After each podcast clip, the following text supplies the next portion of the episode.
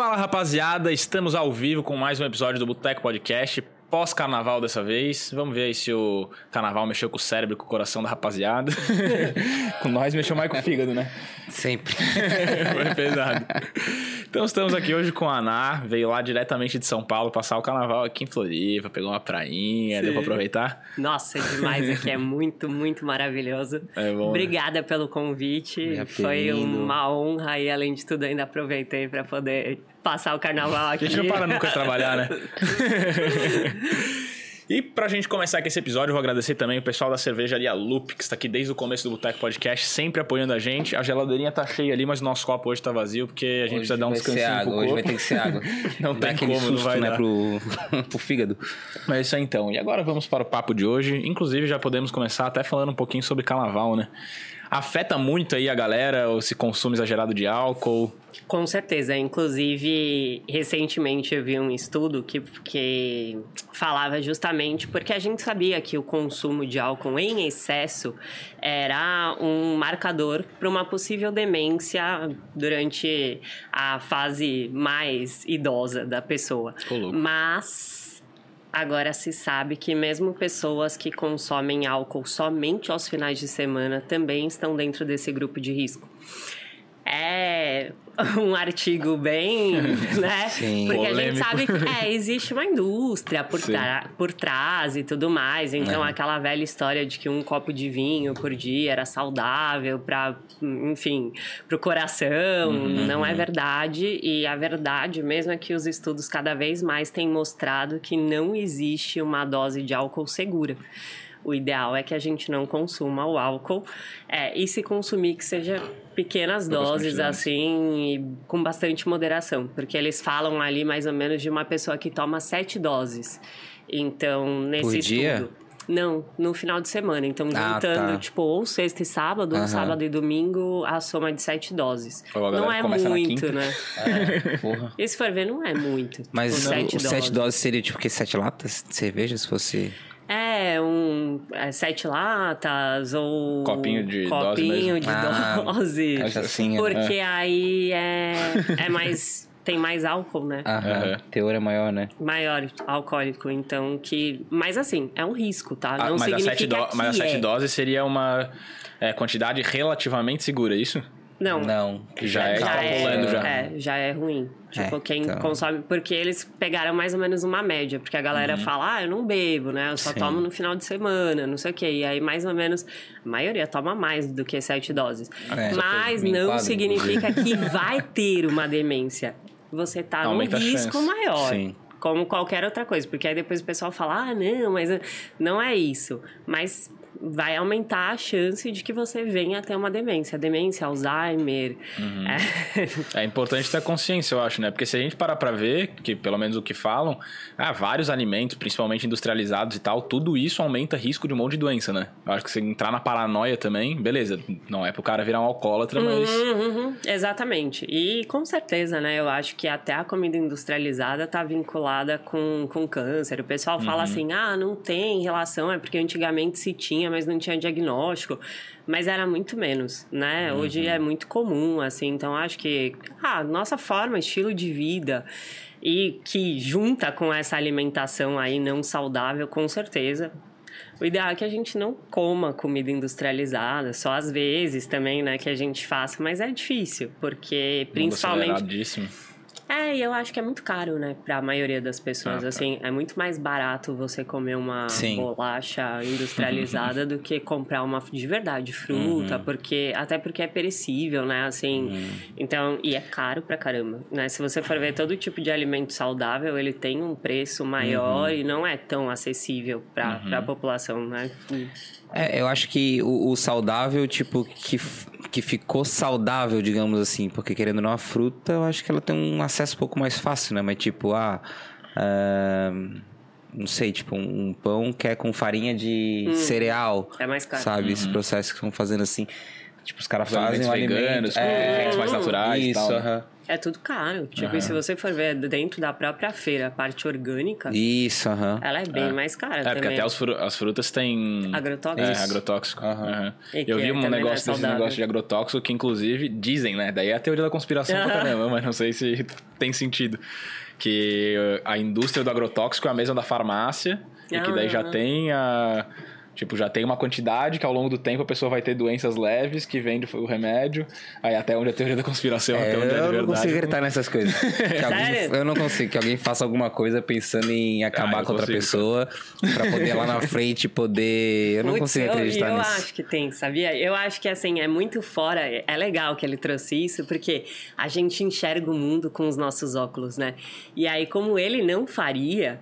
É por isso que quando a gente vê, por exemplo, quando tem um crime... Tipo, não, lem- não sei se vocês lembram da Isabela Nardoni. Sim, sim. Lembra que como o pessoal ficou revoltado? Quando teve da Suzanne Richthofen, eu lembro que eu Uhum. era criança e eu passei na frente da casa dela e o muro tava todo pichado, Uhum. assim, porque é uma coisa tão distante de nós que a gente cria uma revolta, né? Porque é uma coisa que, assim, você jamais faria, você jamais mataria uma criança, ou Uhum. você jamais mataria os seus pais. Aquilo mexe tanto com a gente enquanto indivíduo que você quer se manifestar e não sei o quê.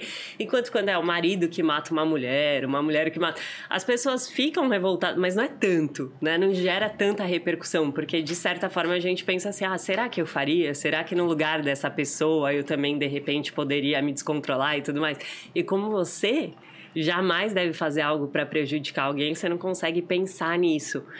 Eu achava isso também, mas depois que a gente vai, ah, vendo as coisas, principalmente já assistiram House of Cards?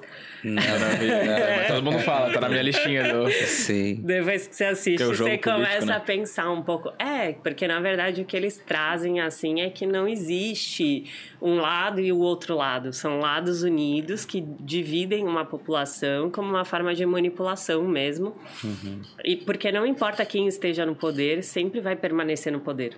Sim. Não importa se é A ou se é B que Uhum. vai ganhar, porque A e B sempre vão ganhar. Então, que essa coisa, assim, de democratas e republicanos, ela só existe para para deixar essa população assim dividida, brigando, porque é um jeito deles conseguirem manipular e que no fundo tá todo mundo junto e tal. Então, depois você assiste e você fala, meu, É, eu, Eu acho, acho que é mais que ou a menos. gente é tudo e aí, com isso a gente peça, para sabe? pra olhar assim, faz muito sentido, né? Tipo, o centrão do Brasil, assim. É. Cara, não importa quem ganha, os caras estão ao redor dos caras. Tipo, o MDB, PSDB ali, que são os principais que a gente ouve mais falar, né? Cara, é sempre, não importa quem Sempre. esteja o partido que é eleito, o vice é dos caras. Exato. E aí você pensa assim, ah, eu acho que talvez a gente seja tudo peça. Dizem até que a própria guerra é, do do Irã, né, que tem os Estados Unidos envolvidos, é para aumentar o preço do petróleo, que eles criam a própria guerra e tudo mais para que porque a lei da oferta e da procura. Então é incrível, mas as pessoas Sim. fazem muita coisa por dinheiro. É porque talvez como a gente não tá nesse lugar, talvez a gente nunca chegue lá é um poder muito grande que talvez seja muito difícil de você abrir mão, mas eu não sei o quanto que isso rompe ou não a pessoa. O quanto que os seus valores são rompidos. Às vezes eu acho que não romperia, mas que de certa forma você é obrigado a jogar o jogo, senão você tem que sair fora e Eu acho que quem tem valores muito fortes. rígidos, é. Rígidos não no sentido de ser uma coisa Uhum. negativa, né? Tipo, que não cede a pressão, assim, não consegue chegar. Esse que é o. Porque o caminho não deixa, porque tu vai chegar ali, cara, isso aqui é completamente fora de tudo que eu imaginei que seria possível fazer, então tô fora. É, Acho e que as pessoas muita preferem se afastar. Quer, não É é, isso, Porque exatamente. você fala assim, ah, você Vou me queria sujar. estar envolvido. Eu não queria. Não. É, eu também não. Nem, nem nessas indústrias gigantes, não sei o quê, porque, sei lá, sempre rola umas sujeiras assim, né? Ah, eu acho que em todo lugar, talvez, não sei. O, o meu ponto é assim, ó. Tipo assim, é alguém, por exemplo, eu vou fazer uma bebida aqui agora, que eu vou revolucionar o mercado, e eu sei que essa bebida, a longo prazo, ela mata as pessoas. É, eu acho que, faria? É, eu acho. Aí eu acho que as pessoas em sã consciência não fariam uma coisa dessa, entendeu? Tipo, ah, vou fazer isso aqui, e daí eu vou falar pro meu amigo Will. Ah, não, daí tu vai fazer o remédio, porque daí eu vou lucrar aqui e tu vai lucrar lá. Eu, Pô, mas olha a indústria do cigarro.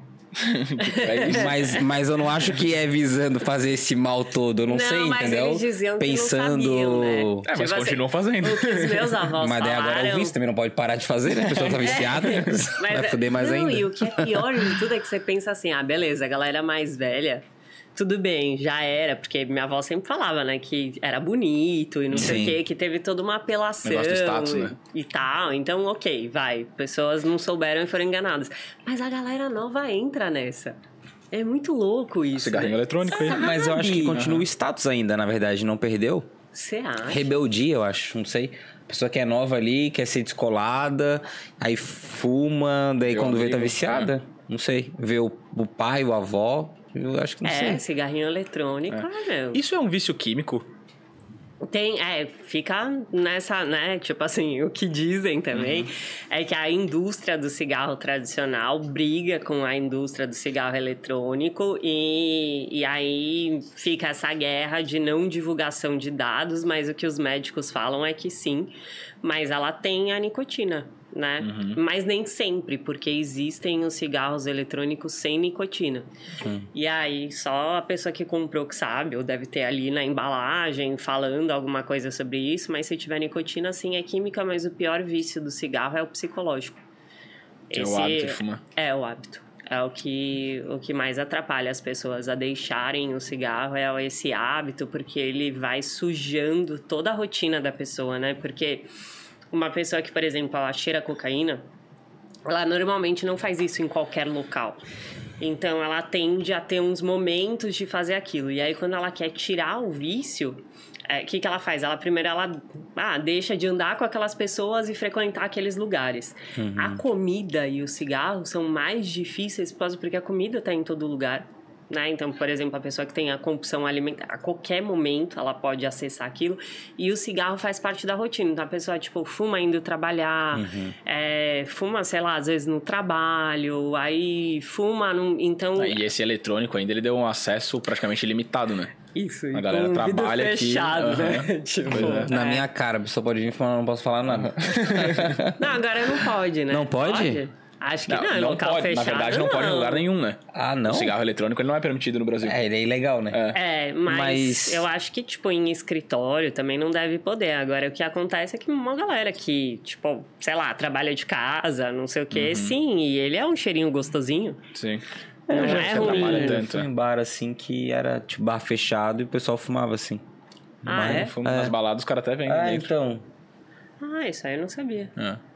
Ah, isso Tá uma já epidemia essa parada aí. não... Bizarro. Não, isso que eles vendiam na balada eu sabia, porque eu já vi na porta, tipo, os carinha com, Uhum. É, ao invés de aham. chiclete, lembra? É, chiclete, é. não sei o É, que. agora. Agora tem É. também, tem também. Isso eu já vi, mas eu não sabia que lá dentro podia. Eu achei que, tipo, o pessoal pra fumar ia numa areazinha de fumante e tal, Não, pra... não, não. É. É porque não tem cheiro, né? É. Tipo assim, tem um cheirinho, mas é um. E a casa acho que nem tenta né? controlar, assim. Tipo, as casas acho que, sei lá, até incentiva, talvez. É, que é caro pra caramba, 200 conto um negócio desse, né? É. É muito caro. Caraca. Nas baladas, né? Nas baladas. Dá por fora. Mas Tipo, se comprar de comprar de caixa assim, compra mais barato. Ah, tá, mas é. Nossa, mas meu, como que um adolescente Não, e o- consegue, né? Nada, Ou jeito. porque 200 não é difícil de você ter na é. adolescência, né? Beleza, você trabalha, o pessoal sei rachava o baldinho de cerveja, agora racha. É. um- Exato, porque, tipo assim, quando eu era adolescente, sei lá, vendia cigarro de um. De unidade. Sim, Aham. Então, tipo, É, com com- 20 centavos você conseguia. suado, né? Mas, mas era muito fácil, né? O Aham. acesso, porque você não precisava ter pra levar pra sua casa. Era só você usar lá na baladinha e tal. Então, era muito baratinho. Agora, 200, ninguém fumaria. Cara, acho. essa- mas essa parada do social, eu acho que é um negócio que abre porta, principalmente pra adolescente. É um, é um efeito positivo, digamos assim, que talvez até associe ao vício. Porque tá sempre todo mundo pedindo. E daí, se o cara tem um daquele, ele já tem abertura pra falar com um monte de gente, né? É, você lembra como que era? Eu não sei se é da época de vocês, mas eu lembro de quando eu era criança e era permitido o comercial de cigarro, tipo, Uhum. tinha uma marca Free.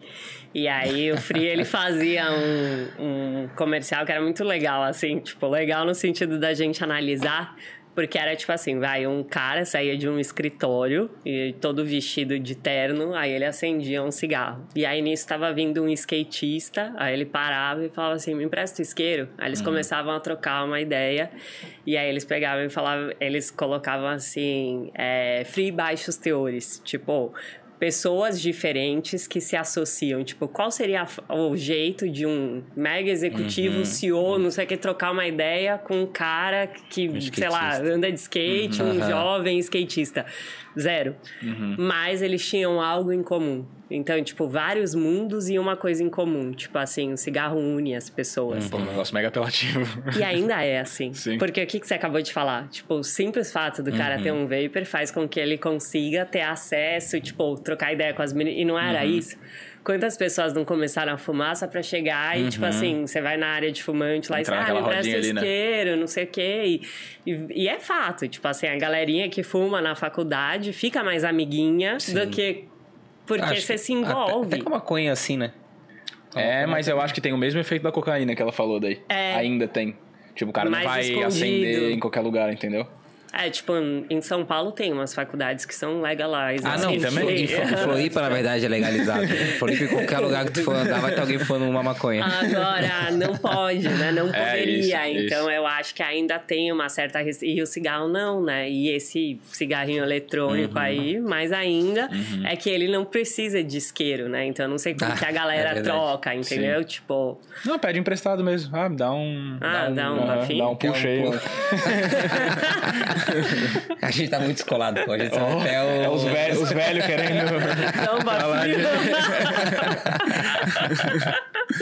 é, não sei, não daria. Porque é jeito, né? Você não conhece. Não. Tipo assim, pra amigo, Não, beleza. não daria, mas... não. Mas eu digo pelo linguajar, a gente Ah, até mas sabe certeza a... que dá. Você acha que não Ah, dá? lógico, é Deve lógico. meu. Você É, fala, a menina, "Oi, a menina que quer, que pede você- pro cara, qual a chance que, de que não. você me dá de, É. de volta, Aham. né? Certeza. Deve Ou vice-versa também, né? O cara vê a menina fumando e já vai lá. É, Pelo menos tem um certeza. pra começar o assunto, né? Alguma É coisa isso. puxar. E eu acho que, que fica. E o adolescente, ele ainda não tem o córtex pré-frontal totalmente formado.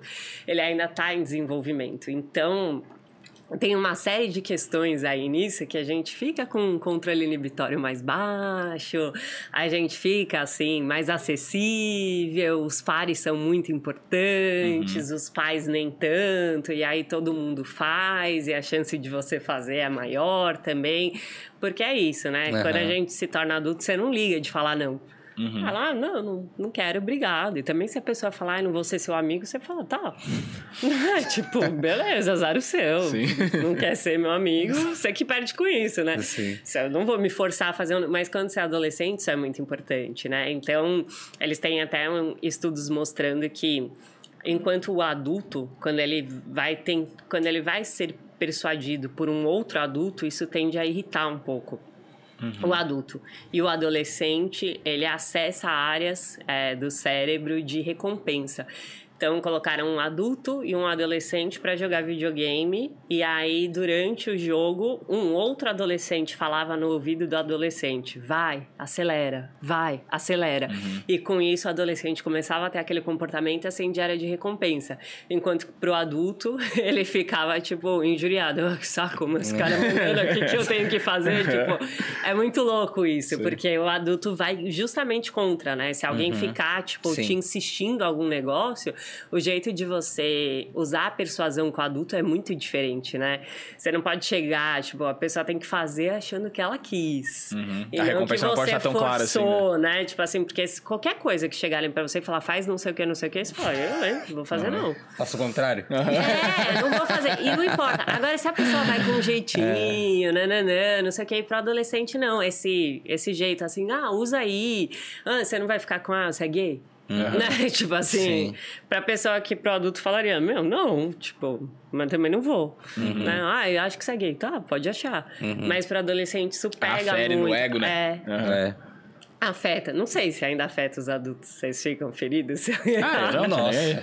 Cara, É. Beleza, amigão. Eu Vai sou lá. gay, então, tá bom? Não, mas Não adolescente é? pega demais. Pega. E por isso que fica, né? E por isso que sai muita besteira, assim. Mas é porque por o adolescente não tem repertório, talvez?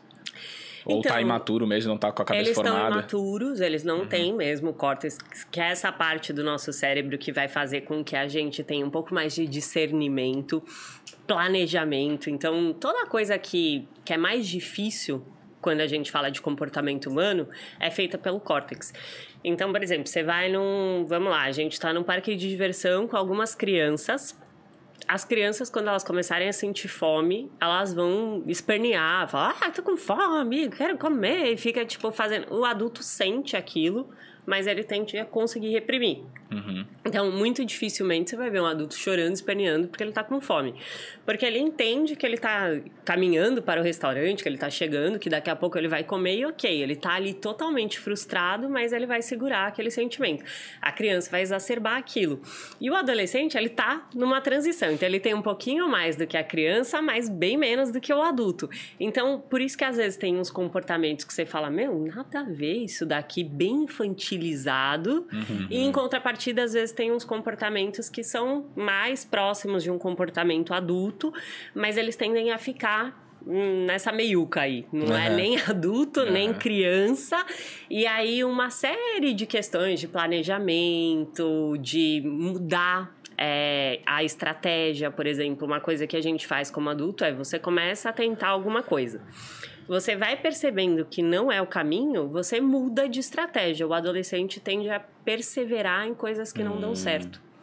E isso gera maior sofrimento, se você for ver, porque você está perseverando numa coisa que não funciona, querendo ter um resultado que não vai te trazer aquele resultado, mas meio que é como se você não entendesse que você precisa mudar a estratégia. E aí eles permanecem naquela estratégia, querendo aquele resultado, e ficam cada vez mais frustrados, cada vez mais frustrados, cada vez mais frustrados.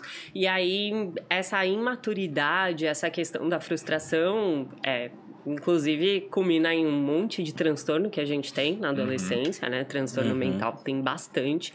E suicídio, né? É a maior causa de morte Na adolescência. na adolescência.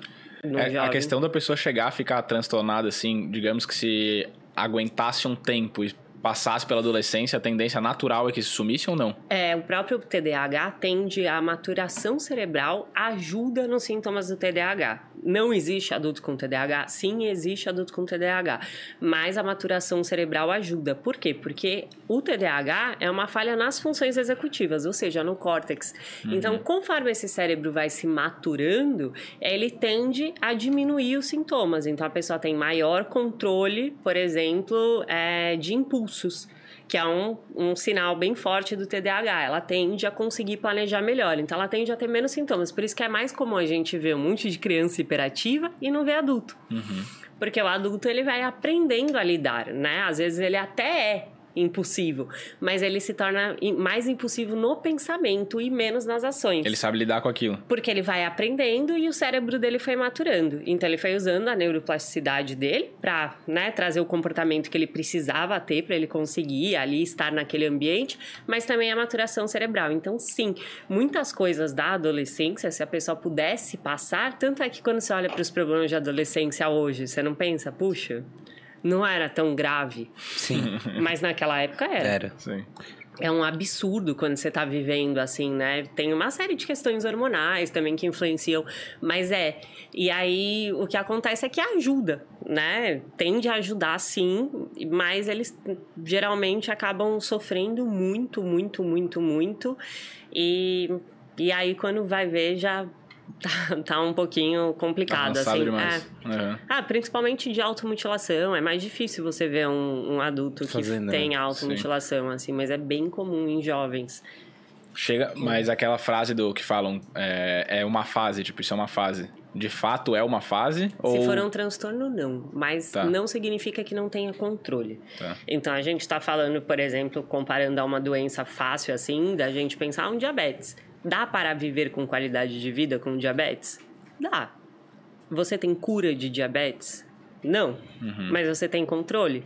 Então, quando a gente fala de transtorno, assim, né? Se for um transtorno de personalidade ou o próprio TDAH, é um transtorno que a pessoa, tipo, ela não vai, estou sem o TDAH. Mas ela consegue ter controle e ter qualidade de vida, que eu acho que isso que é que Sim, sim. importa. Uhum. Então, sim, ela vai conseguir ficar bem. E a mesma coisa para borderline, para narcisista, para todos esses transtornos de personalidade que a gente escuta tanto falar, é, a própria psicopatia, dá, tudo tem tratamento, esquizofrenia e tudo mais. Então, você consegue controlar aquilo, mas você não vai ter uma cura como você teria, por exemplo, de uma depressão, de uma ansiedade, que aí sim, você consegue ter uma remissão. é, total dos sintomas Eu e pensei ficar que depressão não tinha.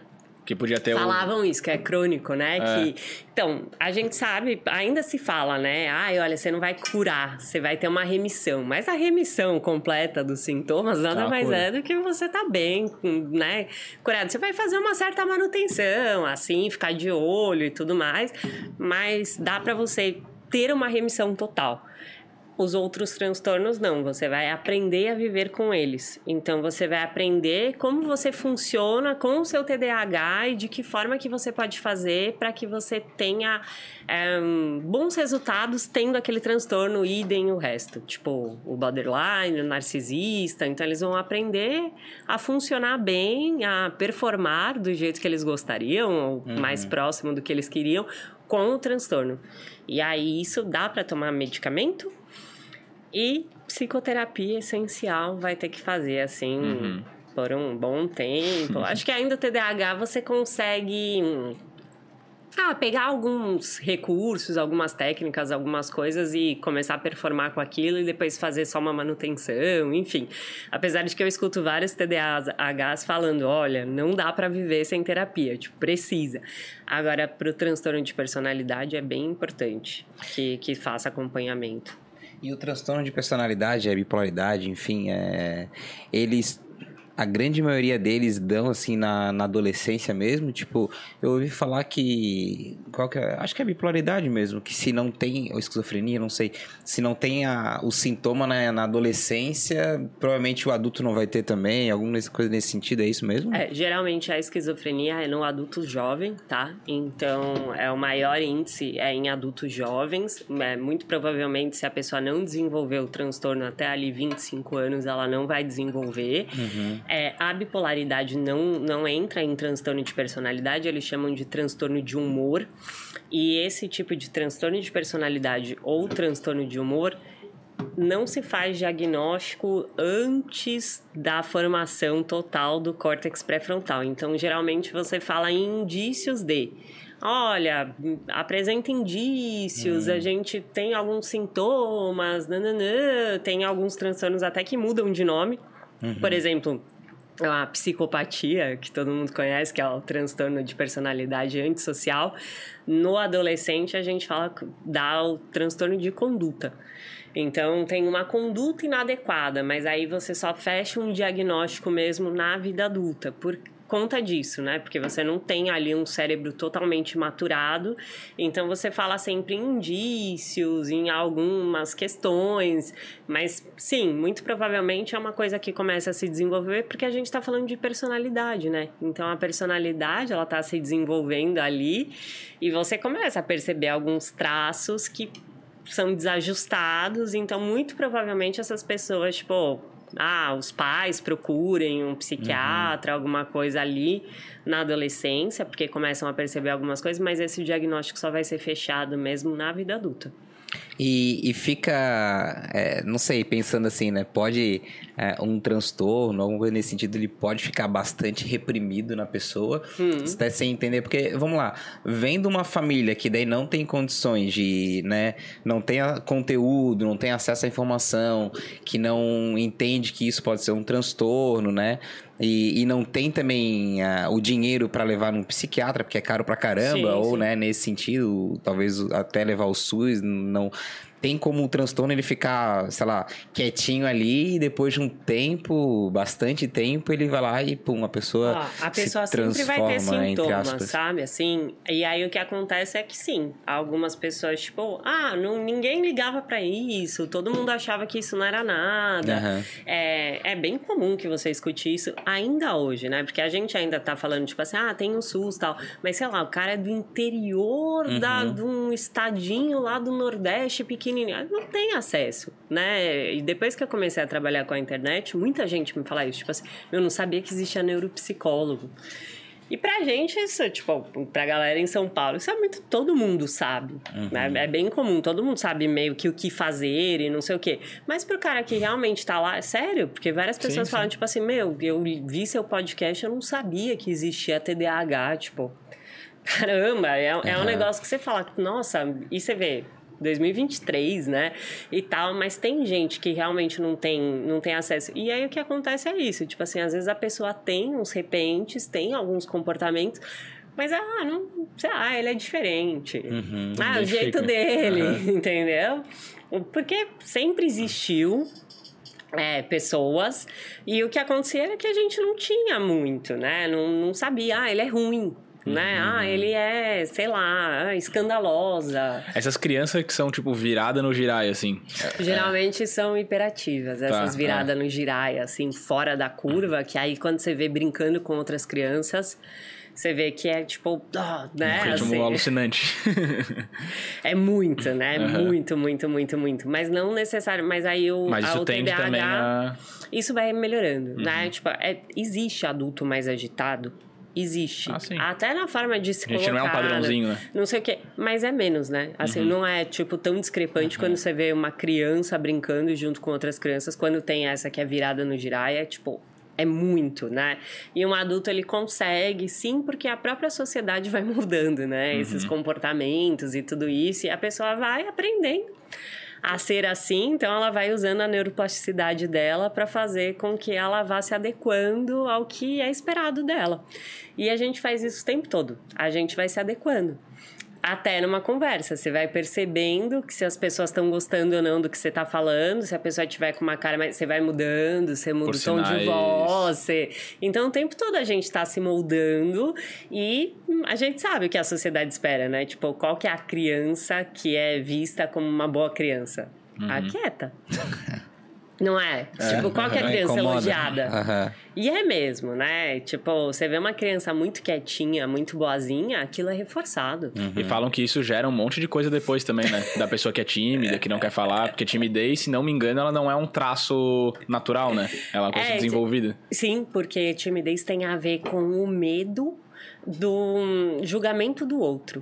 E, e aí, timidez, eu, nossa, eu gosto muito de timidez, assim, é um assunto bem legal, porque timidez, se você for pensar, tipo, bom, eu tenho medo que as pessoas me julguem. Ok, fato. Mas quando que eu tenho medo que as pessoas me julguem? Quando o meu próprio julgamento não é bom. Então, sempre tem a ver com autoestima. Uhum.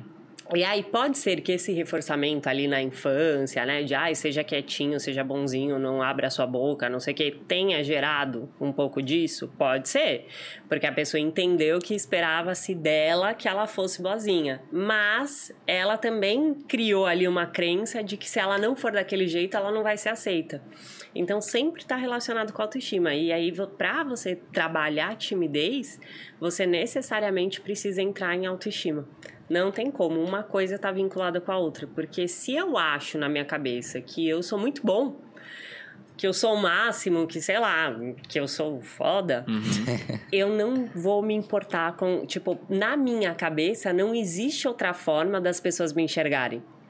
Vamos, vamos para um extremo, um narcisista. Uhum. Tipo, o cara não acha nunca que ele vai ser. Ah, as pessoas vão achar chato conversar comigo. Porque eu sou demais, entendeu? Uhum. Então, nem passa isso pela cabeça dele. Porque, então, ele não tem medo da exposição, porque ele é muito bom uhum. na cabeça dele. E aí, o ideal, lógico, é que a gente tenha equilíbrio, né? Que a gente Sim. não seja esse cara e nem o outro também, porque isso é, é ruim. Uhum. Mas que a gente consiga se expor de certa forma, né? Entendendo que, cara, não vamos agradar a todos e tá tudo bem, faz parte. É, acho que isso é normal, mas que a gente consiga achar da gente mesmo que, pelo menos, pô, eu sou legal. Uhum. Vai ter gente que vai gostar. Agora, se você acha que você vai falar e que todo mundo vai contra, você falaria? Não. Não. Ia ficar com vergonha, com é, medo. Exatamente. Com medo. Mas o que o Will falou ali tem, tem razão, tem sentido, porque. Uma pergunta, né? Porque assim, eu acho que tudo que tu for fazer na infância pode ser uma coisa ruim também. Tipo, que tu falou do do reforçar que a criança é quietinha. Mas se reforçar também o outro lado, também não é, pode trazer coisas. é, é, não sei, porque eu fico pensando nisso, sabe? Tipo. A minha irmã estuda bastante faça, isso aí. Pode é. ser que vai refletir alguma coisa. Sim, todo mundo fala, né, que o, vários traumas vêm da infância, né? Uhum. A maioria dos traumas da vida é. adulta. É. Aí o que fazer? É comportamento. Tá ligado? Que... Então, sabe, sabe o que é o mais louco de tudo? Que não importa muito o que aconteceu Então, isso é bom e é ruim, assim, né? Eu entendo que talvez o pior desafio que o ser humano tenha seja a criação, porque sim, você começa a surtar quando você começa a ver esses negócios e fala, meu, e se eu falar isso e não sei o quê, blá blá blá, uhum. né? Mas não importa tanto a situação, importa mais como o sujeito interpretou a situação. E isso é muito subjetivo, é muito individual, é uma coisa que a gente não tem controle. Porque se você pegar dois irmãos, que, sei lá, gêmeos, que nasceram no mesmo dia ali, com diferenças de minutos e que tiveram a mesma criação e que estudaram na mesma escola e que usaram o mesmo uniforme, são pessoas diferentes. Uhum. Porque elas vivenciaram os eventos de forma diferente. Se você, vocês têm irmãos, se vocês uhum. fizerem o um teste de perguntar uma coisa que vocês viveram juntos, a pessoa viveu uma coisa e você viveu outra. E isso tem a ver com a sua história, com a forma como você experiencia as coisas. Com... Então, quando eu comecei a fazer psicologia, é pior ainda, né? Porque ah, os professores falavam assim: não importa o que você fala, importa o que o paciente interpreta. E aí, a minha professora até dava um exemplo que ela tinha atendido um paciente e, e aí ela sei lá, tinha usado um exemplo e falou de um repolho, não sei o que, e ele interpretou aquilo de uma forma muito diferente do que era, do que ela quis dizer. E ele falou assim: não, foi que nem quando você me falou aquele negócio do repolho, porque aquilo ficou na minha cabeça, não sei o que. E ela falava: meu, mas que raio que eu, tipo, não, não quis dizer isso, não sei o que. Mas não importa, porque a pessoa interpretou aquilo daquele jeito. Então, para ele, aquela, aquele exemplo lá, aquela intervenção que ela fez, fez sentido como sendo uma coisa que não era e que ela começou, ela precisou assumir que, ok, ele entendeu desse jeito, então vamos trabalhar a partir daqui. e é muito isso na nossa vida. Né? Às vezes você fala uma coisa e você não teve a intenção de, uhum. mas a pessoa pegou e trouxe aquilo como, ah, nossa, você, sei lá, falou tal coisa, não sei o quê. Então, o tempo todo. Isso é com um amigo, é com os pais, é com os filhos. Então, assim, tem muito do que aquela criança, como que aquela criança vai entender aquilo. Né? É, isso foge bastante de controle, porque pensando assim, Exato. né? Por exemplo, eu, eu faço terapia também, então vamos lá. Se eu chego pra minha psicoterapeuta e falo assim, ah, é, eu sou assim porque eu tive um, uma infância, um tratamento muito rígido quando Isso. era criança. Tipo, é a sua interpretação, Isso. certo? Aí, beleza, daí eu falo que eu sou assim. Só que se o meu irmão é diferente, ele teve o mesmo tratamento rígido, então é uma coisa que o fato de ter sido rígido não, não mudou nada. Se, se, tá? Se é uma regra, é aplicável para se é uma lei, é aplicável para todo mundo. Se a gente jogar o copo daqui no chão ele vai cair 780 vezes, 7 mil vezes que a gente jogar, certo? certo? Porque é a lei da gravidade, ela se aplica em qualquer lugar do planeta Terra. Ponto. Lei. Se eu falo homens não prestam, mas existe um homem que presta, não é uma lei, é uma crença. Porque existe um homem que presta. O John. Então, Deve ser, pronto. Já não é mais uma lei. E o que acontece é que a gente coloca essas crenças como se elas fossem leis. Uhum. Elas não são, que é isso. Tipo assim, as criações rígidas geram adultos frustrados. Ponto. Mas tem adultos que tiveram criações rígidas que não são frustrados? Tem. E vários, inclusive, justificam o sucesso deles por causa é, Exato. Uhum. E é tipo assim, vai. Mesmo, é. Eu e a minha irmã, a gente é muito, muito, muito diferente. É, é, é nítida, assim, é muito da hora. E ela, por exemplo, a minha irmã é bem autocrítica. Ela é uma pessoa bem exigente com ela mesma, que gosta das coisas não sei o que e tal. E aí ela pega e fala assim: Ah, mas meu, porque a mãe ela sempre falou pra gente que, tipo, a minha mãe sempre fala assim, ah, tem muito orgulho de você, ah, você não sei o que, não sei o que. E pra mim, tipo assim, minha mãe não conta café com leite, que eu penso assim, ah, minha mãe, tudo tá bom, Tipo, uhum. tudo que a gente faz, ela acha. E ela sempre achou que, tipo, esse jeito da minha mãe de ser muito é, elogiar, não sei o que, é como se, tipo, ela sempre estivesse esperando o melhor. Então, meio que ela não pode errar, porque a minha mãe, tipo, sempre colocou ela num lugar de que, pô, você é muito boa. E pra mim, tipo, eu penso, ai, minha mãe nem conta, sabe? Uhum. E você vê, a mesma coisa que ela fazia, ela fazia para mim. Uhum. E eu já levei de um jeito, tipo assim, ah, pra minha mãe tudo tá bom. E pra ela, ela interpretou de um jeito, tipo, ah, minha mãe espera de mim que eu seja muito boa.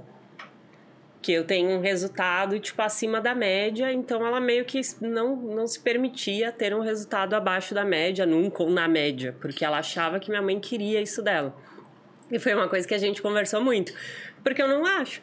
Uhum. Tipo, pra mim, eu sempre achei que, ah, é minha mãe. Tipo, não conta, sabe? Assim, a percepção de cada de um boa. sobre as coisas, né? E é bem aquilo que tu falou, eu acho. A gente bota o nosso óculos de realidade ali na frente. E Exato. querendo ou não, quanto mais velho a gente fica e mais experiência a gente tem, mais camadas vai adicionando nisso aí, né? E quando meu sobrinho nasceu, ele chorava muito, né? Tipo, ele era um bebezinho bem chorão. Agora ele tá muito bonitinho, bonzinho, mocinho, ele não chora mais, mas ele chorava muito. E aí uma vez eu tava em casa com, com a minha irmã, tudo, e aí ela, ela tava dando mamazinho pro nenê, e aí ela pegou e falou assim: Ai, eu tava pensando, você acha que o nenê é assim? Porque eu fiquei muito nervosa nos últimos meses de gestação, tudo. Ela tinha que se afastar do trabalho, tava preocupada e tal, estressada. Aí eu peguei e falei assim, Ni, quando você vai é, comprar um cachorro, você vai lá, você chegou e teve uma ninhada, certo? Tá um monte de cachorrinho ali. Quando você olha pra eles, todos são iguais? Aí ela falou, não. Eu falei, não é verdade, tem um mais agitadinho, tem um que é o líderzinho, tem outro que é mó bobão, quietão lá, tem um que nem se mexe, parece que tá mortinho, não sei o quê. São vários, né? Vamos lá, sete cachorrinhos. Todos eles tiveram a mesma gestação. A cadela comeu a mesma alimentação. E tudo tava na mesma temperatura, no mesmo não sei o que, não sei o que. Tem coisas que não estão no nosso controle. Porque se fosse isso, ah, o alimento, ah, eu não sei o quê. eu- Você concorda que, tipo, todos teriam que nascer igualzinho? Porque a gente teve ali a, a, né, a mesma gestação, a, a mesma coisa para todo mundo. E não é. Tem fatores que não são, que não estão. Sim. Então a gente, ah, a gente sabe que existe uma probabilidade maior de que. Então, claro, vamos evitar, vamos fazer o melhor que a gente puder, mas eu acho que carregar essa culpa também de que, ah, eu fiquei nervosa, ah, eu, sei lá, tomei água com gás, pô, não é um negócio bacana pra gente carregar, porque eu acho que de certa forma a gente fica querendo controlar coisas que não estão no nosso controle, que talvez se a gente começar a assumir vamos fazer o nosso melhor. Tipo, ah, eu sei que uma alimentação saudável é bom. Poxa, eu posso fazer? Posso, então vou fazer. Agora, dá pra controlar, tipo, sei lá, que se você vai ser assaltado no final da sua gestação e depois você se, sei lá, se culpar por causa disso porque você passou um medo. E aí você achar que todo problema que a criança desenvolveu a part- veio por conta de que você viveu um trauma naquele que você não tinha controle. Eu acho que a gente faz muito isso, assim, sabe? Como ser humano, que isso não é muito legal pra nós. É importante a gente assumir que tem coisas que, né? E aí, claro, tipo, eu não tenho controle sobre o fato de que vai acontecer. Eu tenho controle sobre como eu vou agir com relação àquilo. Eu posso escolher como eu vou agir depois, como que eu vou lidar com aquilo. Posso. Naquele momento, talvez não. Naquele momento, eu fiquei com medo. Mas momentos de estresse, de medo e coisa assim, mas eles interferem, né? Interferem. Mas não, Mas não é controlável, no caso. Não é, é. E como você sabe do que, que você vai ter medo? Sim. Porque às vezes não, não tem, né? Assim, ai, sei lá, às vezes você tá num lugar, numa churrascaria. E, sei lá, acontece alguma coisa ali, o teto desaba, acontece alguma coisa. Eu atendi um paciente que aconteceu exatamente isso, por isso que eu usei esse exemplo, juro. E ele teve É. pânico depois disso, porque ele Hum. falou: Meu, tipo, eu percebi que tem uns negócios que pode acontecer do nada. Eu tava com a minha Qualquer hora. família e eu fiquei desesperado de acontecer algum negócio com as meninas e eu Hum. fiquei desesperado. E aí depois qualquer barulhinho, qualquer negocinho, o cara tinha uns. Desencadeia. Sabe, assim, putz. Mas é isso, tipo, como que você vai? E não tem como você falar, ah, eu não vou sentir medo. Você pode depois trabalhar isso.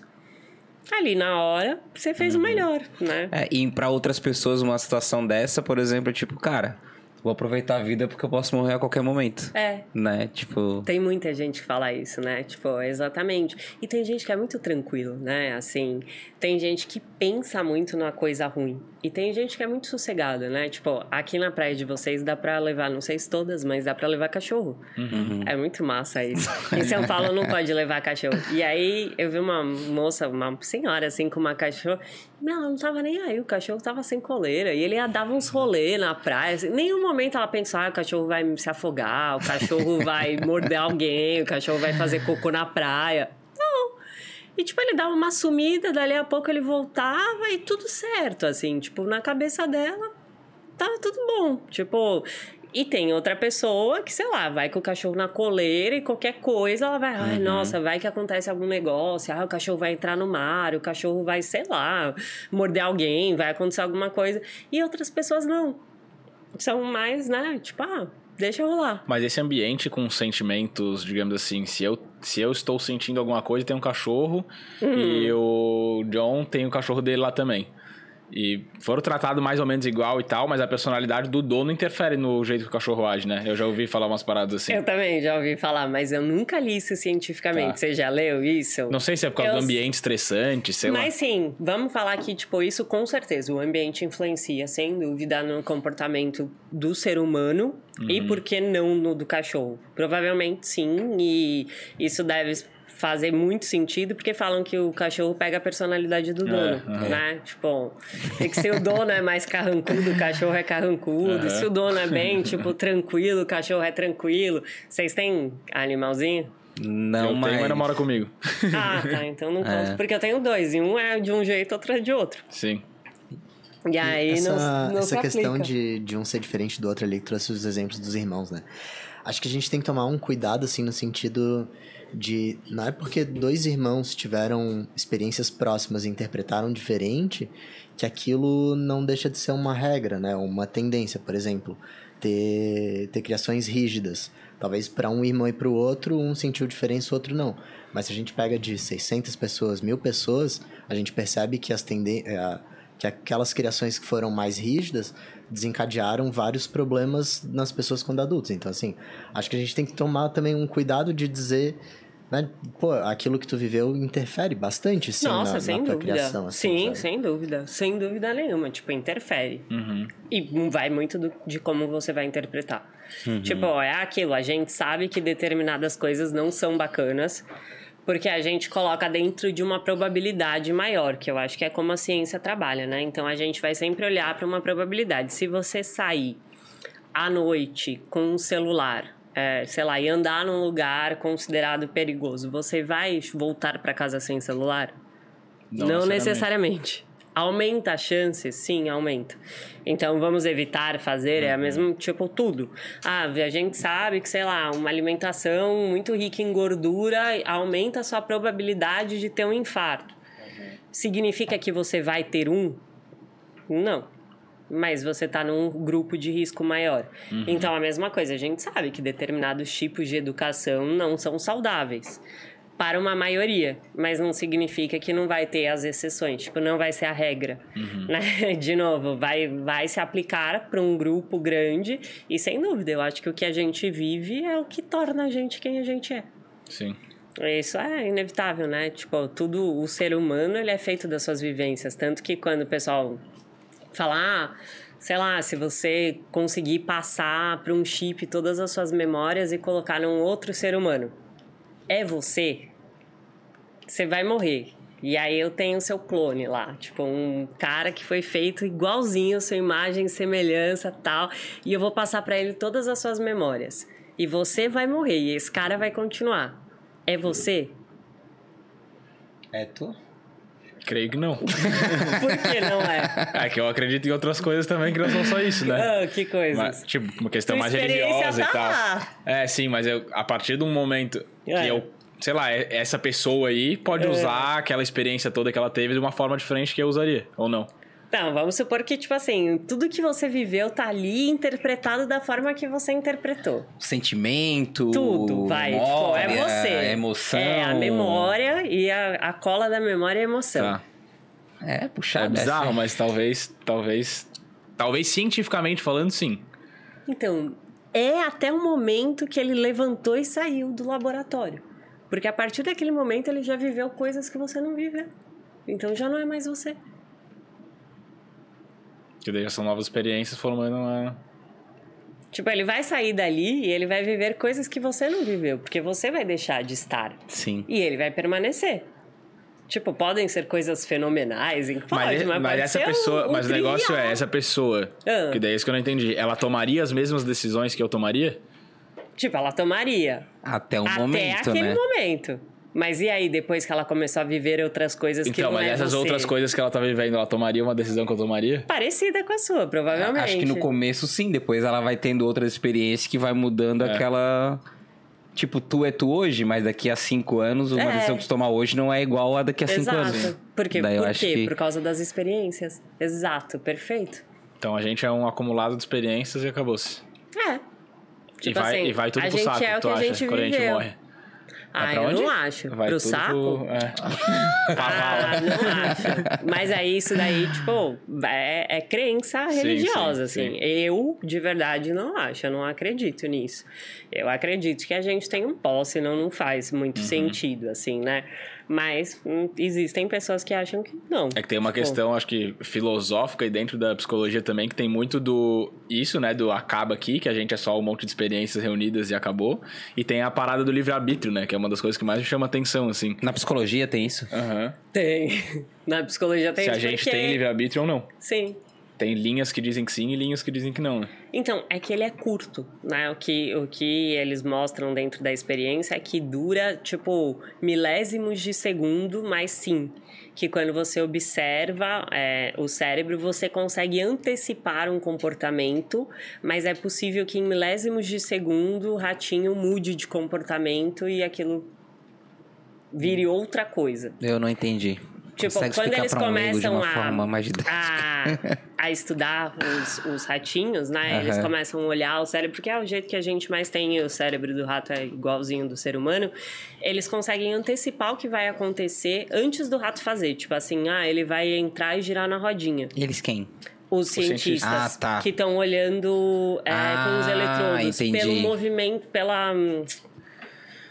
Ai, pela questão Mecânica ali do cérebro. do cérebro, pelo que está acontecendo, pela hum, energia, a parte energética. Ai, caramba. É, os sinais elétricos emitidos, é, eles conseguem saber o que vai acontecer antes. Só que ele tem aqueles milésimos de segundo que ele pode mudar de ação. Ah, então eles falam, entendi. tipo assim, ah, ele vai subir na rodinha. Aí ele pega, tipo, não desvia e não sobe. Só que, tipo, em 99 de 100 vezes ele subiria. Aí subiria. Então, tipo assim, mas existe. Entendi. Tem, Daí esse é livre- Tem. livre-arbítrio. E você consegue, tipo assim, pensar para tomar decisões. Então, sim, mas vai estar influenciado com uma série de coisas, vai. E aí o que eles começam a falar é que muito provavelmente é aquilo, tipo, ah, a pessoa vai ter uma tendência a tomar decisões baseadas na forma como ela tem de funcionamento, tá? porque a gente tem um monte de comportamento automatizado. Então, ah, não existe livre-arbítrio. Eu acho que ele é relativo. Entendi. assim, é- ele não é total. Ele é parcial, porque ele tá vinculado com as nossas crenças. Então, ele tem a ver com o ser humano que você é. Mas você pode trocar de crença. Então, se a gente falasse que ele não existe, aí também a mudança de crença faria com que ele não mudasse. Mas a partir do momento que você pode mudar suas crenças, ele passa a ser relativo. Então, tipo, basi- ele não é total. Mas ele também não. Basicamente, então, tudo que eu faço hoje, basicamente tudo, eu meio que não tenho controle. Foi, foram as minhas experiências e meu ambiente que fizeram que eu tomasse determinada decisão. Uhum. E principalmente porque o nosso cérebro funciona é, tentando ao máximo poupar energia. Porque se a, essa área do córtex é a área mais cara, energeticamente falando. Então a gente automatiza muitos dos nossos comportamentos para que a gente possa poupar energia. Porque senão a gente precisaria de muita e muita e muita energia. E não seria viável. Porque você teria ter que passar o dia inteiro adquirindo energia, comendo, para que você pudesse manter ali. Então a gente automatiza os comportamentos. Você não pensa para escovar o dente, você só reproduz. Você não pensa para tomar banho e você toma na mesma sequência. Sei lá, quem começa lavando a cabeça, começa lavando a cabeça. Quem... Por quê? Porque há um comportamento automático. Que é a mesma coisa que a gente faz com dirigir. No começo, dirigir exige muito da gente. E depois você só vai. Você fala, meu, como é que eu cheguei aqui? Não sei. Só foi. Porque você automatizou. E essa, essa automatização ela é feita para te poupar energia. Então, na maioria das vezes, a gente não age, a gente reage. Por isso que tem o famoso, tipo, conta até 10. não faz as coisas de cabeça quente, porque geralmente o que a gente tende a fazer é reações. Você tende a reagir de formas que você já reagiu antes. E aí, quando você para para pensar, você passa a informação pelo córtex. Por isso que ah, nada como um dia, depois de uma noite de sono, para você tomar uma decisão, porque faz com que você traga aquilo de verdade, com consciência, você não só reaja. Mas é que na maioria das vezes a gente está reagindo. Uhum. É, nem deu tempo de eu terminar de falar, você já está pensando o que você vai me perguntar depois? Sim. Inclusive, eu tô fazendo isso agora. Todo mundo. Eu sei, eu, eu, já, eu tô no seu lugar de vez em quando. Eu sei como que é. Você nem tá ouvindo, é. porque você já tá pensando. Então, assim, e é normal, te faz é. parte. Então, assim, deu tempo de você. Não, você tá, tipo, tendo uma reação.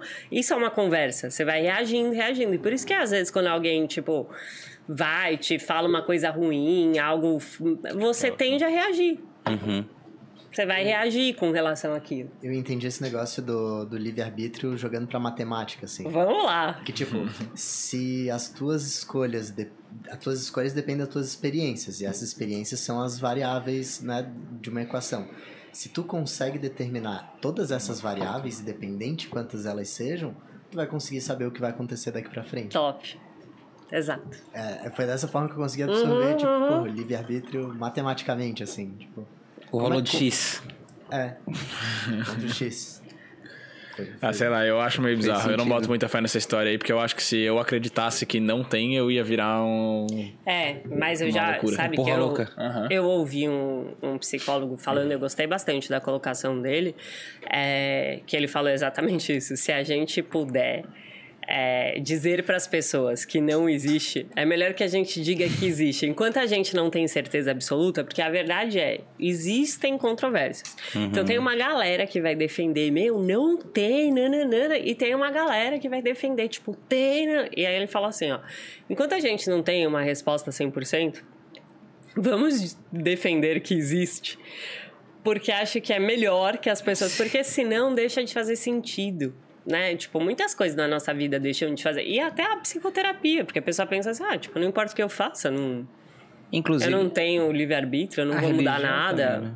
Acho que a, a religião, religião também, né? exato, tipo, então que é mais saudável que a gente continue. Mas assim, tem o Miguel Nicoleles, que foi o, o cientista que eu citei, ele é um maior da, da neurociência, da atualidade e um, sei lá, o brasileiro referência no mundo inteiro. E ele mesmo falou dessa questão dos ratinhos, assim, de que quando você tá ali, você consegue sim antecipar determinados comportamentos, mas que tem milésimos de segundo que mudam as coisas e que para ele isso é o livre-arbítrio. É que, uhum. digamos, tem uma probabilidade estatística muito grande só que a vida não é só estatística, tipo Exato, não, e tipo assim, ele é um cara que ele tá ali, né? Tipo assim, uhum. assim, mexendo mesmo. Porque eu, eu tô mais num campo teórico. Eu não tô no laboratório. Sim, e eu uhum. acho que as pessoas que estão ali no laboratório, elas têm uma experiência, elas têm um. Que, que pra quem? A gente tá mais no, na parte teórica. Tipo, você lê pesquisa, você, uhum. mas você não. Mas não, não é tá tipo ali. destino num sentido mais místico, assim, sei lá. Destino? Ah, é, isso eu já não acredito. Porque na minha visão, se, por exemplo, se eu não tenho livre-arbítrio, eu tô fazendo tudo no automático, meio que já tá tudo meio que pré-programado. Se tá tudo pré-programado, já tem meu destino ali. É, mas aí esse livre-arbítrio, ele tá vinculado com a experiência que você viveu. Aí só se você pensar que, tipo, tudo que você viveu já estava programado. É.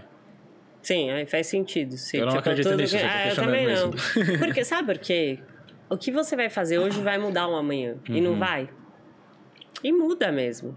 Muda.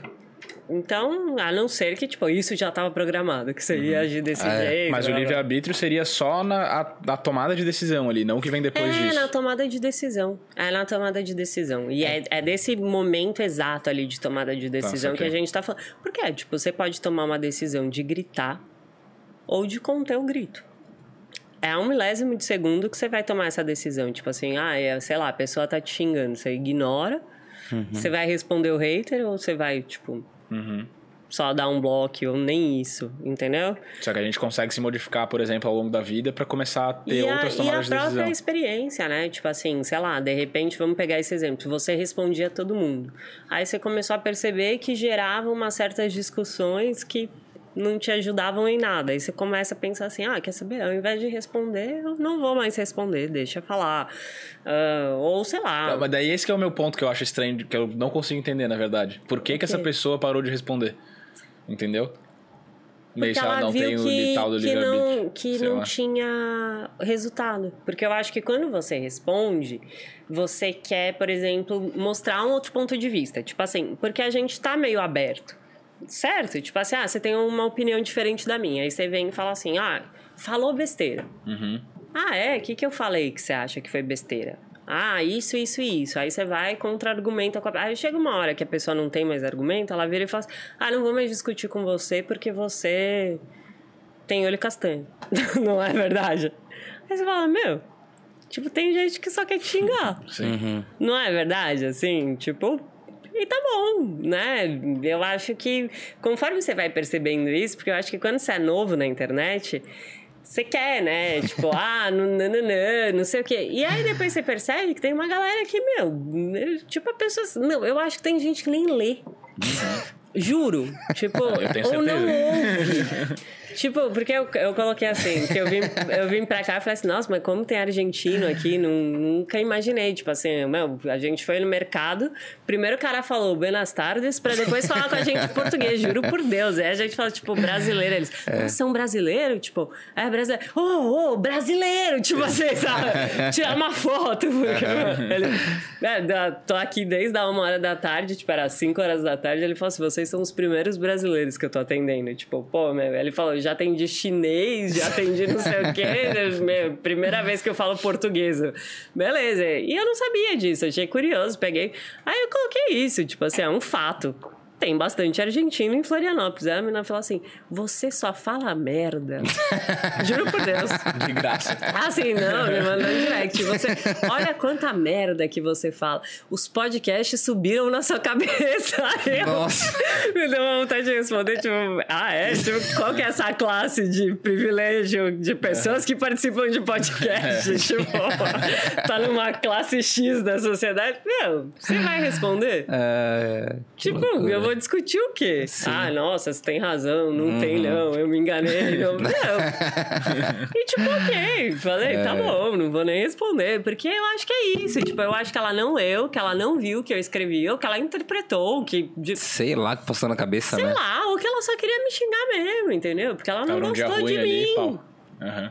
Aí eu acho que tem gente que não gosta mesmo. E que tá bom, né? Tipo, a gente quer Vai agradar. de tudo, né? Mas não, nem sempre vai ser possível. E eu acho que conforme você vai ficando na internet, uhum. tipo, você vai aprendendo isso.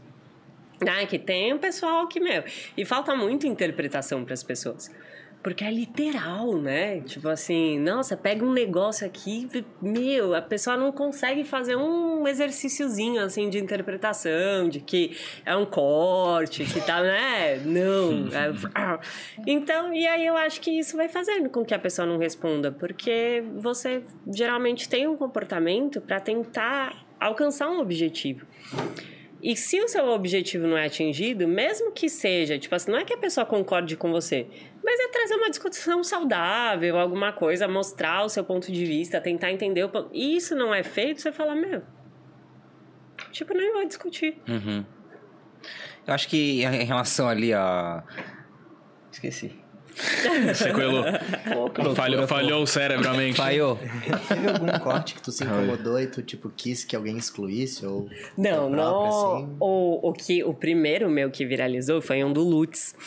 E, e aí, nesse corte, tipo, eu falava de uma pesquisa. Na verdade, ele falou o que, que tinha me feito escolher psicologia e eu tava falando sobre, sobre a questão do um, efeito placebo. E aí tava falando disso, eu falei, inclusive rola um boato, não sei o quê, e contei uma pesquisa que era um boato. E eu falei isso. Só que aí, tipo, na hora que ele fez, ele fez o corte bonitinho, ainda colocou, tipo, umas cenas e não sei o que e tal. E aí a galera, tipo, Oh, nossa, vozes da minha cabeça. é legenda, sabe? Tipo assim, nossa, o pessoal é... começou a loprar, loprar, loprar, assim, muito, muito, muito, muito. E eu tinha falado Tipo, rola um boato de que existiu esse. esse era só um, um, experimento, tipo assim, para ilustrar o poder do, do efeito placebo. Uhum. Tipo, nossa, olha o que a nossa mente é capaz de fazer. Tipo, placebo, fato, é científico, não tem. A pessoa vai falar, não existe efeito placebo. Tipo, existe. Essa pesquisa específica era só um exemplo.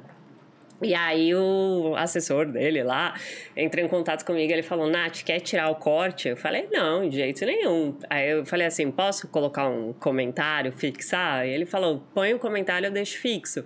E aí eu coloquei lá, falei, olha, no episódio completo, inclusive eu fiz a referência de que isso não é um estudo científico, que era um boato, não sei o quê, porque falam que foi tirado da internet, tipo assim, que foi proibido a divulgação dessa pesquisa, que ela tinha sido, é, enfim, ela tinha sido divulgada e que depois, por conta de uma questão ética, eles tiraram a divulgação do ar.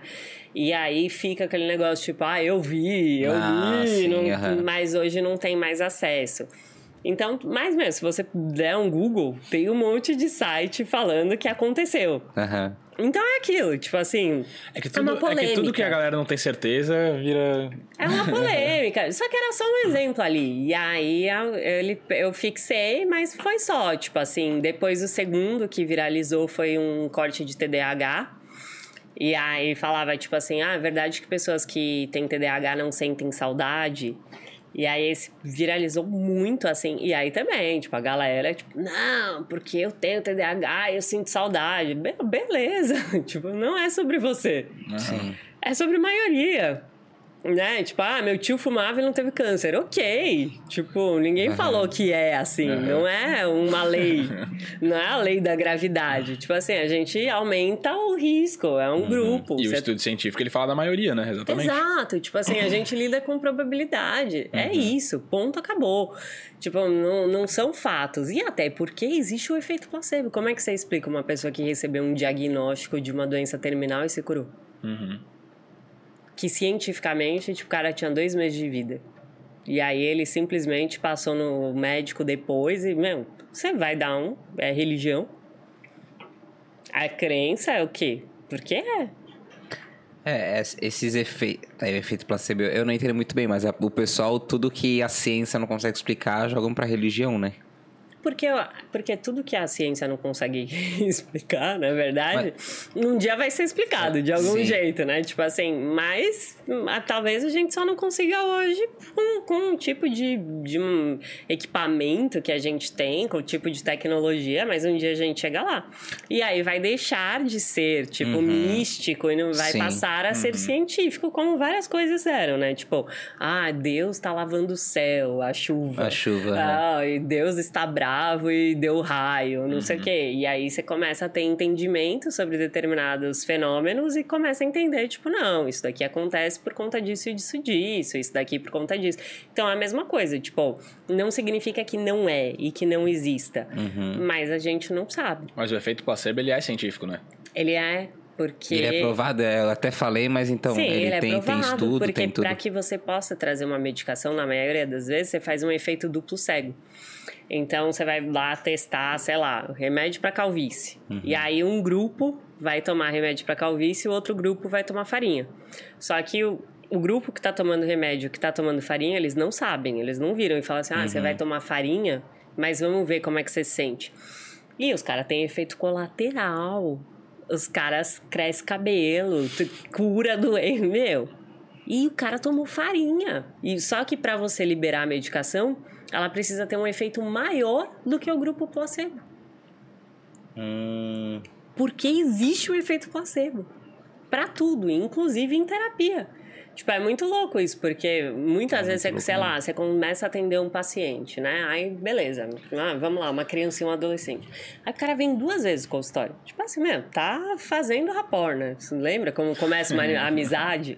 Você é amigo de alguém, duas conversas? Uhum. Aí o pai chega e fala assim, nossa, ele melhorou tanto tanto, tanto. É impressionante. É outro. Aí você fala, nossa, porque nem começamos, né? Uhum. Tipo assim, mas é isso. Às vezes o simples fato da pessoa estar sendo vista, estar sendo assistida, às vezes, sei lá, vai, era um adolescente que estava se sentindo mal aqui. Tô, tô viajando, mas uhum, coisas que eu acho que pode acontecer. Aí ele pensa, pô, meu pai se preocupou comigo, me levou lá tem alguém olhando para mim, tipo, as pessoas estão preocupadas com. Isso já mudou na pessoa alguma coisa. E não necessariamente a intervenção. Uhum. Sempre acontece isso? Não, mas às vezes acontece. E é uma coisa, é um fato. Acontece. E a gente tem que considerar. E é uma coisa o criada. O que que faz? Não sabemos. Dizem que é o poder da mente. Né? O nome que a gente dá hoje é esse, mas que tem N situações assim, tem. Inclusive tem um livro bem legal que chama Você é o Placebo. É um livro de é, física quântica e tarará, não sei o quê, mas ele vai dando vários exemplos reais é, de pesquisas e de coisas que foram feitas de pessoas, tipo, inacreditavelmente que se curaram de coisas absurdas, que mudaram, tipo, ah, sei lá, a pessoa tinha um de nunca mais andar e voltou a andar, uns negócios uhum. absurdos porque aí ele fala do poder do pensamento, porque a pessoa trouxe aquela capacidade de pensamento para ela, ela foi mudando. Inclusive o Milton Erickson, que é um é um teórico da psicologia, ele era um, psicólogo, né? Ele era uma criança que tinha problema. E ele ficava ah, numa cadeira de rodas, enfim, e aí quando os pais iam trabalhar, deixavam ele na janela estacionavam a cadeira na janela e ele ficava podendo olhar a paisagem e tudo mais. E aí um dia os pais saíram de casa e ele não pôde ficar na janela, eles esqueceram de empurrar a cadeira e ele começa a trabalhar a mente dele para que ele consiga levantar e ir até a janela, tipo, ou fazer a cadeira ir até a janela, ou ele ir. E aí ele entra no estado de hipnose e ele começa a conseguir fazer a cura do próprio corpo e aí ele vai trabalhando. Ele trouxe essa coisa da hipnoterapia uhum. para a psicologia por conta do que ele fez para se curar da própria doença que ele tinha. E aí ele vai estudar psicologia, depois ele vai trabalhar isso com os pacientes, e aí ele usa uma série de histórias. Então, quando ele trabalha com o paciente, ele vai trabalhando sempre por metáfora. É bem interessante, assim, uhum. assim, o trabalho que ele faz, porque ele não, ele não pega, ele pega teu problema. E aí, inclusive, acho que foi um dos maiores desafios que eu tive, assim, quando eu estudei Milton Erickson, porque a gente tinha que fazer esse tipo de intervenção e para mim foi bem difícil. Mas aí, tipo, paciente conta o problema, sei lá. Uh, Físico. Alguma coisa que ele tem, tipo um ataque de pânico ou, sei lá, um, qualquer tipo de problema. Uhum. E aí, ao invés dele pegar e trabalhar exatamente isso, falar assim, ah, me conta como que você sente com relação... Que é o mais comum, né? Uhum. Tipo, ah, me conta as situações, não sei o quê. Ele escreveu uma história. E aí ele pegava e começava, tipo, ele lia para o paciente aquela história. Tipo, ah, tinha uma pessoa, uma borboleta que quebrou a asa e nananã. E, tipo, ele ia contando um negócio e ele dava um desfecho para a história, porque ele, ele usava meio que a mesma linha de Jesus, assim, né? Que Jesus, tipo, ele não falava comunicação, ele não pegava e falava assim, ó, oh, você tem que parar de comer. Ele pegava e contava uma parábola, né? Hum. Ah, tinha um cara que ele comeu tanto que aí ele começou é, tá. a passar mal. E não exatamente, sim, eu sei que não sim, tem isso na Bíblia, mas. Não, enfim, tipo, é... tipo, um filho que saiu de casa, aí não sei o quê. Assim. É. Ele usava sempre, porque aí. E todo mundo se encontra na história, não é muito louco? Sim. quando você lê, você fala, puta, eu tenho isso. Uhum. Ai, nossa, eu sou assim também, não sei o quê. E aí você vence ali na hora qualquer tipo de objeção. A pessoa não tem uma objeção, porque não é para ela. Isso, porque não se ofende, né? E é o que a gente faz com criança. Tipo assim, você não pega e fala pra criança, ah, não mente. Você até fala, mas você conta a história do Pinóquio. Aham. Uhum. Do bobo da corte tá pegando fogo. Você não, é, você não fala, tipo assim, ai, ah, olha, tem que obedecer o pai e a mãe. Você, tipo, mostra a historinha do, do, do Nemo. Olha lá, o molequinho não uhum. obedeceu o pai dele, ó que ruim que deu para ele. Ficou perdido, deu vários, quase morreu várias vezes, não sei o que. Você quer viver isso aqui? Não, então uhum. então obedece o papai e a mamãe. Porque aí não é pra ele, né? Tipo, é uma fábula, é um negócio. E é o jeito como ele trabalhava com os pacientes dele. Tipo, é bem mais desafiador, porque é bem mais fácil você chegar, indagar a pessoa, sim, tentar sim. entender. E até é uma das, das maiores características de um bom comunicador é ser um contador de história, né? Exatamente. E é o que pega, né? Geralmente o que faz com que você goste é né, o negócio da história. história. Uhum. A história te pega. Tipo, nossa, porque é isso, eu acho que ela transita em muitos ambientes. ela não fala única e exclusivamente para uma pessoa, mas ela fala para um grupo de pessoas, né? Porque você, de certa forma, você se vê naquilo. Tipo, tem um pouquinho do Nemo em você. Uhum. Tem um, não é? Uhum. Você, tipo, você assiste um negocinho e você fala, putz, meu, acho que, nossa, eu também às vezes faço isso daqui. Uhum. Alguma coisinha ali se relaciona com algo seu. E ele uhum. usava muito disso, assim. É que ele é um cara que não é muito falado, mas é um cara fantástico e a maioria das pessoas que trabalha com hipnose conhece, sabe, do trabalho dele, principalmente porque ele teve muito isso do efeito placebo. Sim. Uhum. Mas tem alguma continuação, talvez, desse estudo que, que tente entender, justificar o porquê que. Porque é uma exceção, o efeito placebo? Não, ele acontece, né? Tipo assim, mas não é com todo mundo. Mas sim, todo mundo tem um pouco. Então, sei lá, o simples fato de você achar que você vai melhorar porque você vai tomar um medicamento tende a te ajudar a ter uhum. o efeito positivo, sim. As pessoas que menos têm efeito, todo mundo está sujeito e todo mundo tem um pouco, e as pessoas que menos têm o efeito placebo são as pessoas deprimidas, porque a depressão, um dos sintomas dela é a desesperança. Então, sempre que eles querem testar uma medicação e ter certeza absoluta, eles tendem a buscar um grupo é, de pessoas, porque o deprimido ele tem uma tipo, ah, isso daqui não vai funcionar para mim. Uhum ó, oh, esse remédio é muito bom, não sei o que, vai crescer seu cabelo. Tipo, aquele, aquelas. Porque a gente não começa a assistir uns negócios da Polishop, não sei o que, e aí você não fala, tipo, mano, preciso muito disso. tipo, você nem tava pensando, né? mas o cara te, começa a colocar na sua cabeça um negócio assim que você fala, nossa, e como que eu não tenho uma mangueira que vira helicóptero até hoje? tipo, como eu, sei lá, aquelas lojas Sim. de cacareco, Sim, tipo, é. que multi-coisas, que você fala, mano, aqui vende tudo que ninguém precisa comprar, mas a partir do momento que você entrou lá dentro, você fala: Nossa, eu não tenho um negócio que amassa banana. Tipo, como se não fosse capaz de fazer Sim. aquilo sozinho. Porque pega no teu, no, no negócio. E eles não. Eles têm, tipo, ah, isso daqui, a minha banana não vai amassar. Não vai ficar boa. Entendi. Então a desesperança está um muito presente na, na depressão. E aí eles tendem a ter menos. Porque a maioria de nós tem. Se eu começar a te falar um negócio e falar que é muito bom, você vai, principalmente se você acreditar em mim, você já uhum. vai vir com viés de que aquilo é muito bom e a tendência de que você ache muito bom é muito grande. Uhum. E por isso que o bom vendedor é o tipo que sabe vender o seu peixe. Uhum. Sim. Porque você já vendeu para a pessoa antes dela comprar de você. E tu mesmo comprou, né? Também você, né? Porque a pessoa começou a tipo, nossa, olha, isso daqui é, meu, vou trazer um negócio, sei lá, esses cursos mesmo, é o segredo do uhum. não sei o uhum. quê, tipo. E é, e é engraçado que a gente cai nesse negócio, você sabe e você cai, você fala, meu, mas qual que será que é o segredo? Uhum. Né? Tipo assim, porque a gente quer mesmo que tenha um negócio e de certa forma você, tipo, você já acreditou. Então a chance de que você faça o negócio e seja bom é grande, porque você já, já foi, tipo, enviesado. Uhum. Se você acreditar que ouvir o áudio, sei lá, XY antes de dormir te traz riqueza, a chance de trazer amanhã. Então, aquele negócio do o segredo mesmo do, do livro lá, ele tem um fundo de. Cientificamente tem um nexo, digamos assim. Tem, o efeito placebo. Uhum. Que segredo? Que Cientificamente, é o segredo. O, tipo de poder da mente, assim, que se tu é. ficar vibrando numa parada, ela vai acontecer.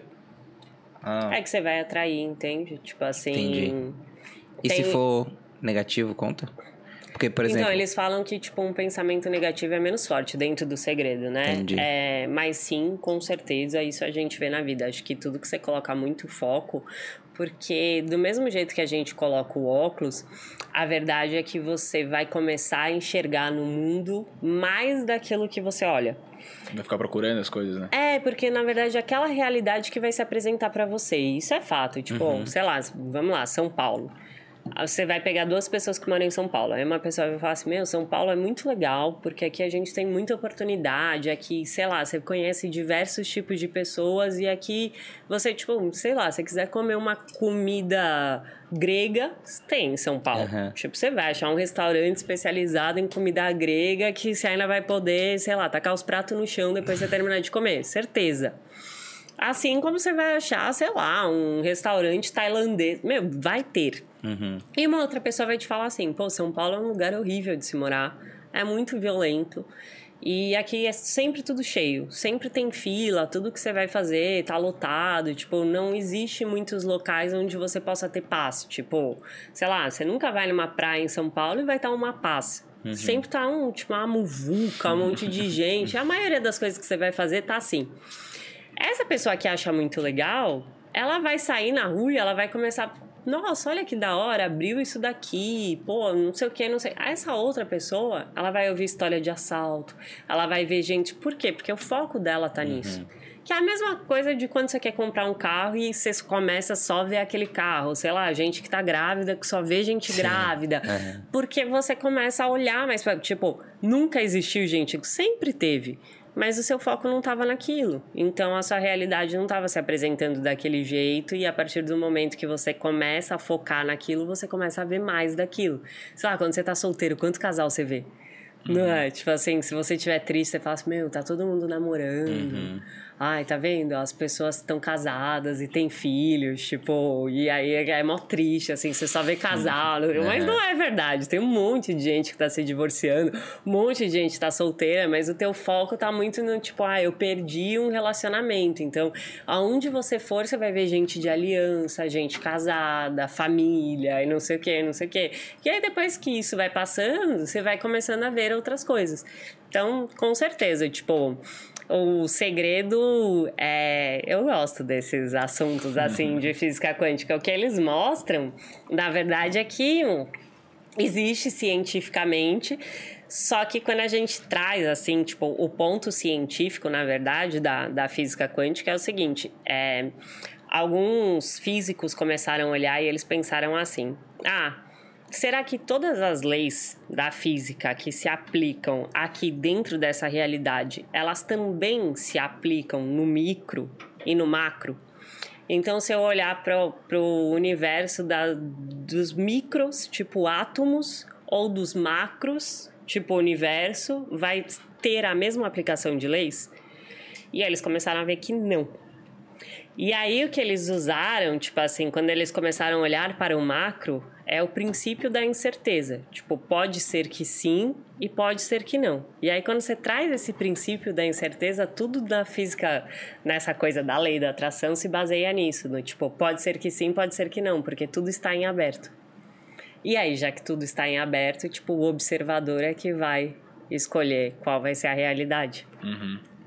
E é, é, muito louco você pensar nisso, mas tem uns experimentos mostrando isso e tudo mais. Mas tudo parte disso, assim, desse princípio da incerteza. Então, tem gente que vai falar, meu, de jeito nenhum, isso não vai funcionar, tal. Inclusive, uma galera que eu sigo, que eu gosto, assim, muito do trabalho, de falar, nossa, isso daí é uma besteira e não sei o que, nananã. tipo, mas tem um monte de gente que aplica e dá certo. Pra mim, é o placebo. Uhum. Eu acho que tenho muito do acreditar dar certo, porque a gente começa a correr atrás. Então, e, e, eu acho que você começa a olhar para aquilo, porque o pessoal fala assim, ah, começa a chegar em você oportunidade. E é, mas eu acho que é porque você tá mais atento. Uhum, tá disposto. Você vai atrás, as coisas vêm. Eu acho que isso acontece assim, tipo, você tá mais de olho, assim, você fala assim, ah, sei lá, vou abrir um podcast. Você começa a tipo, conhecer uma galera, você começa. Porque você começa a tipo, olhar para esse universo, assim, que talvez para uma outra pessoa que não estava pensando em fazer isso. Mas, ia passar. Porque assim, ó, algumas pessoas, então, eu, eu tô né, indo no caminho aqui, tá vindo várias coisas na minha cabeça. Porque muitas pessoas que estão, sei lá, em, em, câncer terminal, mesmo sendo positivas e tal, por que, que elas não conseguem, às vezes, então, talvez essa cura, assim? Uh, claro que provavelmente pode ser uma exceção e não um negócio mais normal. Mas qual que seria, assim... Bom, a ciência, eu acho que ela tenta provar é, o sim e o não, né? Então, na verdade, tudo é uma negação, né? Ela sempre tenta provar contra a negação, né? Essa é a verdade. E o que, como é que seria, assim, então? Se você for olhar, tipo assim, por essa vertente, o que eles vão dizer é que essa pessoa, na verdade, não queria. Entendi. É, que, o tipo, existe. É, que na verdade Talvez. você vai ver que todo estado tem um ganho. Então, é, é muito complicado a gente falar sobre isso, porque eu sei que a primeira reação que a gente tem é tipo, não tem. Mas tem. Porque se você for pensar, por que, que as pessoas, tipo assim, por que, que uma pessoa se mantém num relacionamento abusivo? Uhum. Ela sabe que ela tá num relacionamento abusivo, mas ela se mantém num relacionamento abusivo. Por quê? Porque todo estado tem um ganho. Tem alguma coisa ali que faz com que essa pessoa se mantenha ali. Uhum. Ah, eu já, tipo, puta, é ruim, mas eu sei como é que é. Eu conheço fulana há não sei quantos anos, ou a fulana não sei Até quantos questão anos. financeira, filho. Qualquer coisa. Tem alguma coisa que a pessoa tá ganhando. A doença, ela também traz alguma coisa. Sei lá, quando você tá doente, as pessoas te olham com, sei lá, com dó. Às vezes, teu filho não falava com você, mas aí você descobriu que você tá com câncer e aí teu filho voltou a falar com você. Aí o que, que você pensa? Tipo, ah, se eu me curar, será que eu vou, tipo, deixar de falar com meu filho? De novo, sei lá, tô inventando coisas aqui. Mas enfim, a pessoa tá ganhando alguma coisa. E é por isso que a gente se mantém em estados que são contraproducentes. Porque que eu sei que, tipo, todo mundo sabe que é bom você fazer exercício físico e que é bom você se alimentar saudável. Mas não fazer isso tem um ganho. Porque talvez, tipo, o fato de eu não ir pra academia faz com que eu possa dormir uma hora a mais. Ou, sei lá, ficar uma hora a mais no sofá vendo uma TV quando eu chego do trabalho que eu tô cansado. Eu tô ganhando alguma coisa. E às vezes a gente não consegue abrir mão desse ganho. Por isso que quando a gente, na psicologia, a gente trabalha com isso, tipo, mesma coisa para vício. Por que, que umas pessoas conseguem se libertar de vícios e outras não conseguem? Porque algumas pessoas conseguem negociar os ganhos. Tipo, ah, que outro tipo de, sei lá, comportamento eu posso ter que vai me gerar esse ganho e o outro que eu quero ter também? Ah, como que eu posso fazer para que eu possa descansar e fazer o exercício físico? Ah, tipo, eu posso descansar ao invés de uma hora, meia hora? e fazer a outra meia hora de exercício físico, é uma questão de. Mas tem um ganho. E aí, se você for olhar, tipo assim. É que falar, a pessoa quis morrer, não, mas talvez ela só não quis se curar completamente, porque tinha alguma coisa que estava gerando ganho e que talvez naquele momento o ganho fosse maior.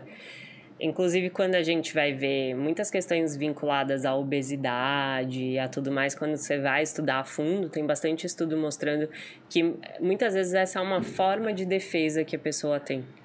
É, sei lá, a pessoa sofreu abuso na infância e aí ela, tipo, fica menos atraente sendo obesa e aí ela, tipo, tem um lado dela que quer muito, é, emagrecer, ficar bonita, ficar atrás. Mas aí tem um outro lado que tem muito medo de que isso aconteça. Então, tipo, se manter naquele peso também tá trazendo Mas isso é uma um escolha inconsciente? É, tipo assim, inconsciente porque normalmente a pessoa não tem consciência de que é isso. E aí ela faz essa descoberta na terapia, assim. É, tem um exercício, uma, uma pesquisa legal de um exercício que eu vi que a, era bem simples, assim, a psicóloga colocava pra pessoa, era com grupos de transtorno alimentar, tanto a compulsão quanto os transtornos de ano- anorexia, bulim- bulimia e tal. Ela pedia pra pessoa fazer um desenho de como ela queria ser tipo, no futuro. Aí a pessoa ia lá e fazia um desenho. Aí ela colava, tipo, ali na ponta e ela fazia a pessoa dar um passo até aquele futuro esperado, né? E aí, conforme ela ia dando um passo, ela falava, como você tá se sentindo? Ah, tô sentindo isso e isso. Ah, como você tá se sentindo? Aí, quando a pessoa tava chegando perto daquilo, ela parava e travava. Aí a pessoa trazia, tipo...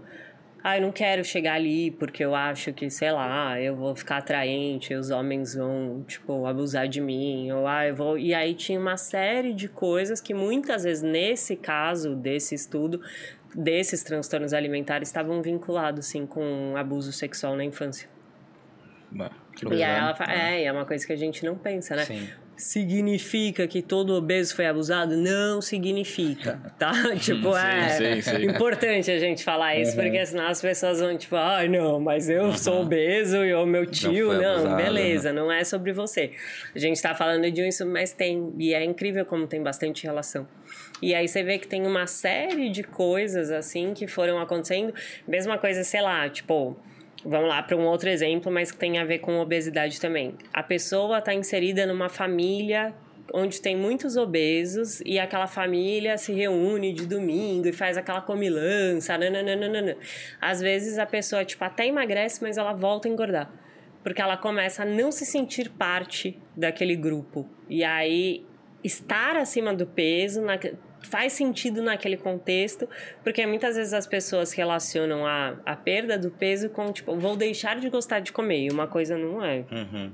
É, tipo, tem um monte de gente que é magra e jaca no final de semana, é verdade. Uhum. Mas aí a pessoa acha, tipo assim, ah, eu não vou gostar de comer. Sei lá, você tem um marido, casal, os dois eram gordinhos e começar, tipo, tudo se relacionava com comida. Uhum. Você vai ver que um emagrece, o outro, tipo, aí depois volta a engordar. E o outro e fica nessa coisa, porque, tipo, o próprio casamento tá. E aí é mais uma questão de crença, porque dá para mudar, mas tem um ganho. É meio que um, sei lá, um senso distorcido de recompensa. É. E, e, de medo, né? Tipo assim, por que, que muita gente que, sei lá, era muito pobre ganha muito dinheiro e depois fica pobre de novo? Porque deixa de pertencer. É, tipo assim, ah, minha família é simples. Uhum. E quando você ganha muito dinheiro, você começa a pertencer a outros grupos, né? Sim, e nem sim. sempre você quer pertencer a esses grupos. Tipo, tem um ganho também ser pobre.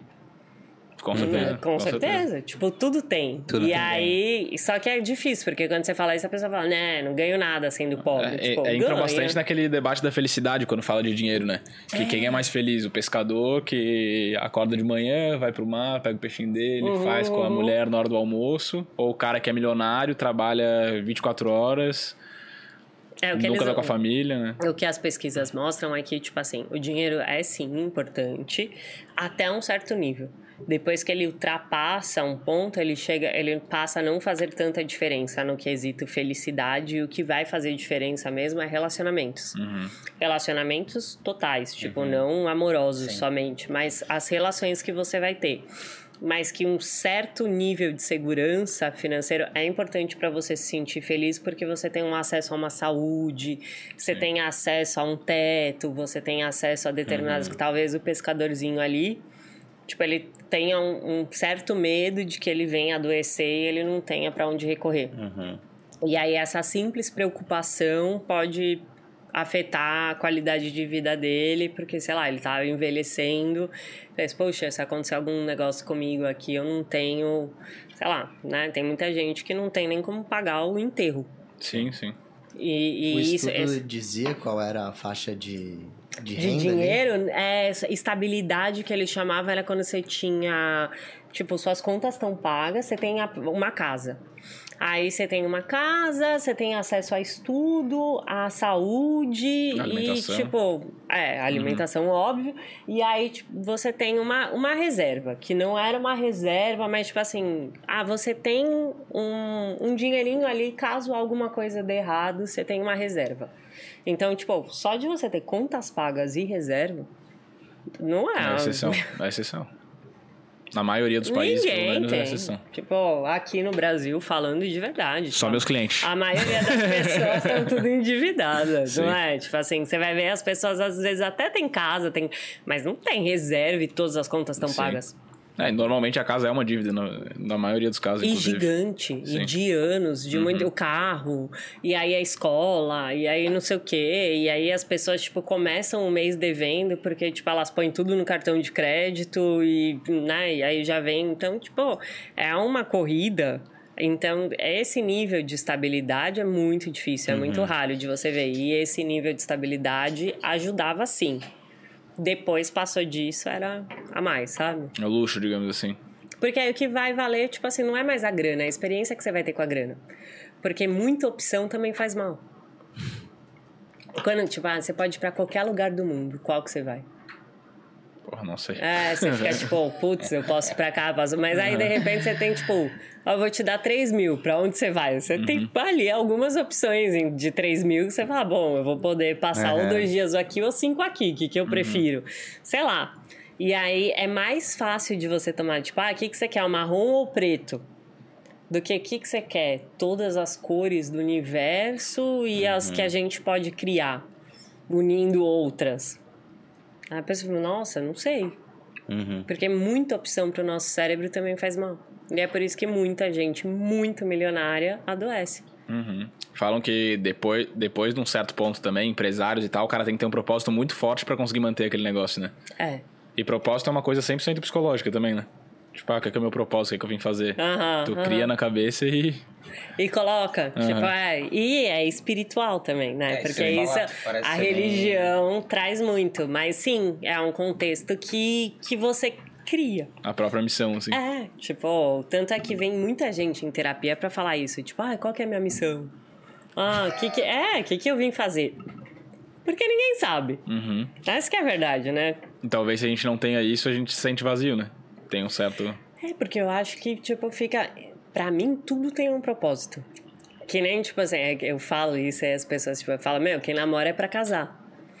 E aí a pessoa fala, ah, não sei o quê. Mas é verdade. Qual que é o intuito do namoro? Tipo assim, se você não tem intenção de casar, não namora. Porque pra que, que você tá namorando? Tipo, com a você já sabe que aquela pessoa não é a pessoa com quem você vai casar, tipo, não namore com ela, não, não faz o menor. Você fica pra namorar, você namora pra casar. Então, tudo tem um propósito. E eu acho que quando você, tipo, ah, você tá lá namorando, aí você reconhece que aquela pessoa não é a pessoa certa pra você, o namoro deixou de fazer sentido. Sim. Você tá ali trabalhando, aí você tem um. Ah, que não seja a questão financeira, mas também incluindo isso. Você tem. Você tá lá trabalhando, aí você tem o propósito X e você começa a perceber que aquilo não vai te levar, que é a mesma coisa. Por que o cara parou de responder?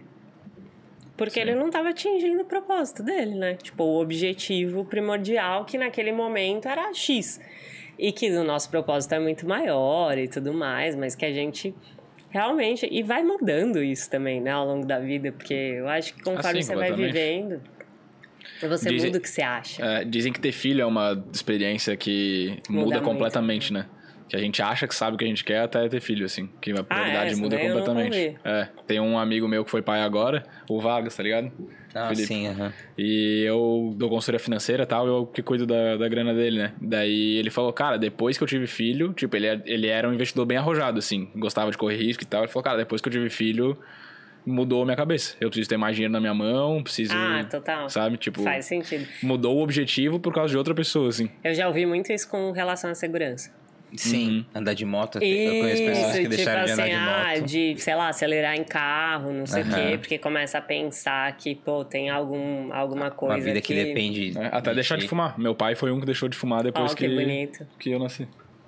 É, Isso foi muito bom, né? Aham. Que bom que você veio. Sim. Porque, né? Tipo, assim, é raro, né? Sim, Tem vários que, meu, não estão nem aí. É. Tipo, tem filho que pede, pede de Natal, não sei o quê. E o pai não... Não cede, mas tá certíssimo Sim. ele, né? E tá é que vivo é até muda, hoje. né? É, tá, tá. Imagina, não. É. Não, não, morreu de dois Na anos. hora de fumar, é porque já tava pela bola 8 ali. Não, mas tem, eu acho- eu acho que é legal esse negócio de mudar as percepções, assim, né? Porque tem essa parada da personalidade que é. Que muita gente fala, ah, eu sou assim, eu não dá pra mudar, tipo, é a minha personalidade. Mas a personalidade também é uma construção nossa, né? É meu lógico, signo. e, e lógico É do que dá signo. pra mudar, né? tipo assim, dá pra mudar. Total. Só que tem que querer. Tipo Sim. assim, não adianta eu querer mudar o João. O João tem que querer mudar. Isso é fato. E eu acho que muitas vezes a gente entra em coisas que a gente quer mudar o outro, que não sei o que. As pessoas mudam, sem dúvida, quando elas querem. Eu acho que tem que fazer sentido. Pro seu pai fez sentido. Tipo, ah, eu quero estar mais tempo porque, sei lá, tem um ser aqui que precisa de mim, ou eu quero viver as coisas com meu filho, não sei o quê. Foi ele que quis. Não foi alguém que chegou e falou, ah, a partir de agora você tem um filho, você não vai mais fumar. Sim. E tu falou de personalidade, tu falou de personalidade também. Existe, agora vou meio que mudar da água pro vinho. É, Existe esse lance de, de personalidade, tipo, ah, dentro da cabeça de uma pessoa, ela tem duas personalidades brigando ali pra ver quem vai ser mais forte, quem não vai, quem vai. Existe. É um transtorno também, tá? Um transtorno de múltiplas personalidades. Então, existe, igual vocês viram, fragmentado. Sim. Aham. É muito é legal, incrível. é incrível. Aham. Né? Tipo, meu, é pá, né? Tipo, é incrível. Existe, é muito raro, tá? Então, assim, hum, pouquíssimas pessoas, tipo, outro dia eu até vi a estatística, não lembro de cor, assim, mas, tipo, no Brasil é zero, né? É bem pouquinho mesmo, assim, vai ser muito difícil de você conhecer, mas é um transtorno e a pessoa se desassocia dela e assume uma outra personalidade. E não é algo que ela tenha controle.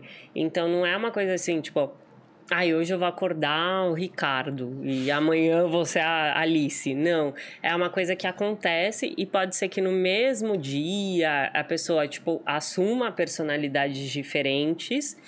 E pode ser que ela passe algum tempo, tipo, vivendo como fulano e depois ela assuma a personalidade de ciclano. Tipo, no filme isso acontece, né? Tipo, Sim. ele vai ciclando ia ser muito bizarro. E aí, depois, tipo, ao longo do mesmo dia, ele vai, né? Conforme ele vai uhum. ficando nervoso, as experiências vão acontecendo lá, ele vai ciclando mais rápido e tudo mais.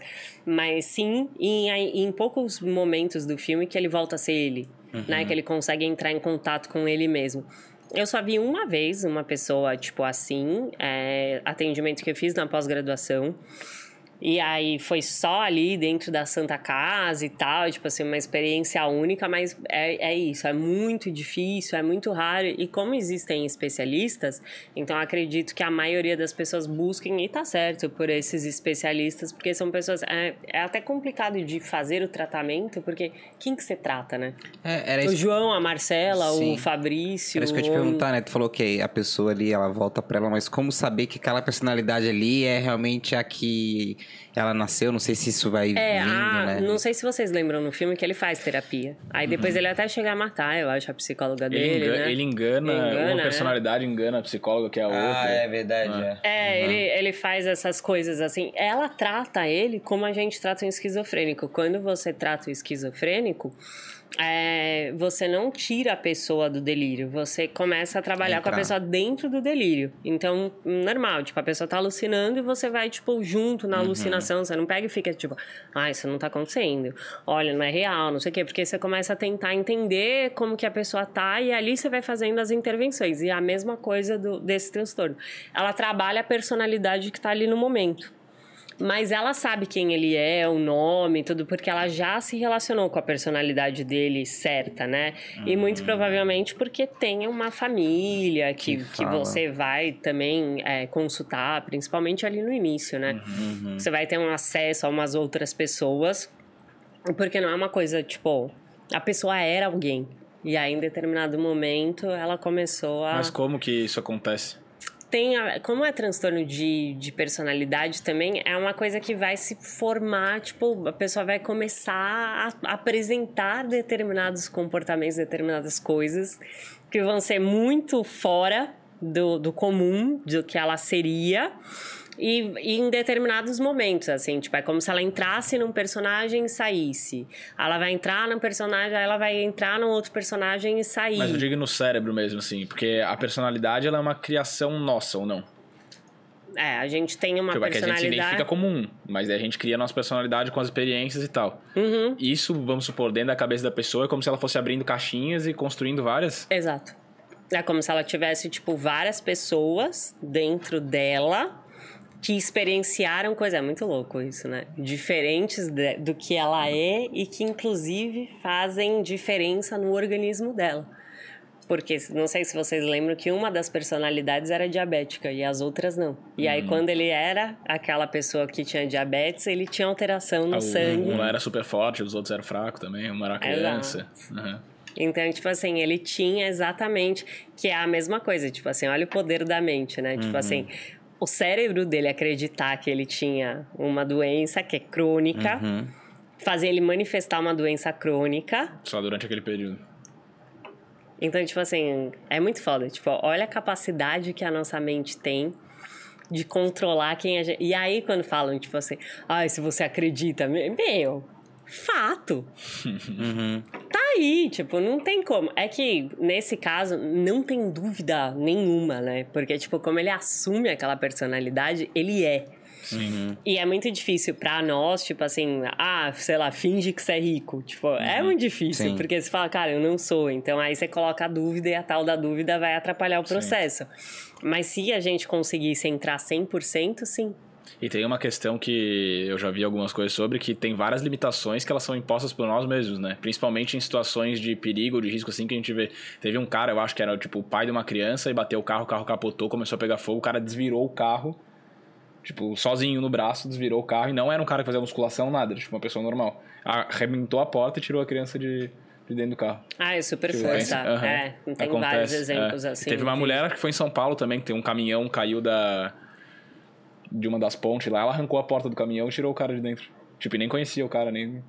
Nossa, isso daí é legal, né? É. Tipo, eu sempre vi relacionado a filho, a salvar Aham. alguém que você, tipo, tem muito apreço. Depois assim. vai dar uma olhada, é legal esse aí. Vou- super mulher de São Paulo, Mas uma o que parada assim, acontece? um Dá, monte dá de- um bloqueio na mente? É, na verdade, tipo assim, a pessoa, ela age naquele impulso e ela coloca toda a energia dela no que ela quer fazer e eles chamam de super força. Tipo, um fenômeno que te dá uma super força que você consegue, por exemplo, levantar um caminhão, que você consegue... E aí tem alguns exemplos de pessoas que fizeram isso...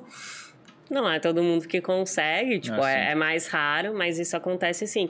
Ah, se você pensar quando você tá numa situação de muito perigo, Sim. você faz coisas que depois você fala assim, meu, como, Como é que eu que eu consegui? Pular muro, fugir correr? cachorro. É, tipo, fazer uns negócios assim, tipo, eu já pulei muro também. de, e sei lá, correr uma velocidade que Uhum. muito normalmente você não conseguiria. Porque quando, quando vem aquela adrenalina, sei lá, você não pensa, né? Você só vai. É, e não é que não tem impactos no corpo também, né? Esse cara aí que desvirou o carro, se não me engano, ele destruiu todos os músculos do, do braço. Do braço, é, tipo- Dilacerou o músculo, assim. Porque Mas imagina. na hora ele resolveu. Que bizarro. Aham. E eu acho que ele nem liga, né? Depois Ah, ele fala assim, certeza, ah, né? meu, que dane-se. Até porque volta também, meu né? Filho, né? Acho que sim. Não sei Uhum. daí como é que são os procedimentos do pós. Ah, eu acho que opera, É, né? volta, tipo é, assim, deve o voltar. próprio Muzi, ele faz esse negócio de... Rasgar quando a é- fibra. É, porque quando a pessoa é, treina muito, também tem esses negócios. Nem sabia que dava pra romper, mas dá pra romper o bíceps, romper Uhum. o tríceps. Dá pra você fazer umas loucuras, assim. E aí eles conseguem operar e... Aí deve ser horrível. Não, o Ah! Eu guriza- já vi de panturrilha. Ai, eu vi de panturrilha. coxa. o Anta que, que joga rugby com a gente, Ah, é ele, verdade, rasgou o músculo, né? O bíceps dele, tipo, a bolinha aqui, tipo, é como se... Nossa. Ai. Imagina voltar a jogar depois de uma cena dessa. E voltou, né? Tipo, passou duas semanas o cara É, tá lá, ele não logo é? depois já... É incrível, porque a galera não liga, né? Tipo assim, que é a mesma coisa do o Cariani também, o Renato, ele também rompeu.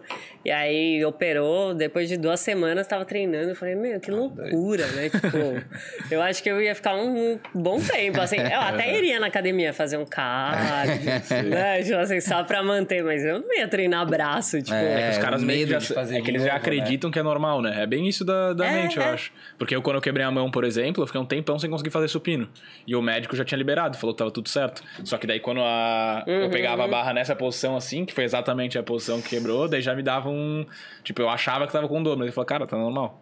Tinha- Já tinha até a, como é que é, flexão de mão suficiente, assim, tudo. e- Mas a pessoa não consegue, trava, assim, o cérebro. Porque eu acho que é o Bloqueia. gatilho, né? O tal do gatilho que você quer de, de proteção mesmo. De, ah, sei lá, subir em árvore. É mó difícil subir em árvore, mas sei lá, se estiver sendo perseguido por uma onça, meu, você vai até o topo ali, né?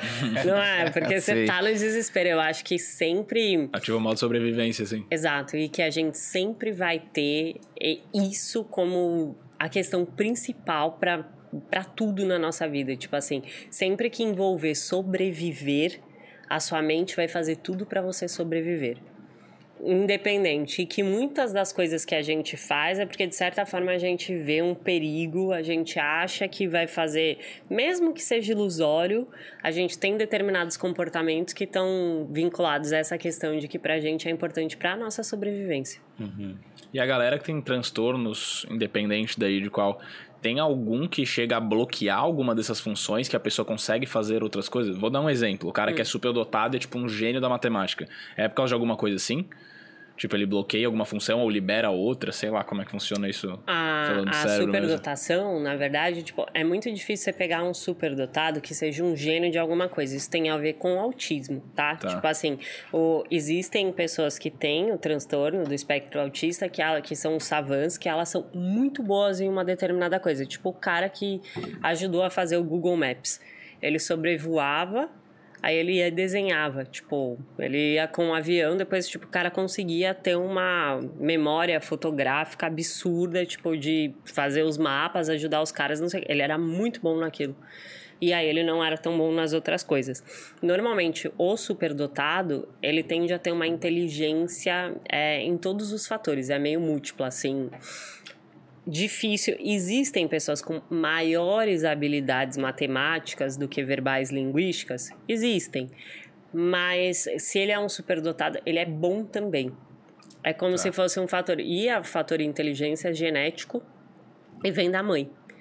Então, tipo assim, não teve alguma coisa que aconteceu. É, geralmente é estímulo, né? Então a gente tem um fator genético, tipo, já tinha uma família, uma mãe, não sei o que e tal, porque sempre vem da mãe, o gene da inteligência vem da mãe, e aí passa para esse filho, e aí é lógico, se você vai estimular aquilo, a tendência é que, né, aquilo, se você não estimular, a mesma coisa, sei lá, você pegar uma criança que não é superdotada, mas você estimular muito a questão da curiosidade, do, a tendência de que ela comece a ser mais curiosa, mais estudiosa com relação às coisas, é fato. E aí isso vai fazer com que ela, mesmo com aquela mais geralmente superdotada, essa junção de uma estimulação e de uma genética que porque vem da mãe mesmo e, e aí essa mãe geralmente tipo você vai ver a mãe já gostava muito de ler já gostava muito de tipo, e já trouxe isso um pouco para esse ambiente e aí tipo só combinou de combinar as duas coisas E é e- só de inteligência intelectual? Ou, sei lá, físico-motora? é o que a gente. Físico-motora entra também. A habilidade física-motora também tá avaliada na, dentro da avaliação neuro, ah, verbal, linguística e todas as funções executivas. Então, toda essa capacidade de planejamento, de flexibilizar pensamento, de velocidade de raciocínio, de controle inibitório, tudo isso faz parte da, da avaliação e aí a pessoa quando ela é superdotada, ela tem tudo no máximo, assim. Então, é muito difícil, tipo assim, nunca aconteceu de você de eu pegar uma pessoa, já aconteceu de tipo assim, a pessoa ter um QI verbal, sei lá, grande e um QI de execução maior. Mas ela já tinha, tipo assim, ela tem mais habilidade ainda na matemática, mas ela não é ruim em português. Ela é boa nas duas coisas que nessa ela consegue ser melhor. E aí você vai ver, a memória é boa, é maior, a capacidade de velocidade de raciocínio é maior, a- toda a atenção é boa e é, tá maior do que a maioria das pessoas, flexibilidade de raciocínio tá maior do que a maioria das pessoas, tipo assim, elas tendem a ter tudo, todas as questões cognitivas assim ampliadas.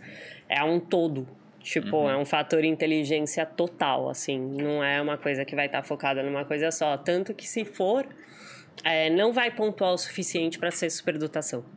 Tipo, se o cara tiver um QI muito bom de execução e muito ruim verbal, ele não tem ponto suficiente no QI de execução que faça ele entrar numa categoria de superdotação. Ele pode até chegar numa média, porque ele tem esse QI de execução muito bom. Mas como o QI, é, para ser considerado altas habilidades, tem que ser acima de 130, você tem que fazer ali uma pontuação boa nas duas coisas, senão não vai te levar lá não. E o superdotado, a pessoa que é superdotada, ela tem alguma hum, dificuldade, tem algum problema que ela possa estar enfrentando assim, que ela enfrenta?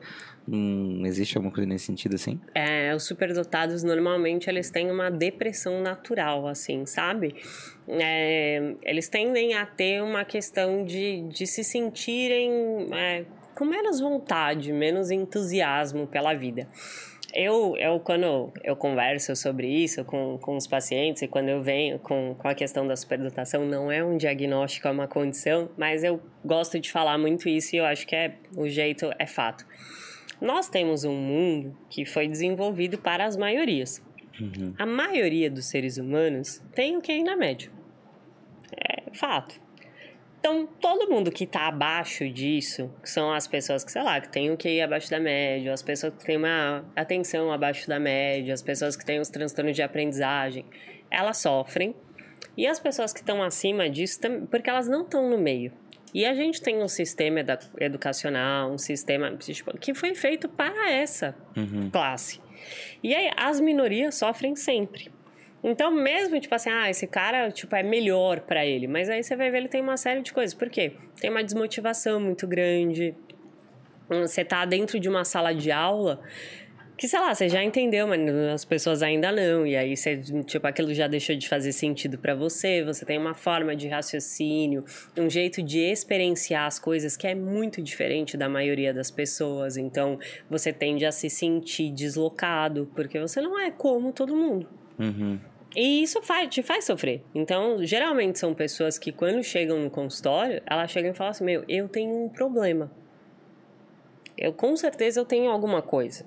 Eu não sei o que, que eu tenho, mas eu tenho algum negócio. Tipo, a pessoa vem com sofrimento e ela geralmente acha que ela é desatenta, que ela tem alguma questão emocional, que ela tem algo. Aí você fala, não, tipo assim, ó, pelo contrário, não sei o que, né, né? E aí tudo passa a fazer sentido, porque eles tendem a, tipo assim, eles gostam muito da questão do desafio. E à medida que o desafio foi sendo vencido, a coisa para de fazer sentido. Então, uhum. são pessoas mais criativas, pessoas que estão mais no foco das ideias e menos da execução. Então, é muito comum que essas pessoas elas comecem coisas e não terminem.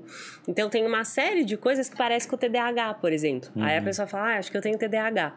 Mas não é. Tipo, não é que ela é desatenta, é que para ela aquilo já deixou de fazer sentido. Ela já pegou, ela faz muito link de, de outras coisas. Então, ela escuta um assunto aqui, ela começa a comentar outro negócio ali, não sei o quê. E para as pessoas não faz sentido. Tipo, o pessoal fala, ah, ah, a gente não tá falando, sabe? Sim, Não é esse nosso assunto, não sei o quê. Por quê? Porque a pessoa ela é muito mais sagaz, ela tá muito. E eles têm sérios problemas de relacionamento. Uhum. Por conta disso também, tipo, e, e, porque é isso, é um mundo que não foi feito para. Sim. E aí você vê, todo superdotado é um gênio, assim, tipo assim, faz uma criação absurda. Não, não. Porque é isso, muitas vezes eles acabam não tendo espaço e se sentem tão mal que aí eles começam a reprimir aquilo, a não conseguir lidar. Então, assim, é, eu tenho uma paciente que, que eu trato que ela é bem. Ela, inclusive, tem um QI muito alto, assim, e ela sempre fala isso. Ela fala assim: olha, toda vez que você não é neurotípico, a sua vida é um problema. Porque é, tipo, as pessoas não te entendem, assim, né? E, e, eles têm uma sensibilidade, assim, eles têm uma questão empática muito grande. Então, eles têm coisas que são diferentes também. É outro funcionamento cerebral. Uhum. Seria ético ter uma, por exemplo, quando a pessoa é mais jovem, né, ter uma escola só para superdotado? Ou existe, existe? Mas não escola. Mas é ético? Mas existem, hoje não, por conta da inclusão, né? Todo mundo tem que, mas eles têm algumas comunidades. Hum. Então tem o Mensa, por exemplo, que aí eles se e geralmente são coisas que eu indico para os pacientes porque eles tendem a encontrar pares. E aí, do mesmo jeito uhum. que a uhum. terapia de grupo, ela faz muito sentido e que as pessoas, tipo, tem muito benefício, porque elas falam assim, ah, pô, eu comecei a conviver com outras pessoas que tinham Alzheimer, ou, sei lá, familiares, nanana. é a mesma coisa, porque eles começam a conhecer pessoas que, que pensam igual. Uhum. Que tem muitos aspectos parecidos, e aí essa troca é muito bacana. Tipo, o intuito não é terapia de grupo, é networking, é, uhum. eles fazem networking, mas para eles é muito legal. Porque aí, tipo, um cara trabalha com, como superdotado, ele gosta de todas as áreas, então a maior dificuldade é aquele cara que vai falar assim: puta, não sei o que fazer porque eu seria biólogo, mas eu seria escritor. Tipo assim, uhum. eu seria bibliotecário, mas eu também seria piloto de avião. Tipo, eu gosto de tudo. Então, quando eles começam a conviver com outras pessoas, porque aí vai ter um engenheiro, vai ter um cara ali, um botânico, vai ter não sei o quê, uhum. eles têm essa troca. E aí, para eles, isso é muito bacana. Então eles gostam, e aí tem as faixas etárias, uhum. não sei o uhum. quê. E assim, e além desses grupos, tem grupos internacionais também. Então, cada um tem os seus critérios ali uhum. para que possa ser membro, não sei o quê. Mas existem esses grupos que eles podem. E geralmente a pessoa, quando ela começa a fazer parte desses grupos, é um despertar, assim. Ela fala, nossa, foi incrível, porque depois que eu entrei no grupo, eu comecei a. Porque aí eles vão vendo muitas coisas em comum. E geralmente sai projetos, é bem legal, assim, uhum. entre eles uhum. e tal. Então ajuda bastante, tipo, mas na escola não, as escolas, as escolas hoje em dia são de inclusão, né? Uhum. É, é bom, eu acho que é o certo mesmo, porque a gente vai conviver com todo tipo de pessoas no mundo, Sim. né? E talvez se a gente fizer essa exclusão, depois fique muito mais difícil uhum. da gente conviver em sociedade. Mas que eles têm um método de, de aprendizado diferente é Sim. diferente. Então, tipo assim, uhum. assim, se fosse voltado para, né, tipo assim, ah, só para o TDAH, só para talvez fosse um pouco mais eficiente nesse sentido da aprendizagem, mas aí ineficiente no sentido da, da convivência em sociedade. Uhum. e talvez o prejuízo seja maior. Maior. É difícil, né? É, o É que eu- difícil montar uma É. sociedade, né? É. Já pensasse fazer Mas isso? o que eu acho da. Oh. eu, eu e um plano, né? Não, mas eu acho que o, o bizarro da nossa educação é que ela é muito quadrada. Não é, tipo, não é o, a parte de não as pessoas não estarem juntas, mas dos modelos de ensino serem todos muito iguais e ter que seguir as mesmas coisas. O que, que eu quero dizer com isso? Cara, uma escola ela poderia ter várias aulas extras de algumas coisas que esse cara aí talvez ia se interessar. Ou ele tem uma matéria por semana que é mais focada na, no que ele precisaria, sabe? Coisas nesse sentido, assim. É que é caro, né? É, sim, sim. É que é caro. Sim. Tipo assim, na verdade, É que a como é uma gente condição tem... de minoria, exatamente. É, e, e que na verdade a gente tem que pensar que a escola é uma empresa. Uhum. Né? Tipo assim, ah, ok, é uma, mas é uma empresa. Então, tipo assim, como qualquer outra empresa, ela visa ganho de lucro, né? Uhum. E aí tudo que foge desse sistema quadrado é muito mais caro. É muito mais gostoso, é muito melhor aprender desse jeito, é, mas é muito mais custoso. Né? Tipo assim, ah, seria muito melhor, sei lá, se a gente pudesse experienciar as coisas. Seria, tipo, ah, sei lá, não você aprender sobre a folha, mas sei lá, e olhar a folha. Não. Mas sai caro, né? Ah, sei lá, você sair explorando coisas e não sei o que, e todas essas extra, essas aulas extracurriculares, por isso que muitas vezes elas são pagas à parte. Sim. É difícil você ver. E as escolas que oferecem, que você fala assim, ah, porque tem. Tem escola que tem robótica, que tem. Ah, mas as puta É escola caro. absurda. Uhum. Tipo, tem escola em São Paulo que custa 8 mil reais a mensalidade. Tipo, mês. Você tem dois filhos, Na você tem, tipo, de medicina. 16. Uhum. Ah, Não, medicina é tipo depois, 12, imagina. eu acho 15, sei lá. Entendeu? Então, tipo assim, e aí tem, você vai ver, tipo, o cara tem, ah, tarde tem aula de culinária, tem, sério, tem os negócios assim que tá incluso na, na mensalidade. Mas, meu, olha Uhum. Quem a consegue ter mensalidade. essa condição, deve ser, mas deve ser um adianto na vida da pessoa, né? Ah, eu acho que é bem. Quando a gente fala disso, dessas. É foda, né? Porque Uhum. geralmente são as pessoas que se dão melhor, né? Assim. É difícil competir. Ah, né, é uma pessoa fato, que- né? Tipo. Não, Ah, eu digo pra quem tem os transtornos mesmo. Tipo, pra ah, ele. também. Ah, tá, entendi, muito, entendi. Uhum. Muito É, com melhor. certeza, né? Com certeza. Ah, tipo, tudo que é condição, né? Tipo, Ah, Mas se essa pessoa tem essa condição, né? É, tem Se a ver com a tá região onde você tá. Você- porque dependendo da região, você acaba tendo mais acesso, mesmo que você, de repente, não seja uma pessoa com tanta condição Sim. financeira. Mas tudo é o estímulo, né? Escola Tipo assim, ah, você pegar uma criança que, meu, desde pequena ela teve, tipo, contato com inglês, Uhum. com, sei lá, a forma de pensar é diferente. É. Porque você aprende de um jeito diferente, você começa a fazer. É diferente. Uhum. E eles pensam em coisas assim. é, que, tipo assim, eu, eu trabalhei um tempo com orientação profissional e aí eu trabalhava numa. É, eu fiz uma parceria com uma, numa empresa que a moça era coaching e tal, e ela trabalhava só com uma galera que fazia MBA fora do país. E aí ela me chamou tal, e era tipo na zona sul de São Paulo, num lugar onde tem tipo uns colégios assim, desse, desse nível, assim, de 12 mil e não sei o que e tal, de mensalidade. E aí, quando eu atendia os adolescentes lá, era incrível, porque o jeito deles de pensar era muito diferente do meu jeito de pensar quando era adolescente. E eu sempre pensava isso, falava assim, meu, tipo, nossa, com- quando era eu jamais perguntaria isso, né? porque eles pensam de um jeito muito diferente. É, é outro nível, assim, Sim. de verdade. Tipo, até as possibilidades, a, a forma de enxergar as coisas é, é muito diferente. Tipo, sei lá, quando era adolescente era tipo bobona, não pensava, Sim, não aham. tinha isso, mas a galera, tipo, do- dos colegião lá, sei lá, sabe fazer relação de coisas, sabe? Tipo, conversar como adulto, assim, sabe? Tanto que uma vez eu atendi um molequinho lá e aí eu falei assim. Ai, me conta. Tipo, eu nunca esqueci isso, porque eu era novinha, né? Eu tinha acabado de começar a atender. Eu falei, "Ai, me conta, o que, que você gosta de fazer? Tipo, porque era primeira, né? Primeira sessão, não sei o que. Aí ele virou e falou assim: Eu sempre tive uma visão utópica de que eu viveria do ócio. Mas. Tipo, juro por Deus. tipo, um moleque de 16 anos meteu essa, assim.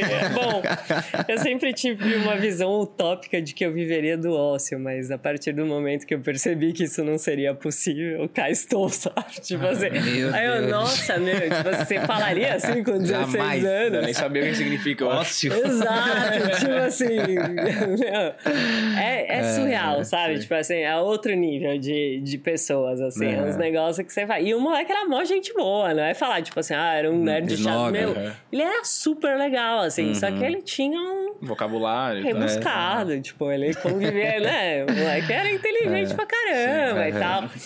E eles são, entendeu? Então, assim, eu acho que é difícil, né? Quando a gente fala de, pô, tem um fator aí que. que, que é, né? É, e é desigual. Uhum. Total, né? Por isso que o dinheiro traz felicidade. é, então, tipo assim, ajuda a comprar uns negocinhos, Sim, né? Tipo assim, um... Dá uma condição melhor para teus filhos crescer de uma forma legal. Já num nível diferente, uhum. por exemplo. Né? Eu acho que, tipo, só o dinheiro não é, né? Não, tipo assim, sim, sim. é bem mais gostoso você fazer uma viagem com alguém que você ama do que você, tipo, ah, você só tem a grana para fazer a viagem sim. e não sei o quê. Mas que, meu, ajuda pra caramba, ajuda. É hipócrita se eu dizer que não. Se botar a fazer uma viagem com alguém que você ama com dinheiro. É, né? E tipo assim, é, e sei lá, viagem dos seus sonhos. Ou, aí são experiências muito gostosas. É lógico que talvez essas experiências vividas com outras pessoas, elas sejam muito mais gostosas. Mas você consegue proporcionar. E o dinheiro te dá essa condição, uhum. né? E, tipo, é muito hipócrita você dizer que não. É, ele não vai comprar a felicidade propriamente dita, mas ele vai te ajudar a ter experiências que, que podem Sim, te agregar no teu nível é um estado, né? né? Se a felicidade é um estado, não tem como tu ter ela a todo momento e comprar, né? Porque se é passageiro, é, né? exato. E, e, que também, tipo assim, é, eu acho que também isso tem a ver com a pessoa. Tem pessoas que experienciam coisas de uma forma, né? Tem gente que se entrega para ele, tem gente que, uhum. sei lá, vivencia uma coisa. Oh, Sim. Uhum. E eu acho que, que isso é muito real, assim, né? Que tem pessoas que, não sei, que conseguem, ah, viver. Sim. Eu tenho dificuldade com algumas paradas nesse sentido, sabia? De viver? É, não, de ver valor em algumas coisas, assim.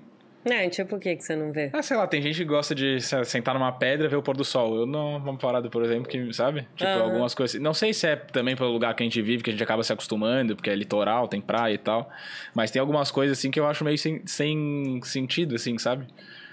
Mas, Sei lá, uhum. às vezes eu sou meio, meio doido também, mas. É, tipo assim, eu, eu acho que eu aprendi a apreciar essas ah, coisas, assim, que. É, tipo, que... eu não me emociono fácil. É esse que é o negócio. Eu também assim. não, mas é. eu gosto, tipo, do pôr do sol, assim, eu acho uhum. bonito e tal. E hoje em dia eu tento pensar que. É que eu acho que é o que você falou. Às vezes, quando você fica sem, você percebe o quanto aquilo é importante. Talvez a pessoa que, tipo assim, ah, todo final de semana ela almoça no restaurante, ela não acha tão legal. Mas a pessoa que, tipo, fazia isso, aí ela ficou um tempo sem fazer e ela volta a fazer isso, ela fala, pô, é muito legal ter essa experiência, não sei o quê. Então eu acho que talvez seja, tipo, ah, eu uhum. moro na praia, então pra mim não faz diferença nenhuma, porque eu vejo o mar e eu penso, meu, é hipnótico. Não tem como, tipo, você pode passar o dia inteiro olhando o mar e ele e não então, enjoa. Isso, isso é uma coisa louca, tipo, a minha sacada ali tem vista pro mar. Olha que delícia. Da, só que, cara, às vezes fica uma semana sem olhar, sabe? Porque, beleza. É, é porque nasceu, né? Uhum. É, eu acho. Acho é. que isso influencia, assim, com certeza. E tem uma coisa daí que eu também direto me questiono, assim, e quando começa a sair os comentários da galera que ah, a gente fala sobre superdotação, TDAH, todo mundo tem, né? Mas uma coisa que eu queria saber, assim, qual que é o limiar, assim, quais são coisas que realmente a gente pode ter, digamos, porque eu sou uma pessoa que eu me considero levemente ansioso, por exemplo. Uhum. Mas eu não sei até que nível que isso é levemente, porque eu que me diagnostiquei, ou se talvez seja mais do que o normal. E outras coisas também, assim, nesse sentido, né? E até qual ponto que. Sempre que afeta a sua qualidade de vida, tá. tá? Então, tipo assim, qual que é o ponto do, tipo, estou bem e o ponto que, meu, devo procurar um profissional? Uhum. É, você tá tendo algum tipo de. É, é, tá afetando a sua qualidade de vida de alguma forma, você tá deixando de fazer as coisas, você tá deixando de, tipo, ah, realmente eu, por conta da minha desatenção, eu estou tendo prejuízo no, meus no meu trabalho, então tá afetando a minha qualidade de vida. É bom investigar para ver. Uhum. Ah, tá afetando a minha qualidade de, no relacionamento, no, alguma coisa que afete É, é, esse é seu linear. Tipo, se começou a afetar agora, é tipo, ah, eu sou um levemente ansioso e eu vivo bem com isso, Uhum. tá tudo bem, tá te afetando de algum jeito? Ou você tá vivendo ansioso? Ah. Então, não tem problema. É porque. Por que, que eu perguntei isso, né? Porque todo mundo comenta, ah, eu tenho isso aí, Uhum, né? Por- pelas características, né? Você falou das características de superdotação. A pessoa que tem facilidade, tem múltiplos interesses, etc. Da pessoa vê, ah, eu tenho múltiplos interesses, acho que eu sou superdotado. Né? Mas tem alguma coisa que diga com relação a qualquer transtorno. Por exemplo, eu sou um pouco ansioso. O que, que vai me dizer se de fato isso é um transtorno, um problema ou não? Mesmo que tenha essa questão do afetar, porque a pessoa pode ter TDAH e não afetar a vida dela, ou não. Ah, muito provavelmente afete, sim. Ah, tipo tá, assim, difícil que você tenha. E a mesma coisa da ansiedade vai te afetar. Porque Tá. se entrar num nível transtorno, ela vai te afetar. Sabe, Tá. assim, você vai começar a deixar de fazer coisas, ou você vai começar a, a não conseguir fazer determinado, porque você tá num nível muito alto de ansiedade. Porque ser um pouco ansioso, todo mundo é, todo mundo tem um pouco de ansiedade. Todo mundo é um pouco desatento, faz parte. Mas aí quando isso te afeta, geralmente o TDAH vai, vai afetar a parte do aprendizado da pessoa, então vai afetar a forma como a pessoa aprende, vai afetar a forma dela de conseguir ter novas memórias, é, formar novas memórias, então sempre vai ter um, um prejuízo nesse sentido, assim, para a pessoa. É, da ansiedade vai começar a afetar relações, vai começar a afetar é, a forma como, que, como ela lida com situações no, no cotidiano dela, então vai afetar nisso, nos relacionamentos dela. E ah, os transtornos de personalidade vão afetar os relacionamentos e geralmente vem por conta de outra pessoa, então tipo assim, a própria pessoa ela não consegue se perceber, mas aí as outras pessoas que convivem começam a encontrar muitas coisas e elas vão buscar alguma coisa porque elas falam, meu, não tá normal isso daqui, então afeta as relações. A depressão também vai afetar, né? Tipo, vai te deixar sem. E aí é a mesma coisa, tipo, é normal ficar triste? É, tipo, ah, é normal, assim, de repente eu não tô muito bem, não sei o quê, por um período. É normal. Tipo, agora, é normal eu não conseguir sair da minha cama e não conseguir tomar banho? Não é normal. Tipo, tá me afetando ao ponto de que eu deixei de fazer minhas atividades. Ou, tipo, é normal ter vergonha, é. Mas aí, tipo, eu tenho tanta vergonha que eu tô deixando de apresentar trabalho na sala de aula e vou repetir de ano por causa disso. Tipo, não é normal, porque eu não tô conseguindo Tá, ter um enfrentamento, A sabe? partir do momento que chega num ponto que a pessoa não consegue Te mais impede, lidar, é. te- provavelmente ela tem Exato, um. Boa, exato. Ela tem alguma coisa, é bom ela investigar, ela entender, e aí não necessariamente o TDAH, porque o TDAH, por exemplo, não é só desatenção. É um transtorno das funções executivas. Então, ela vai mexer com a atenção, vai mexer com planejamento, vai mexer com controle inibitório, por isso que vai ter impulsividade. Então, tem uma série de questões ali das funções executivas que estão abaixo da maioria. E aí a gente precisa ter esse conjunto de coisas para que a gente possa falar, ah, ok, é TDAH. Mas o Sim. resumo é: todo mundo tem algumas dessas características em níveis controlados. Sim, todo mundo tem, daí, porque é a mesma coisa de ouvem- personalidade. Tipo assim, você vai pegar, é, sei lá, o que forma uma personalidade. Todo mundo tem um- uma necessidade de conhecer o novo, certo? Todo mundo tem isso. Tem gente que tem isso nível 7. Tem gente que tem nível 2. Ah, todo mundo tem um lado de comunicação. Tem gente que tem 7, tem gente que tem 1, tem gente que tem 0. E aí o que vai formar o Will vai ser, ah, ele tem seis disso aqui, dois disso aqui, dois- aí vai ter outra pessoa que vai ter exatamente, é muito difícil. Uhum. Porque você vai ter aquele ah, tantinho ali, que aquilo- e aí aquilo vai fazer você. E aí o fulaninho, de repente, ele tem dois a mais aqui, ele já não é mais você. E o ciclaninho, então, tipo, vai ter pessoas que vão estar muito próxima da, da nossa personalidade, pessoas que vão estar muito fora da nossa personalidade, mas todo mundo tem um pouquinho. E tá todo mundo dentro de uma média normal, digamos assim. É, e geralmente os testes eles vão de 1 a 7. Então, tipo, nem entre o zero, sabe? Assim, tipo assim, um- pelo menos uma Um tu vai pitada você vai ter. Assim, tipo assim, de repente é muito pouco, mas tem uma pitadinha ali, tipo.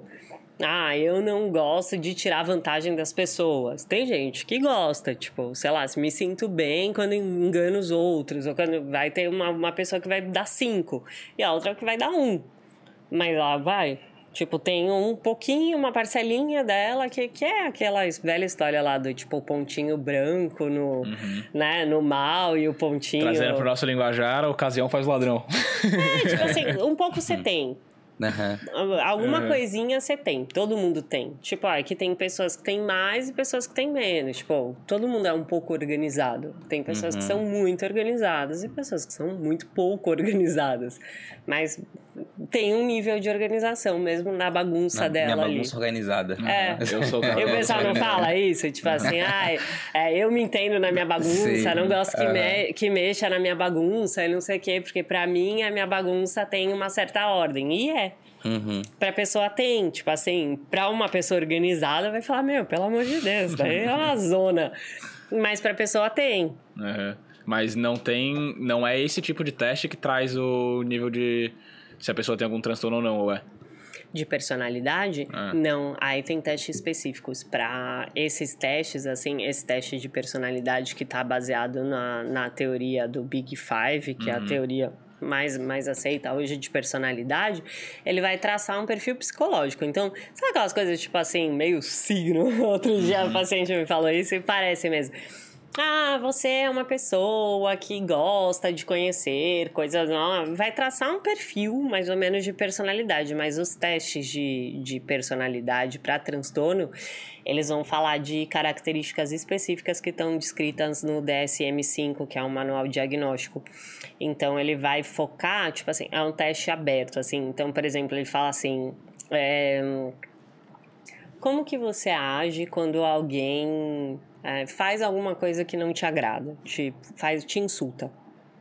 E aí a pessoa vai te dar uma resposta aberta, tipo, ah, eu vou discutir com a pessoa, ah, eu deixo quieto, enfim. E aí, dentro daquela resposta, se, por exemplo, a pessoa fala assim, ah, eu fico muito brava e não consigo lidar com isso e agrido a pessoa, aí vai abrir para outras perguntas. E aí vai começar, tipo assim, ah, é- e me conta um pouco. Então, tipo, o que, que você faria nessa. E aí vai abrindo, vai abrindo, vai Sim. abrindo. Se a pessoa pegar e falar assim, tipo, ah, não faço nada, eu não ligo. Aí na hora que você vai clicar lá no, né, porque aí o, é o próprio terapeuta que tá fazendo a aplicação lá vai, tipo, ah, consegue lidar numa boa, não sei o quê. Então vai tendo uma medição e conforme a pessoa for, tipo, não é uma resposta que vai caracterizar, é, vai ser uma série de respostas dentro daquilo. E aí ele vai trazendo sempre, tipo, mais e mais e mais pra conseguir entender o que, que é, porque às vezes as pessoas têm dificuldade de se expressar também. Sim. Ah, eu sou mó bravo. Aí você vai ver, aí você começa a pegar exemplos, tipo assim, não é, tipo, é bravinho, não Sim. é uma pessoa. Um pouco irritado. É isso, tipo, aí, aí você consegue entender. Então ele vai sempre abrindo mais, abrindo mais, abrindo mais, abrindo mais. Tipo assim, sei lá, ah, você costuma fazer as coisas pra agradar os outros? Ah, costumo. Tipo, faço muito isso, tá? E você faz isso mesmo que isso te prejudique? Ah, faço. Ah, é, tá. Tipo, e se seu chefe, tipo, você tem um trabalho pra entregar, então, tipo assim, vai abrindo a- até você ver, tipo assim, pô, a pessoa, tipo, realmente, ela vai fazer tudo que o outro quer, porque aí já não é normal. Sim. É, não, tipo, pode ser que a gente abra mão de determinadas coisas, tipo, ah, você quer ir no mexicano, eu quero ir no japonês, e ok, eu vou no mexicano com você e tá tudo certo, tipo, abrir mão de uma coisa. Mas, tipo assim, até o nível que isso me prejudique, que isso me prejudique no meu trabalho, que isso me prejudique, tipo, na escola, não sei o que, aí já não tá normal. E daí faz isso numa clínica? Ah, sim, que- faz, tipo, é, e só psicólogo que pode fazer mesmo, porque aí os testes são restritos. Não, Ah, tá. não é, Mas, tipo, se eu pedir pra minha psicóloga fazer, ela faz comigo? Não, tem que Se ter ela alguma tiver coisa. habilidade pra, Ah, pra fazer, entendi. sim. Tipo, se ela conhecer. É, porque geralmente os testes, o que que acontece? É, você tem que fazer formação neles, né? E aí, tipo assim, não são todos que a gente tem na faculdade. Uhum. Algumas coisas a gente faz por fora. E geralmente quem vai trabalhar mais, tipo, é neuropsicólogo mesmo, porque já trabalha com avaliação diagnóstica, sabe? Mas não significa que ela não Sim, saiba fazer. sim. Se ela souber, tipo, entendi. se ela te falar, ah, eu conheço, né? Sim, pode fazer, não tem problema nenhum. Aham. Mas se ela achasse que era Ah, necessário. eu teria direcionar. exatamente. Então, não tem. É porque a sabe? gente sempre acha que tem alguma coisa, É. né? Eu acho que tu falou E sobre se isso você ler, antes. vai ter. Você vai falar Sim, assim, eu e a tenho gente isso faz aí. vários testes na internet, né? Tem, ah, tu falou de QI ali, o pessoal começou a perguntar, ah, onde é que faz teste de QI? Aí teste de personalidade, a internet tá cheio de coisas, obviamente não tão sérias assim, né? É, eles têm uma base, tá? Tipo assim, você vai ver os testes de QI, tipo assim, eles são feitos em cima dos testes hum. que, que são validados. A questão é que eles não têm a validade científica, então se você pegar aquela, aquele número uhum. ali, tipo assim, ele tá próximo, muito provavelmente ele tá próximo. Mas se você quiser ingressar, por exemplo, num Mensa, uhum. eles não aceitam. Uhum. Porque eles não... precisam uhum, de um laudo profissional. Sim. E a, e a mesma coisa o TDAH. Tipo, ah, deu lá no teste da internet você tem TDAH. E você imprime, leva pra escola e fala, ah, quero fazer prova separada. Os caras é. não vão falar, tipo, ah, beleza. Pode fazer uhum. prova separada, tipo, não tem problema. Uhum. Porque eles vão querer que você mostre, tipo, um laudo profissional, certeza. E que faz sentido, né? Sim, porque senão, né? Tipo assim, porque isso, a grande questão é que pode ser manipulado, né? Sim, e o teste de QI primeiro que outra pessoa pode fazer por ti, e tu pode fazer várias vezes aquilo ali até que vai começar Exato. a decorar as respostas, né? Também. Não, mas o, os testes de personalidade de internet, né? Porque eu já fiz vários, né? Sempre quando eu passo é, lá, tu quer ser um né? urso, tu quer não sei o quê, daí tu fala, tu tá fazendo teste de personalidade. Mas eu adoro, eu adoro isso. É, eu faço. Só que daí é muito engraçado, porque, tipo, tu tem uma, uma resposta que fala, tá, se eu falar isso aqui, é óbvio que eu vou ser, tipo, problemático. Daí tu vai lá e tenta colocar um negocinho mais diferentezinho, assim. É, e Ai. exatamente por isso que quando a gente faz no consultório, uhum. a gente usa mais de um. Tipo, a gente não usa só os testes diretivos, que são esses de pergunta e resposta. Usa-se os projetivos, que é, por exemplo, assim, desenha uma casa, desenhe uma pessoa, porque aí não tem como. Ou então, tipo, ah, você vai fazer, por exemplo, teste de personalidade, que é o mais, né? Uhum. É um que você olha imagens e aí você faz uma descrição através do que você tá vendo naquelas figuras. E aí não tem tanto como, como você manipular. Porque, hum. tipo, como que você vai saber o que é para você ver? Sendo que cada um vai ver uma coisa. E você não sabe a resposta. Porque é isso que você falou, Faz tipo, sentido. nos diretivos, tipo assim, eu tenho um que eu lembro que eu fiz quando eu fiz uma entrevista de emprego, aí tinha, tipo assim, como você é no ambiente de trabalho? Você costuma puxar assunto com as pessoas ou trabalha quieto no seu canto?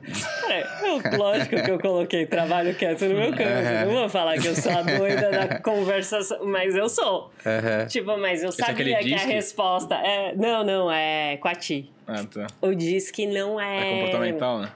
É, então o disco ele é uma ferramenta coaching. Uhum. E aí ele não é um teste da psicologia. Ah, tá, então, tipo, ele tem base, tá? Uhum. Em testes da psicologia mas ele não é um teste validado pelo CRP e geralmente tipo, o RH não vai te, te aplicar isso daí. Eles vão trazer algum teste que seja validado cientificamente por conta disso, do, uhum.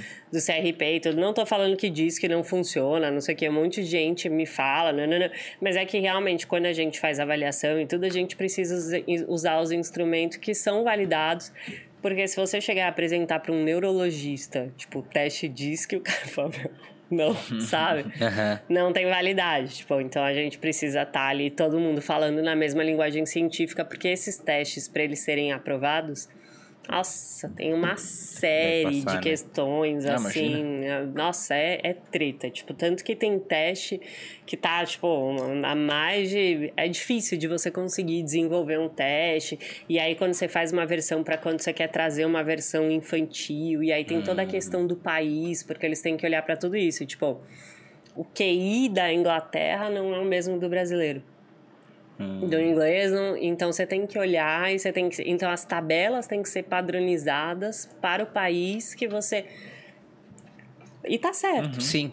Não, tá, não tem como parametrizar pessoas diferentes com um negócio Tá igual, né? certo, né? então você tem que fazer todo um desenvolvimento. E aí você tem que mudar isso também a cada cinco anos. Porque você não pode, tipo assim, a mesma tabela de 98 é uhum. é usada até hoje, porque as coisas mudaram. Então, tudo isso tem que ser considerado, assim. Então, existe, para ser uma, uma padronização científica, assim, é muito rigoroso. É, tem existe... estudo sério por trás ali. Muito. Tipo, é muito rígido, muito. E por isso também que é caro, né? E, tipo, e por isso que, sei lá, por isso que o cara da, na internet não vai disponibilizar uma ferramenta dessa. Primeiro que é antiético. Uhum. Né? O conselho cairia matando se alguém fizesse isso. E depois que meu, é muito custoso, né? Então, tipo assim, pro, pro próprio cara ter acesso a um teste desse, ele tem que colocar muita grana envolvida, então por isso que, tipo, muitas vezes as pessoas não. E também porque tem essa restrição chata e tem mesmo. Você tem que colocar o CRP lá e tem coisa que só vende pra psicólogo uhum. e mesmo não O Jean, sabe o Jean, Alessandro? Sei. Ele Você mandou conhece um... ele? Aham, ele veio aqui já também. Ele mandou um que eu queria. Eu fico curiosão com esses assuntos aí, né? Daí eu É, falei, cara, tem algum desses né? que é... é, eu falei, tem algum desses que é confiável? Daí ele falou que o ideal é sempre fazer com alguém e tal. Daí ele falou, mas esse aqui é um que é o... Parece que é o do cara que criou o método aí, sei lá. Hum. Que custa, acho que 10 dólares, uma parada assim pra fazer. Daí eu fiz esse aí dos 10 dólares. Ah, e e daí aí? tirou... Eu mandei até pra ele o resultado lá pra ele ver e tal. E ele falou que realmente é bem assertivo, assim. Já vem com a... Comentado, né? Tá, já mas comentado. Ah, depois você me mostra. Ah, não, é porque não é simples assim o resultado. Tipo, é esse Big Five aí. Ah, o Big Five, tá. É. Ah, então sim. É porque ah, tem legal. cinco- é que tipo, tá... tem cinco Deu- pontos. era o quê? É que não é assim, entendeu? Não é Não, é personalidade porque assim. é tem cinco é, pontos tem- e daí dentro É. dos cinco pontos tem mais sete pontos, se não me engano. Entendeu? E daí ele te fala como tu reage a cada tipo de situação por causa de cada coisa que acontece. entendi. Não tem como eu te falar, eu sou isso, entendeu? Tem algumas Hum. características que saem ali, né? Tipo, eu sou uma pessoa pouco empática com sentimentos. Ah, por isso que a Bruna É falou aquele psicopata. dia. Ah, é, brincando. psicopata. A Bruna falou que ele é psicopata. É o psicopata. A mulher que dorme com ele, no caso. Só pra saberem. Não, mas é isso, mas tá dentro da normalidade, me parece. Mas é isso, tipo, tem dificuldade de interpretar sentimento dos outros. O meu eu consigo, mas o do outro, eu fa... porque eu não consigo pensar por que, que a pessoa tá pensando daquele jeito. Entendi. Aham. Hum. Olha lá, tá vendo? É bem preciso mesmo, É. né? É. Porque ele pegou em um ponto específico ali que, que tipo, na maioria desses do urso, não sei o que, não. Sim. É Não vai vir uma parada Eu, eu isso gosto pra caramba. Tipo assim, tem um, um que eu sigo que, que são psicólogos e tal, que desenvolvem, não sei o que. Mas é isso, tipo assim, eles fazem baseado, Uhum. óbvio, só não tem a validade. Por quê? A validação é isso, implica, tipo, numa série. e implica em recurso, né? E aí Sim. muitas vezes a pessoa não tem como. Tipo, eu trabalhei com uma psicóloga que ela desenvolveu um, era tipo de um jogo, assim. Ela era muito boa, muito criativa e não sei o que. E ela falou: Ah, eu, eu mandei pra, pra conseguir a validação e não sei o que, porque eu queria, né, que fosse validado, não sei o que, mas eles me mandaram alterar tanta coisa. Que eu falei, cara, não é mais o meu jogo, Perdeu entendeu? sentido. E aí ela falou: ah, eu preferi trabalhar com ele como ferramenta, tipo instrumento, e deixando bem claro que era do que ter a padronização, porque Uhum. na verdade, tipo, eu ia acabar sendo mais um igual a todos os outros lá, e era Uhum. tipo um mapa lá que a pessoa ia, tipo, se movimentando. Era tipo um jogo de tabuleiro, assim, e aí você Uhum. ia fazendo os negócios. Então, dependendo do que a pessoa fazia, ia mudando as coisas. E aí eles não queriam. É, porque pra padronizar tinha que ser um negócio meio tipo, ah, você vai no ar, é, ah, Aham. entendeu? Não tinha tanta flexibilidade, digamos assim. Aí ela falou, ah, eu não quero mudar por causa disso, porque realmente eles são bem rígidos, bem, é tipo, os caras é matemático mesmo, assim, sabe? Dois e dois é quatro. tipo, não é outra coisa, é Sim. quatro. E, Tipo, o, e o foda é que, querendo ou não, a psicologia é meio subjetiva, né? completamente. É. E é difícil, né, trazer a matemática pra, Uhum. Pra psicologia, porque cada ser é único. E aí tudo é tipo assim, ah, é, mas não é. É. É, eu tenho Pode um pouco ser. dessa dificuldade, assim, que pra mim é tudo é ou não é. Tipo. Tu é binário, sim ou não? É, É? é, e Não daí. parece que você é assim, quando você falou, tipo, que as pessoas não fazem mal, não sei o quê, senão seria uma coisa muito exata. Ah, é? É. então eu já tô com um, um transtorno aqui de personalidade. Eu só- Não, não, você já tá convivendo. Coisa séria. Desculpa, não consegui fazer não. Então eu não sei o que eu sou. Normal, é que esse que é o negócio, né? As pessoas acham que aqui a gente tem o... Isso eu ouvi uma parada também de É. estudo psicológico, que a gente tem tendência de superestimar as nossas características. Ah, é? De achar que a gente é muito diferente dos outros, que a gente é... Ah, aham. Tipo, ah, eu acho que eu sou superdotado, eu acho que eu tenho TDAH, eu acho que eu sou... Mas na real tu tá na média. Tipo, são Entendi. poucas Ah, pessoas que sim. têm... Mas eu né? não posso acima da média da minha média? Ah, mas Ué, aí. se eu tô no, é... no grupo de pessoas, tô acima da média. Ah, tá, tá. média. Ah, saquei, tá, saquei, mas saquei. aí você não tá na comunidade média da sua é. média, você Não, tá eu tô na média do dos grupos. grupo. É, então. Eu posso? Tá acima? Pode. Então. Mas Ou é pode do estar seu abaixo. grupo. Só que normalmente a gente superestima a nossa característica. Ah, entendi. Então tu vai achar que tu tá acima da média do teu grupo, mas na real deve ser todo mundo bem parecido, entendeu? Aham. e, ge- e ge- geralmente é, por isso que se unem. Né? Sim, faz sentido. Mas Porque você acima. vai pra, pros pares. Mas isso é muito louco, pô. Eu tenho, tenho um. Eu tô lendo agora um livro chamado Psicologia Financeira, bem massa. É, não vou saber quem escreveu agora, que eu sou péssimo de decorar. É, eu, nome. nossa, eu também. Que mas, bom. Foi, mas foi um bom Mas é mó autor, legal quem autora. sabe, né? É, Quando a muito pessoa bom. fala, Parece, tipo assim, ah, na culta, página né? 168. Ah, não, Não, é, do autor tal, da autora tal. Mas no livro ele fala que as pessoas, principalmente com dinheiro e com correr riscos e tal, o cara sempre acha que ele é melhor investidor do que o outro. E são pouquíssimos investidores que, Ah. Que que realmente são melhores do que a média, assim. Ele falou que, no livro, se não me engano, ele fala que acho que 96% dos investidores ficam é, abaixo do desempenho normal da bolsa. Né? O desempenho normal da bolsa que é todas as ações, o caminho que elas fazem. Então, se tu comprasse uma de cada uma, tu ia ter um desempenho ok. Aí o cara que quer escolher muito, no- normalmente tem um desempenho abaixo e ele acha que ele tá indo muito melhor que todo mundo. Isso é 96% ainda. Nossa, tipo... 96% das pessoas acham, mundo, é, né? acham que são muito melhores do que são de fato. Daí ele fala, cara, se você comprar, por exemplo, compra dólar, compra real, compra não sei o que, compra não sei o que, tu vai ter um desempenho muito melhor do que 96% das 96% das pessoas. pessoas. Aham. Uma loucura, né? E Que o cara que coisa. tá fazendo o contrário, é ele acha nome que do é livro, melhor. Psicologia, Psicologia financeira. do dinheiro ou financeira. Psicologia financeira, as lições atemporais sobre fortuna e ganância. Não, não é esse. Ah, então. Então deve ser do dinheiro. É ou financeiro ou do dinheiro. Que É uma capa, uma capa branquinha, escrito psicologia em uma cor e financeira ou em dinheiro em outra. Morgan, É do não sei das Morgan quantas. É esse mesmo, esse mesmo. É massa, é massa. Morgan. Vale a pena a leitura. Vale a pena a leitura. E eu comecei a curtir porque entra nesses aspectos psicológicos, assim. Porque- É muito legal isso, é, né? psicologia é Eu muito bom, Eu, pô. nossa, É eu muito sou bom. suspeita É. pra falar, mas eu acho muito legal. Porque eu sou o chatão do número, muito- assim. Eu gosto muito de número. É, então, eu sou... eu acho que é mais ou menos o É. que eu falei ali, tipo, o negócio de aí não é. Não? É, pode ser, matemática, de exatas, sim. né? É, sim, tipo. É igual, eu acho que tudo. Exatamente, tudo vai pra um lado assim, cara, ou é dois ou é quatro, assim, dois mais dois, quatro.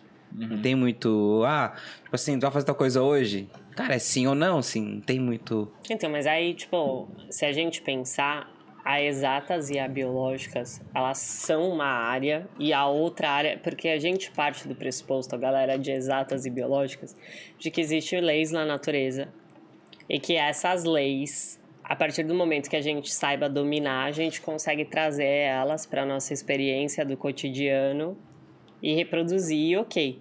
E a galera da humanas vai pensar mais que, tipo assim, mesmo que existam leis, nós não somos capazes de saber quais são essas leis e muito menos de aplicá-las. Então, tipo assim, são duas áreas de conhecimento totalmente diferentes, porque enquanto uma tenta buscar, tipo assim, o que acontece e, tipo, como eu vou reproduzir e sempre vai ser aquilo, a outra área, tipo assim, ela não tá olhando pra isso e ela tá justamente negando essa existência, né? E aí, por isso que, que existe essa relação, porque, tipo, o pessoal de biológicas também é meio assim. Uhum. Tipo, tanto que a galera fica louca, que começa a falar, tipo assim, não, mas não é assim, porque nananã, porque o fulano, o João Pedro, não, não sei o quê. Meu, ok, mas a gente fala de probabilidade, a gente fala de maioria. E é, é só isso, tipo assim, fato é que a maioria das pessoas na situação X vai se comportar de forma Y. Todas vão? Não, a maioria. E aí você mexe com essa galera que, pra essa galera, tipo assim, o que importa são as que não vão. Porque elas estão fugindo da regra. Sim. E é completamente isso, né? Tipo assim, e aí você faz uma mistura no mundo de pessoas que, tipo, sei lá, são céticas e de pessoas que são muito mais abertas e a, a própria religião, a própria, tipo, questão do, ah, do pensamento, da influência, porque pra pessoa que é muito assim, ela quer saber, tipo, por quê? Aham. Né? Tipo E, assim, e ah, tentar mas explicar aonde? É. tudo com É, base o naquilo. paralelo que esse Morgan aí traz, que daí foi a, a que eu curti mesmo, é que ele fala que existem as regras do jogo, né? Quando a gente fala principalmente de investimento de dinheiro, existem as regras. Então, mesmo existindo essas regras, o que as pessoas não conseguem prever é como elas vão se comportar em determinadas situações. Então, que, tá, a galera de exatas tem a regra, se eu seguir esse passo a passo aqui, eu vou Sim. conseguir. Só que tu não vai seguir esse passo a passo. Por É. mais que tu ache que vai seguir. Esse que é o negócio dele. Porque tipo, existe. inventa. É, Verdade. né, e tem, existe a regrinha. Se eu fizer isso daqui por 70 anos, eu vou ficar milionário. Cara, mas você não vai fazer. Vai surgir um imprevisto, alguém vai ficar doente, tu vai bater o carro. E a gente não consegue prever esse tipo de detalhe ali, né? Que são, vai ter uma pandemia, né? Então, várias coisas assim que. Que é, o os que não tá negros, no seu né? controle. É, Né? exatamente. Tipo assim, total. Daí é massa, que daí é, é uma mistura eu acho, né? Desse lado de exatas e de humanas que. Se complementa, né? Aham. Porra, muito massa. E que o ideal seria que a gente tivesse uma ciência que unisse tudo. Uhum. Né? Que você unisse ciências, a, a parte biológica, exatas e humanas. Isso seria o correto, e não fazer essas divisões Sim. que a gente faz. Porque um tá complementando o outro. Porque, na verdade, um não existe sem o outro. Uhum. Mas a gente tende a dividir e aí fica, tipo, muito esses paralelos, assim, né? A galera de exatas que se comunica bem com a galera de biológicas e o pessoal da humanas que se comunica muito bem com o pessoal da humanas, né? Tipo, e, e fica esses dois grupinhos, assim, mas por isso, porque são áreas de pensamentos diferentes e que, sei lá, eu acredito que, que existe até. Ah, culturalmente, assim, uma necessidade de que seja desse jeito, porque se a gente formar as pessoas de um jeito diferente, a gente não teria tantos é, operadores e muito mais executores e pessoas, tipo, pensantes diferentes, Sim. assim, né? E a gente tem uma educação voltada para o operacional. Uhum. Pra produção, né? É, que você tenha funcionário, né? Mas até a forma de pensar. Me esqueci o que eu ia falar. Boa. Tá, tá, tá falhando com o cérebro aí. Tem problema, que tá na pessoa. hora Eu de- acho que eu tô com um problema, cara. A minha memória curta de, de curto prazo ali tá. Não, tá me é que na verdade você tá pensando, aí você elaborou a pergunta, só que aí você prestou atenção no que eu falei e ela perdeu. por causa- é isso.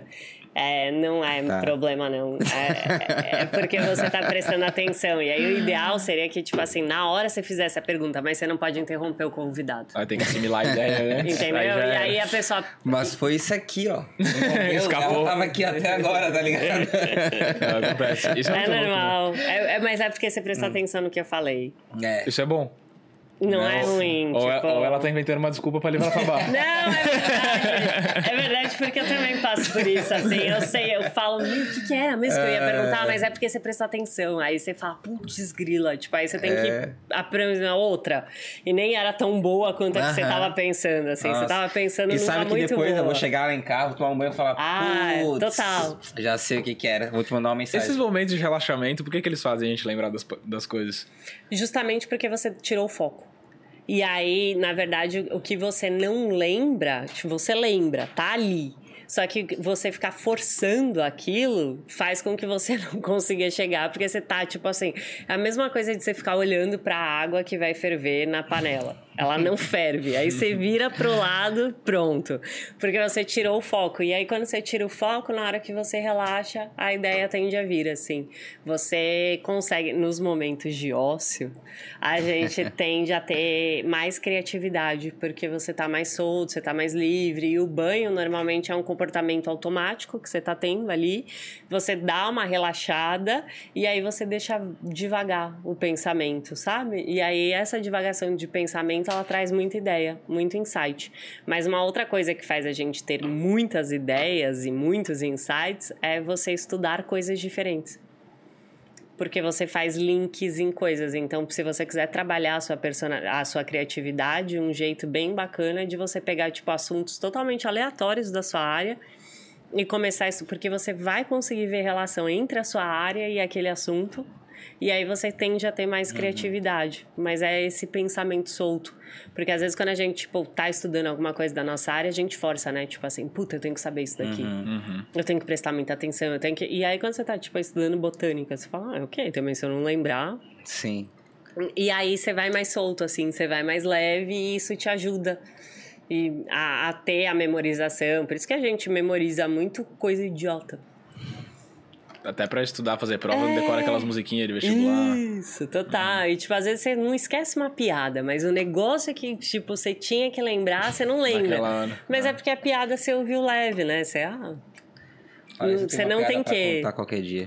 Conta. Lá vem, lá vem. agora- louco. É que eu não peguei ela, eu não peguei ela bem ainda, mas a hora que eu traçar a boa na minha cabeça. É que tem que ter o storytelling, né? Sim, sim, sim, sim, sim. Cara, mas a piada é muito boa. Mas o lance ali da, desse de, de aprender uma coisa diferente, até eu acho que vai muito da metáfora, né? Quando tá pegando assim a metáfora fazendo. Porque tem um livro, cara, é muito bom. Professor de. Nosso professor de estatística. Aquele. Que era mais doidinho, assim. O Nicarágua? Isso, aham. ele. A gente estudou junto.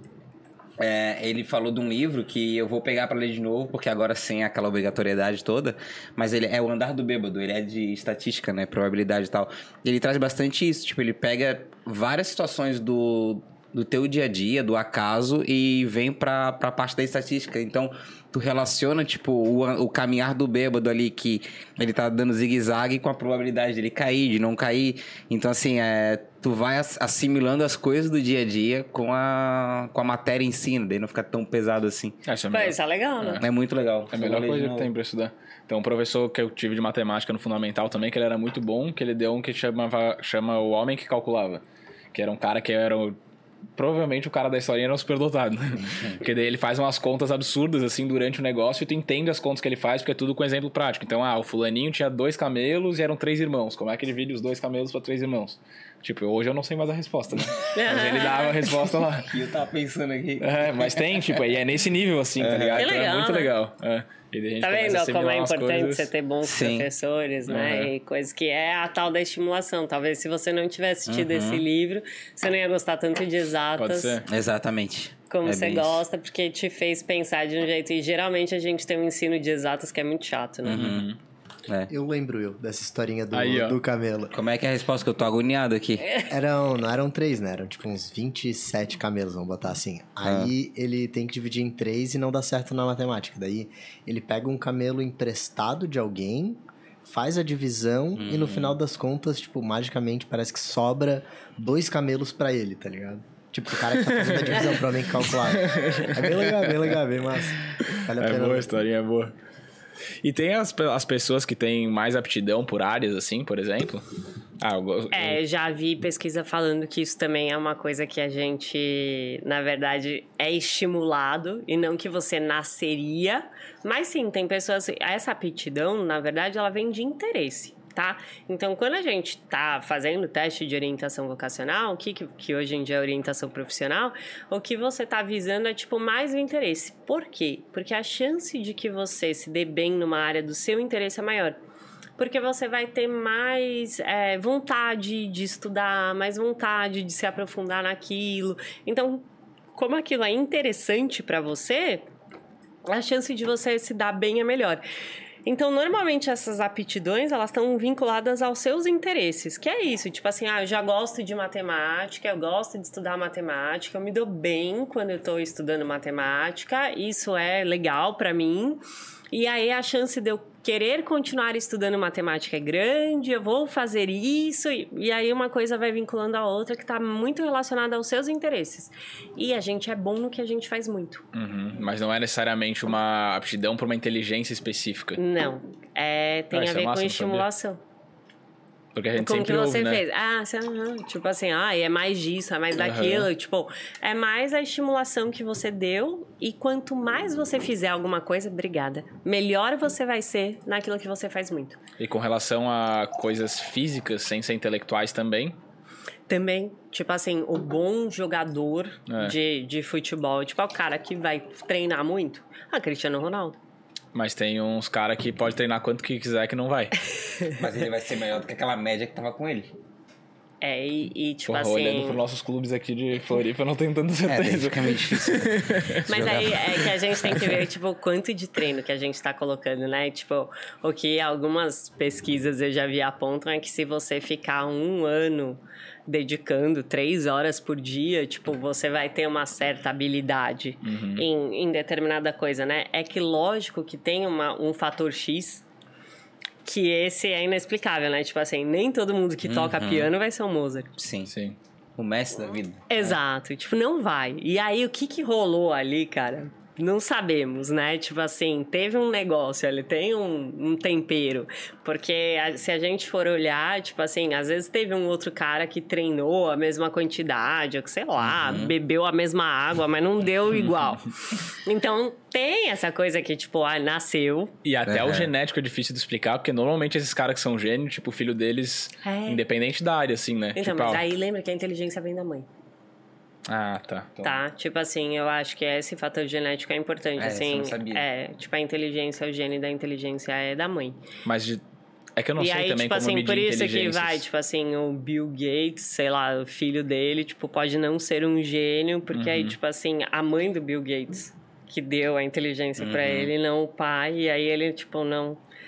É, Sim. tem que ser da mãe. Mas a inteligência pra praticar um esporte, por exemplo, é, a mesma uma, inteligência É uma de... habilidade é espacial. É, geralmente as pessoas que têm habilidades no esporte, elas têm uma excelente habilidade espacial.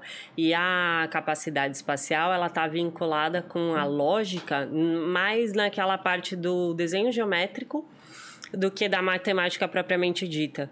Porque, por exemplo, arquiteto, tipo, ele, ele é muito bom de desenho geométrico e ele sabe, tipo assim, bater o olho no sofá, ele sabe se entra ou não, sem régua. Uhum.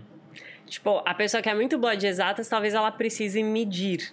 Ela não tem essa mesma questão de, de espacial. E a pessoa que é muito boa de espacial são pessoas muito boas de caminho. Não tem gente que, tipo assim, meu, sei lá, a pessoa foi uma vez no lugar e a pessoa, tipo, pega, não, entra aqui, não, não sei o quê. E você fala, nossa, tipo, essas pessoas que têm essa habilidade espacial normalmente são pessoas que têm uma boa habilidade esportiva, porque aí você tem uma capacidade de, de você entender o seu próprio corpo e de, do movimento e de tudo. Então, tipo, a sua habilidade espacial é muito boa. Daí é vai um tipo entrar de isso com uma aptidão física muscular mesmo daí também, né? É, porque aí depois o próprio, coisas, o né? próprio treino vai te fazer isso, né? Tipo assim, você vai ter o interesse. Porque geralmente, tipo assim, ah, você foi lá, você jogou esportinho, aí você viu que você era bom. Aí você fala, meu, eu sou bom nisso daqui. ah, eu quero fazer. Não é? Tipo assim, ah, você vai lá faz a conta, você é péssimo, a chance de você querer fazer conta de novo é menor. Uhum. Mas aí você fez, você é bom, você fala, pô, eu vou jogar mais. Porque, cara, eu me destaco nisso aqui. E aí você vai jogando, você vai jogando, você vai jogando. Porque a gente gosta de fazer o que a gente é bom. E a gente não gosta de fazer o que a gente, sei lá, você fez o primeiro podcast, deu muito ruim, a chance que você volte em outro é muito pequena, mas aí deu bom, o pessoal te elogiou, achou legal, não sei o que, aí você fala, meu, pô, eu tenho habilidade nisso aqui, eu vou de novo, eu vou de novo, e assim é. E aí, na verdade, o que, que você tá fazendo? Você tá mexendo com a sua neuroplasticidade. E o cérebro é ótimo, ele é muito bom de fazer o que ele faz muito. Bom e ruim. Tipo, por isso que é muito mais difícil de você tratar um deprimido de que tá há 40 anos deprimido do que o cara que começou a depressão agora. Que um se acostuma... O estado normal dele é estar deprimido já. É, porque o cérebro dele, tipo, ele é muito bom em ficar deprimido, ele é muito bom em ficar ansioso, ele é muito bom em estar naquele estado porque ele foi aprendendo e, tipo, é- o fato de você, sei lá, um manobrista manobra bem melhor do que a gente. Uhum. Mas o cara faz isso o dia inteiro. Sim. Ele tem noção, ele sabe se seu carro entra ou não na vaga. E a gente muitas vezes não sabe. Você começa a manobrar e você fala, putz, não Sim. entra aqui. Nossa, fiz uma baliza no começo, é Nossa, é desgraça. horrível. Tipo assim, direto. Você vai estacionar o carro e você fala, ai, não entra. Mas no seu cálculo mental entrava. Uhum. E aí depois você vê que não é mais. Os caras sabem. Os caras falam, não, vem, vem. Aí você fala, não, vou bater. Os caras, vem. Né? Tipo assim. Mas pro cara. isso aqui. É, mas pro cara, ele, ele sabe, porque ele faz isso muito. E é a mesma coisa, sei lá, tipo, o cara que faz muito cálculo, o cara que vai não sei o quê. Tipo, engraçado que às vezes as pessoas me perguntam uns negócios e falam assim, tipo, ai, como você sabe o que falar, tipo, na hora, não sei o quê. É, Principalmente no Instagram, né? Quando abre caixinha, tipo assim, tem bastante estudante de psicologia, tipo, ai, qual intervenção que não sei o quê. Tipo, eu não sei. Porque vem. Tipo, Tá automático. é, eu não sei explicar, tipo, o que que é. Porque é uma coisa que, sei lá, eu já fiz tanto, tipo, 12 anos atendendo. é, sai. Eu nunca pensei, tipo assim, ah, o que que eu tenho que falar nesse. Eu pensei no, lá no começo. Mas hoje em dia eu nem me preocupo, tipo assim, na hora eu sei que eu vou falar alguma coisa que, sabe, tipo, que vai fazer um link, não sei o quê, que tá bom, assim, tipo. Mas eu acho que é isso, tipo, é treino. E vai, flui, né? Tipo, é a experiência, não tem jeito, assim. é- são coisas que a gente adquire com a experiência. Tipo, você não vai ficando mais tão nervoso pra, sei lá, que nem o primeiro cliente que você atendeu e agora. Nossa. Outra história. Essa, né? Aham. Você tá seguro, tipo, o cara chega com dúvidas que você normalmente você já trabalhou com outras pessoas, então é bem mais fácil. Pra mim, uma parada que ajuda muito é falar sobre, porque isso também não sei até onde que é verdade ou não, né? Que tem várias teorias de ensino que a gente aprende mais ouvindo ou falando, ou não sei o que lá. E eu aprendo bastante falando. Uhum, então, se eu fico uhum. repetindo a mesma coisa, aquilo vira automático também. Mas não sei até onde que isso faz sentido também. É, é o que dizem, assim, os estudos estão mostrando que ajuda bastante você, tipo, ensinar. Não necessariamente você precisa ensinar alguém de verdade, mas você pode, tipo assim, criar uma aula, é, imaginar que você está explicando para alguém. Uhum. É, como você explicaria? Porque aí, tipo, se você entrou no nível de ensinar, é sinal de que você, tem, você entendeu e dominou aquele assunto. Uhum. E aí você está ensinando, sabe? Tipo assim, de tanto que você dominou, agora você, tipo, é um expert e você consegue ensinar. E aí esse seria um bom um bom movimento. Tipo assim, ah, finge que você está dando uma aula. Como é que você explicaria? Como é que você traria isso de um jeito bem claro para as pessoas? E aí isso ajuda bastante no processo de memorização e de certa forma você vai falar também. Mas repetição faz o cérebro Sim. É, e, e tem um lance também, eu acho que tu tá, tá escutando, né? Tu fala, não sei, eu já li sobre isso. Ouvi falar, acho. Eu, eu devo ter visto no YouTube. É que existem Eu vi no TikTok, eu vi no É. Tem umas teorias dessas coisas. Mas eu acho massa. Quando tu fala, daí, tipo, além de tu falar, tu tá escutando ali, tá voltando. Sei lá, alguma coisa é, nesse é, o que, sentido. O que existe é, tipo, pessoas que são mais auditivas, pessoas que são mais visuais e pessoas uhum. que são mais sinestésicas e que isso faz diferença na aprendizagem. Provavelmente você é auditivo eu sou igualzinha. Então, na, quando eu fazia pós, que tipo, tava num ritmo muito acelerado de trabalho, eu gravava áudio das coisas, tipo, com a minha voz. E aí eu ouvia os meus áudios. Porque era o jeito mais, porque eu podia ouvir em qualquer lugar. Uhum. Eu não uhum. tinha que estar sentada com o livro, nanana. Então, tipo, ah, eu podia estar no trânsito e eu podia estar ouvindo os negócios. E aí era uma coisa que facilitou e que eu consegui ir muito melhor do que quando eu lia mas porque eu tenho também essa questão auditiva muito forte, que aí para uma pessoa que é mais visual, tem gente que fala assim, eu preciso ler. Uhum. Eu, tipo, se eu ficar ouvindo, eu não consigo, eu preciso sentar, eu preciso ler, eu preciso anotar, eu preciso, tipo, fazer um esquema, que é uma pessoa mais visual. Então depende muito assim do, de qual que é o seu canal de recepção. Então, como o seu é auditivo, então sim, tudo que você lê, se você gravar áudio, você vai ver, tipo, essa história. Eu não preciso ver a cara das pessoas, eu preciso ouvir a voz. Uhum. Eu não ligo se eu estiver assistindo qualquer coisa que eu não veja. Eu trabalhava ouvindo podcast. Olha lá. Agora eu não consigo mais porque eu não consigo mais é, me concentrar nas duas coisas, mas quando era mais de boa, eu trabalhava. Ah. A ideia de fazer isso aqui foi isso, na real. Que foi ali na pandemia, quando eu tava, eu tava sempre trabalhando e ouvindo alguma coisa.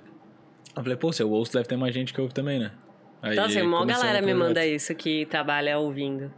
Um monte de gente, uhum. tipo, fala, nossa, trabalho escutando. Ah, eu, eu escutei seu episódio enquanto eu trabalhava e tal. Então, muita gente faz mesmo, tipo, ouve enquanto trabalha, assim. Pois é, e se a gente conseguisse identificar isso mais cedo, quão mais fácil seria, né? Até para as crianças tudo estudar e... Ah, isso aí tem uns testezinhos na internet, tipo, funciona, porque se você é auditivo, sinestésico ou, ou visual, ah, é? isso tem, tem. Nossa, e é umas perguntinhas bem, bem, bem bobinhas, assim, sabe? Tipo assim, ah, você prefere ouvir música ou ir no museu? Não, não, não. Você, tipo, é bem, bem assim só o sinestésico, coitado, que sofre mais, né? O que, que é sinestésico? Eu não sei. É uma pessoa que vai mais pelo, tipo, a parte do tato, hum. seria, tipo, o, o sentido do tato.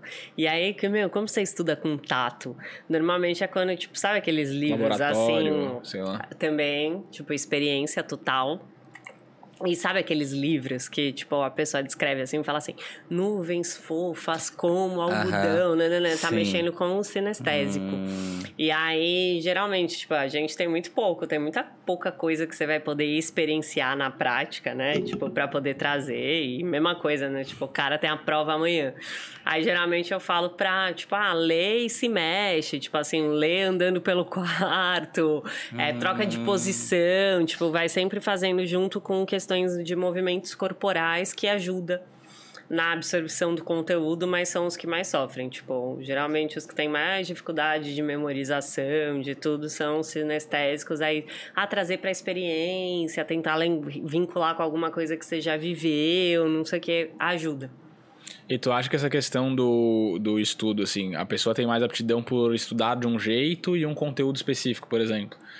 É, tu acha que deveria ser mais direcional o estudo, a pessoa deixar de lado o que ela não gosta de fato? Não. Ou que. Não, não, não, de jeito nenhum, não acho. Porque lembra que a gente falou que, tipo assim, as pessoas que são mais inteligentes são as pessoas que sabem mais demais. Então, é, se, se você, tipo assim, ah, eu sou muito bom só em matemática, a tendência é que, tipo, ah, você é muito bom no negócio e é deficiente nas outras coisas. E quanto mais você sabe de áreas que não tem nada a ver, por isso que é importante, mais insights e mais criatividades você tem e mais genial você é. Então, completamente não. Tipo assim, eu sei que as pessoas falam, ah, é psicologia positiva, não sei o que, não sei o que, mas aí a gente se tornaria ignorante em outras coisas. É importante que a gente tenha acesso a elas. Porque isso te ajuda a se desenvolver na tua própria área. Às vezes você tá, sei lá, assistindo um documentário, nada a ver, um negócio nada a ver, que não tem nada. E aí você fala assim, nossa, caramba, isso aqui pensando por esse lado da não sei o quê, pô, tem a ver com isso, isso e isso. Então, assim, é, é importante a gente trazer essas coisas. É importante a gente olhar. Eu não acho que a gente deveria ficar. Porque a gente já faz isso naturalmente. Então, em resumo, o pato é o bicho mais foda que tem. é isso que eu queria saber. Cheguei à minha Só que conclusão. todo mundo fala que ele não faz nada direito, né, coitado? Tipo Mas assim. faz tudo. É o mais completo. Ele não faz, mas, meu, os patos saem voando alto, sabia? Se você deixar, se você, tipo, criar e você não, não Não tampar, limitar. aham. é, eles voam Vai, mesmo. pato migra, né? Meu, O eles vão natural. embora. Tipo Aham. assim, a galera fala, ah, não voa. Meu, voa cabeça. tipo assim, eu trabalhei numa clínica que era de terapia assistida por animais e aí tinha uns patinhos, né? E aí, tipo, tudo bem, minha prima era bióloga, ela sabia. Mas eles não tinham uma parte de cima. Eles tinham um cercadinho, mas em cima era aberto. Aí um dia o zelador do prédio lá, tipo, ligou seis horas da manhã que os patos estavam tudo na piscina do prédio. Eles foram, pularam o muro da casa e foram nadar na piscina do prédio do lado. Meu, como eles sabiam que tinha uma piscina? Os bichos É tem. E era alto o negócio. Aham. Tipo assim, eles foram lá nadar. E aí teve que ir lá retirar os patos porque eles estavam na piscina do, do condomínio. E eles, eles sobem, assim, eles começam, quando você vai à noite, assim, você fala, cadê os patos? Aí você vai ver, tá tudo em cima das árvores. É uns negócios muito loucos, assim. Que você não imagina, tipo, e nada bonitinho, você não acha? Nada, nada. Tipo, eles andam meio feio, assim, vê É eles. meio estranho, né? É charmosinho, Mas também que não charmosinho. tem braço, né? Daí fica... Não, é meio zoadinho, assim, o jeitinho deles de andar. Mas é o jeitinho deles. Ah, eu acho que é, se você for ver, assim, os gênios da história, eles... é, Como que era Leonardo da Vinci? Ele não era pintor somente. O cara, tipo, você vai pegar, ele estudava fisiologia, ele estudava botânica, ele estudava uma série de coisas. Tipo, ele tinha muito conhecimento de muitas coisas. E a maioria, assim, né? Que a gente passou a valorizar, hoje na nossa cultura, é valorizado o conhecimento, você saber muito Uhum. de cada vez menos. Mas até antes não era, né? Tanto que não existia médico, né? era médico da família. Uhum. Não tinha o médico X, o médico Y. Tipo, o cara manjava de medicina. Ele sabia do corpo humano, ele sabia de, né? E, e aí, tipo, não que seja ruim a gente ter as especialidades, mas eu acho que é importante que a gente conheça outras Eu coisas. não gosto de. Eu não consigo ficar muito tempo fazendo alguma coisa. Nesse sentido, assim, de ser Só muito isso. específico, assim. É. Aham. Tipo, eu, eu, por exemplo, eu sou bom de montar planilha. Mas hoje em dia eu não aguento mais montar planilha. tipo, eu prefiro que alguém monte pra mim e eu só interpreto, sabe? Mas antes eu amava, sentava lá, ficava dias criando sisteminha, um monte de coisa assim. Mas, tipo, era bom naquilo, aí depois vira bom naquilo, mas sabe fazer de tudo, assim. Eu acho interessante essa. E é o que mais funciona, na verdade. Sim. Eu acho que, sei lá, ah, eu só sei hum, X. Não, ok, mas se você souber um, muito de X, uhum. um pouco de Y, um pouco. É, até você vai saber mais de X. Sim. Creio eu, sabe? E até os Sim. grandes empresários, né? Falam que o cara, para ser bom mesmo, ele tem que saber o que acontecia lá no chão da fábrica, porque ele já fez aquilo lá, depois no RH, no administrativo, no financeiro. Tal. Exato. Tipo, você tem que saber arrumar uma cama, você tem que saber, uhum. né? Senão. Pelo menos saber, né? Não precisa é. ser. De repente, aquela não é a atribuição que você vai, mas Isso. sei lá, se você não conhecer, como você sabe que você não gosta também? Ou que alguém não tá te passando a perna. É, porque como que você vai, tipo assim, ah, você não sei o quê, você tem que pelo menos conhecer. E aí, você, é o que eu acho que, que falha um pouco no nosso sistema, tipo, pelo menos vou falar da minha experiência, é que quando você não gosta de alguma coisa, tipo, a maioria das vezes, por exemplo, sei lá, para mim a matemática não faz tanto sentido porque é muito abstrata. É muito difícil quando você fala, tipo, em termos, tipo, X, Y. É, são coisas que não, não fazem muito sentido, porque isso não é nada. Tipo, não é uma coisa absoluta, assim. E aí eu acho que quando eu perguntava as coisas para minha professora, de falar assim, ah, mas isso aí serve para quê? Ela falava, para passar de ano. e aí fica um negócio, tipo assim, você não... E não era por maldade, tipo Sim. assim, eu queria saber mesmo, porque, sei lá, eu queria trazer alguma relação. E eu comecei a, tipo, conseguir ir bem em exatas quando, tipo, eu comecei a viajar na Maiô, tipo, fazer um negócio bem de esquizofrênico, assim. Mas eu começava, tipo, eu fiz todos os números de 1 a 10 para mim eram pessoas. Eles, tipo, eu tinha uma pessoa que era aquele número. Tipo, aquele número não era mais. Tipo, eu tinha nome, personalidade, não sei o que, não sei o que. E aí, quando eu tinha que memorizar as fórmulas, porque aí, tipo, vai chegando no ensino uhum. médio, você tem muita fórmula para memorizar, era muito fácil porque eu fazia por grupos. Tipo assim, ah, eu já sei, porque é o João de mão dada com a Maria, que é igual ao Pedro. Tipo, dois Pedros, Pedro ao quadrado, sabe? Assim. E aí, tipo, é, eu lembrava. Porque eu trouxe, tipo, para um simbólico que para mim fazia sentido, pessoas. Uhum. E aí eu sempre começava. E aí, quando eu fazia as contas, eu pensava, tipo assim, ah, porque vai, sei lá, tipo, pra mim o 4 era, tipo, a menina mais bonita da sala. Por quê? Sei lá, porque eu inventei assim. pra mim ainda é, tipo, é um número mais que, é. sei lá, era mais bonito. Aí eu pensava assim, ai, todo mundo quer ficar perto do 4. E olha, não sei o que, tipo assim, eu, eu viajava nos negócios, mas dava certo. Uhum. Tipo, é uma coisa que eu não falaria nunca, ainda mais pra uma professora de matemática. Mas funcionou porque, tipo, eu trouxe para um plano de uma coisa que entrou numa linha de pessoas. Porque eu acho que saiu do X e Y, uhum. saiu da coisa do abstrato e entrou numa coisa, tipo assim, que para mim se materializava. E que talvez para as outras pessoas seja difícil, tipo assim, ah, do cara de exatas, seja muito difícil estudar os negócios de humanas pela mesma coisa. Pela, que, uhum. pela linha da subjetividade, assim. Porque eu lembro que tinha um, quando eu estudava psicologia, tinha um irmão de uma menina da minha sala que ele fazia matemática. E aí ele falava Nossa. assim: Meu, como é que vocês estudam isso? Negócio de louco, sabe? E a gente fez exatamente a, mesma, coisa. coisa. É. Tipo assim, meu, o que que. Nossa, eu tinha muita dificuldade com gramática. Ah, tá, mas aquilo é meio exato, vai. Nossa, pra mim é, não tem nexo nenhum, cara. Eu acho também que a matemática explica muita coisa, entendeu?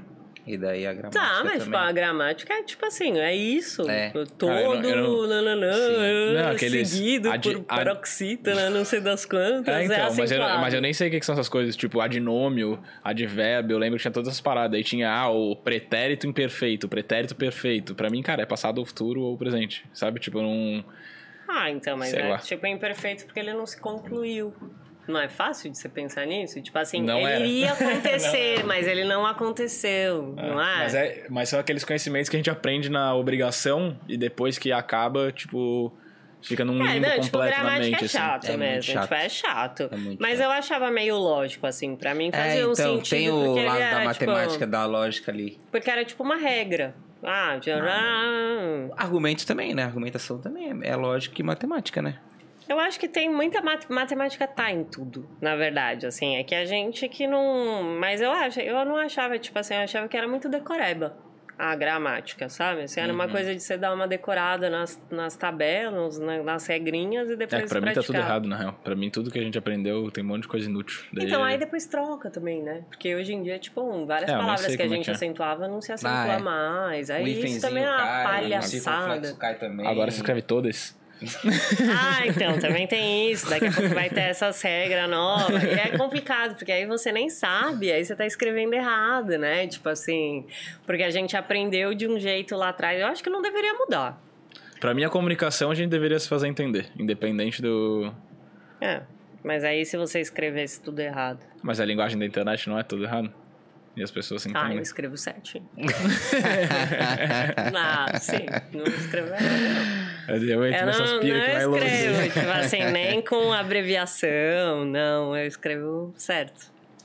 Eu escrevo as palavras certas, e se eu não souber, eu vou pesquisar, uhum. tipo assim, pra não escrever errado, não... Se tiver alguma dúvida, eu troco de palavra. Não vou escrever de qualquer. Ah, não sei. Tu botava um QTC? Claro. Ah, é? Não, não, nunca. Não, F, de onde? FLW, né? É. Ah, você usa até hoje. DLZ. Ah, beleza, beleza. Não, não é. Tem tão umas novas que nem eu sei o que, que são. Ah, hoje em dia tem um monte de vocabulário da galera. alguma coisa assim. Eu pensei que era PowerPoint. Aham. Olha que essa porra tem a ver com PowerPoint aqui, pô. Mas... Fui procurar o contexto, não cabe PowerPoint aqui nesse. você perguntou? Você perguntou? Não, não perguntei. Mas alguém respondeu lá também, alguém ficou nessa dúvida também, alguém falou, mas não, não mas mais o que, você que é. só sabe que você. Porque você sente que você tá velho. Você não sente. Eu não tipo entendo assim, várias coisas Pra que os caras você, falam você hoje em não dia. é velho. Tipo assim, você é ok. Porque, sei lá, na sua cabeça, tipo, você não fica velho. Só que você só percebe quando você começa a conversar com adolescente, você fala, hã? Ou quando os caras começam, tipo, aí você fala, que? Aham. Tipo assim, meu, Nossa, que eu vi um banda? esses dias Sim. do cara que mandou. Tu deve saber o que é isso, talvez. Não, Ah, sei. vai. O cara mandou, eu não vou tancar isso aqui. Eu falei, tancar. Ah, Tancar. que Os, os meninos do reggae, Aí, eles ó. são bem assim desse idioma, né? É. E daí eles falam. Mas o que que significa? Tan... Ah, já ouvi falar. Eu, eu- essa eu nunca ouvi, assim. Tanquei, é tipo como se fosse um verbozinho É, assim, né?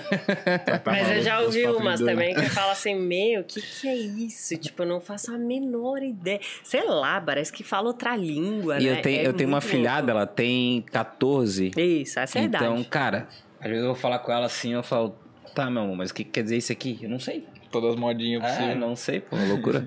E sabe tudo, né? Como sabe tudo? Aham. Ah, isso, ele- isso é uma têm coisa. linguagem própria É, mesmo, mas isso é uma né? coisa massa pra caramba que a internet trouxe, né? Eu acho que trouxe vários problemas, principalmente de saúde mental, mas trouxe uma coisa positiva que foi essa quantidade de informação disponível, né? Problema pra uma criança seria filtrar, eu imagino. Ah, mas eu acho que tudo tem o lado bom e o lado ruim, Uhum. né? Acho que a gente pode usar as ferramentas a nosso favor ou contra. Uhum. Nossa, Até porque- em tudo. Até porque também quando a gente era mais novo tinha a questão do rádio também, que no rádio passava um monte de coisa também, tocava um monte de coisa que o cara também tinha que filtrar, né? É diferente, né? Tinha três estações de rádio, hoje em dia tem um Não, zilhão pô, de. tinha AM, tinha FM, era um monte. Não, é que a internet ela te joga dentro de uma bolha, É. né? Tipo assim, e aí você começa a consumir o conteúdo daquilo. E aí talvez o, o esquema esteja em você, tipo, procurar conteúdos que tenham, que te tragam benefícios. E eu acho que muitas vezes no na adolescência, assim, não. O Não é pessoal a faz, busca coisas que talvez não sejam tão saudáveis e tal. Mas que tem um monte de informação legal, tem. Uhum. É que você fica dentro daquela bolha, né? E se Sim. você não sair daquela bolha, tipo, e fica, fica. Uhum. Porque se você olhar um negócio, é que vocês não mexem tanto no TikTok, né? Não. Tipo, eu mexo muito, assim, tipo, é o que a rede social que eu mais mexo. E ela é a que a maioria da molecada mais mexe, assim. Ela, tipo, se você der atenção pra um determinado conteúdo, ela começa a te entregar aquilo, te entregar aquilo, te entregar aquilo, te entregar. E aí, dependendo do que for, tipo, uma vez eu caí numa besteira de ver um vídeo lá, tipo, de uma mulher que tava contando de um relacionamento abusivo que no fim ela morria. E aí me gerou curiosidade, porque eu não sabia que ela ia morrer, né? Tipo. Não esperava por esse fim. É, aí ela morreu. E eu assisti o bagulho até o final. Aí começou a vir vários. Tipo, vários disso, assim. E eu comecei a entrar num negócio de assistir aquilo, que quando eu percebi, eu tava ficando mal. Aí eu falei assim, nossa, preciso parar de ver isso daqui. E aí eu saí, tipo, até coloquei na palavra-chave de busca, busquei outro assunto, não sei o que, pra começar a vir outro O assunto. problema é ter esse estalo. Mas né? eu acho que, tipo, você come... Porque gera curiosidade. Você fala, nossa, mas o que, que você vai? Vai morrer também? Mas é não sei o quê. E aí Sim. você fica, e aí começou a vir um monte de coisa de gente acamada, de os negócios que eu Nossa. penso assim, nossa, nem sabia que tinha isso, sabe? Assim, Aham. você entra num negócio que vai. E aí eu acho que você não. Então, tipo assim, ah, você começa a ver um vídeo de automutilação, aí vem outro, vem outro, vem outro, vem outro. Quando você vê, você, tipo. Aquilo te consumiu, assim, é muito, sabe? Uhum. E hoje tu trata, tu acha que é. Os três aqui vão falar ao mesmo tempo. Mas tu acha que é um problema? Laura, vai lá. O quê? Tu acha que é um problema as redes sociais do jeito que elas são hoje? Tipo, porque a rede social ela é feita pra gente ficar o máximo de tempo possível dentro dela, né? Não, não acho que seja um problema. Eu acho que é isso, né? Vai muito do que, que você tá buscando. Tipo, e eu acho que as pessoas que já não estão bem, elas já não estavam bem, elas buscaram uma coisa que já não estava bem, e aí, tipo, eu não sei se a gente pode culpar a rede social por isso. Tipo, eu não sei se uma pessoa que tá bem, aí ela entra, vê um conteúdo ruim, se aquilo é o suficiente, porque aí seria a mesma coisa, tipo, pessoas que jogam videogame vão se tornar violentas. Agressivas, né? Mas a gente vê que não. Uhum. Né? Tipo assim, algumas pessoas que talvez elas já estivessem com algumas questões, não sei o que, aquilo vai ser um reforçador. E eu acho que a rede social é a mesma coisa. Uhum. Tipo, ah, eu já não tô legal. Aí eu começo a me identificar com conteúdos de pessoas que também não estão legais. E aí essas pessoas fazem trocas de. Eu entrevistei uma menina no, no podcast que ela teve anorexia, né? Ela teve anorexia. E ela começou a falar, tipo, que quando ela tava com o transtorno, tipo, tudo que ela via era de pessoas que também tinham transtorno. Então as pessoas se ajudavam com relação ao transtorno, é tipo assim, ah, como esconder comida dos seus pais, é, como fingir que, tipo, você comeu, mas você não comeu. Tipo assim, era. Reforçando o comportamento. Porque eram todas pessoas que tinham transtornos, que, tipo, estavam em comunidades e que, tipo, umas estavam ajudando as Que outras. loucura. Mas, tipo, é muito louco, né? Porque só o É- fato é de que você tu ir não pesquisar sabe. esse tipo de coisa, você já não tava bem. É que tu não sabe que tu tá nesse meio, né? É, e ela falava isso muito, tipo, que demorou pra ela perceber que ela tava doente, Isso, assim, é. né? Tipo, e as outras pessoas que estão ali, muito provavelmente também estão ali. Exatamente. Mas aí, tipo assim, o que que aconteceu que te levou a, tipo, como esconder? não Uhum. tô- Pô, só de você fazer essa busca. Sabe, Porque é isso, né? Tipo assim, tá lá, se você passar, Uhum. passa. Mas se ficar, ele começa a te entregar aquilo. Tipo, ele percebe que você gostou daquilo e ele começa a te dar aquele conteúdo. E aí vai muito de você buscar outra coisa. E aí eu só tenho, tipo, hoje em dia, pra mim, é tudo vida fitness. Tipo, assim, no meu só aparece isso. Tipo, é tudo os cortes de, de gente falando de exercício, de não sei o quê, porque, tipo, eu, eu tô nessa pegada hoje em dia. Então, pra mim, aparece, tipo, o que eu acho saudável. Sim. Não acho que é uma coisa ruim de ver e não sei o quê. Reforça um comportamento positivo, no caso. E vem muita coisa de psicologia, óbvio. Tipo, tem um monte de. Vem muito corte de podcast de psicólogo, não sei o quê, porque é um negócio que tem interesse. Então, tipo assim, eu acho que eu aprendo. E não, mas se eu quiser, eu posso ver um monte de mulher pelada. Uhum. Tipo, vai me agregar? Mas tem um monte também. Tipo, mas no, no meu feed não vem, nem aparece. Tipo, não tá na minha timeline. Uhum. Porque não é uma coisa que eu busco, assim, sabe? Tipo, a não ser que seja alguém se exercitando, aí, tipo, vai ter, assim, al- alguma coisa. Mas fora isso, não. Então, sei lá, se você rodar pra cima uns cinco primeiros lá, dá pra você saber se a pessoa tá bem ou tá mal. Ou em Não, que é um- pegada é um que ela teste, tá. hein? É. Um bom diagnóstico. Abre o celular de alguém e faz um uns, teste aí. Uns videozinhos Ah, de é? umas meninas na internet que é tipo assim: ah, peguei o celular do meu namorado e aí se, tipo, se o cara, se ela jogar cinco pra cima e não aparecer nenhuma mulher de biquíni. É, tipo assim, o cara tem direito a pedir o que ele quiser, assim. Tipo assim, é fazer um desejo, sabe? Abre É mó legal. Pior que não não. Pior que Ele não entra. Abre- é, deve ter alguma coisa. Cara, o meu. O Ele meu... correu, vice? Não, mas o meu TikTok, o meu TikTok. Ah, Não, fala bem sincero o que deve ter. Meu TikTok deve ter. Não, criança. Não, pior que nem de finança. O de finança, no meu perfil do Instagram, eu só sigo o perfil de finança.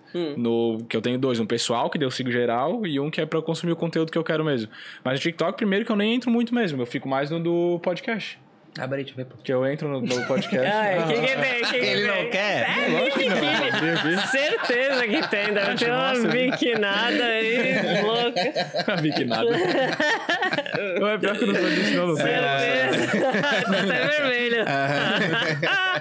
e, e tem umas pesadas, velho, no. TikTok. Ah, é? assim, nossa, tem uns negócios. Ontem eu dei uma olhada no do meu marido e falei, caraca, tem uns pesados, assim, que eu nem sabia que podia. Ué, é permitido isso aqui? De graça assim? Sim, nossa, é um conteúdo assim, Ah, é? explícito mesmo. Cara, mas eu vou falar bem a real. Eu, com relação a qualquer rede social, assim, depois que eu comecei a produzir conteúdo, me deu uma. Eu não, tipo, não dá vontade de ficar ali vendo as paradas, sabe? Sério, você não acha que, tipo assim, justamente você tem que ver pra você ver o que tá pegando? Não, mas ficar vendo, tipo, pessoa na praia. Hum, Ah, não. Sacou? Tipo, tem Tá. zero. Os amigos, né? É, aham, de ver os amigos, assim. Ah, não, não. Tipo, eu não. separei o perfil, até no outro eu só sigo gente mais ou menos relacionada a finanças e convidado que vem aqui no podcast, só. É, então, eu. Eu também tinha uma época que eu fazia isso. Tipo assim, eu tinha um perfil que era só pra eu ver quem eu queria mesmo Uhum. de verdade. E outro perfil. Hoje em dia eu vou na busca quando eu quero ver os stories. Aí fica mais fácil, entendeu? Tipo assim, eu vou, eu jogo o nome do que eu O que, que a quero pessoa ver. tá, tá fazendo?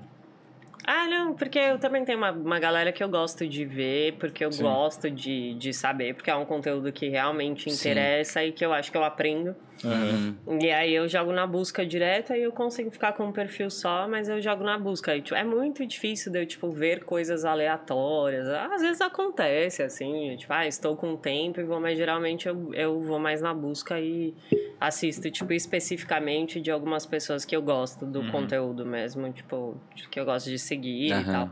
Porque, ah, tem gente que você tem que seguir, não tem Sim. jeito, né? Tipo... Ah, sei lá, amiga da sua mãe que você conhece, não é? Aí você vai dar um Eu não. parei, eu botei não pra todo mundo, tô nem aí. Ai, o, John, coragem. o John eu voltei a seguir. Ah, não, porque tu deletou teu Insta. É. Mas apareceu lá outro dia o teu pra mim, daí eu cliquei em seguir, deve ter te notificado lá. Não vi. É. Mas, cara, eu parei de seguir geral, sim. Porque. E foi de alguém que veio aqui de psicologia que falou. O Wesley ou, Ah, ou o Perim. Total. Que falou de. Wesley fala muito é, isso. Que ambiente não é só o ambiente físico que a gente É, vive, é o que a gente consome, internet. né? Daí eu falei, cara, é real. Tipo, foda-se, o que, que eu vou ficar vendo gente que. Tá, mas ah, aí tu me estudou tira do teu comigo. Insta e anda comigo. Daí eu botei de volta. não, mas conteúdo de consumir, assim, cara, eu tenho o perfil que eu deixei lá, que eu sigo todos meus amigos, que é Estou afim de ver a vida alheia. Daí eu entro lá, mas é muito raro hoje em dia. Ah, não, não, isso aí É. também não, não. Tipo assim, eu acho que o interesse maior que eu tenho é de mais ou menos pra aprender, ver, porque aí você, tipo, vê uma galera que faz muito sucesso, você começa Sim. a entender alguma coisa, né? Tipo, tentar encontrar ali quais são as. Ah, os, Os pontos em caminhos, comum aham. que, que essas pessoas têm, porque tem. Aham. Alguma coisa tem de ponto em comum, e aí mais nesse sentido, assim, de aprendizagem. Então, eu, eu sigo uma galera muito grande, que eu costumo assistir os stories mesmo todos os dias, mas mais pra ver, tipo, Pra absorver mesmo. E ver como é que funciona. E aí você vê que tem muita coisa que é relacionada. Tipo assim, geralmente, ah, sei lá, essas pessoas tendem a fazer uma, um determinado tipo de coisa bem parecido. Padrão. É, Exato. Tem alguma coisa ali, e aí eu acho que.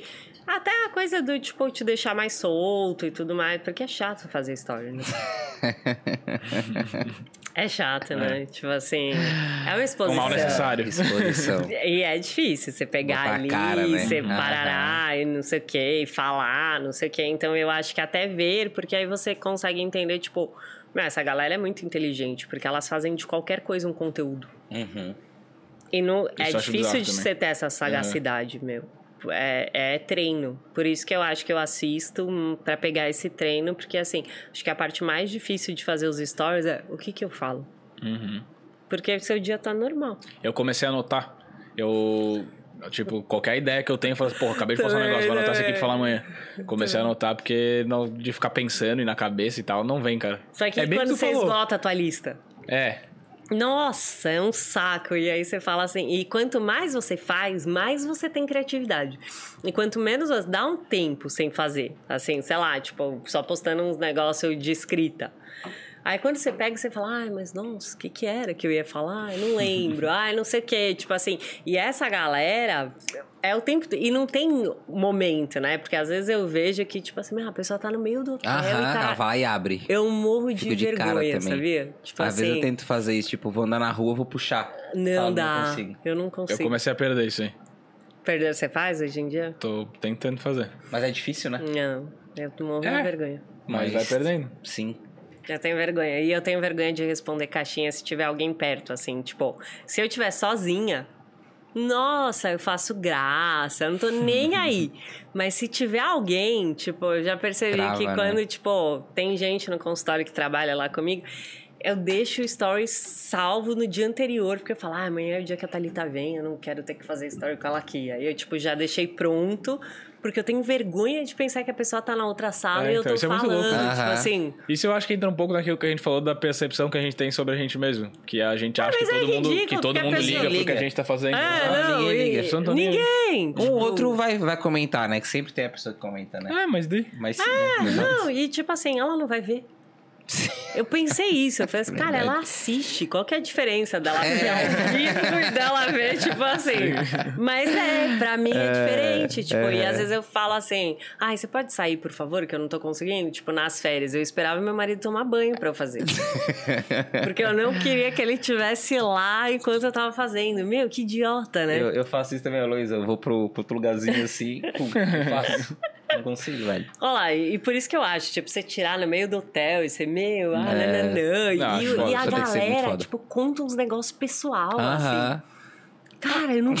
né?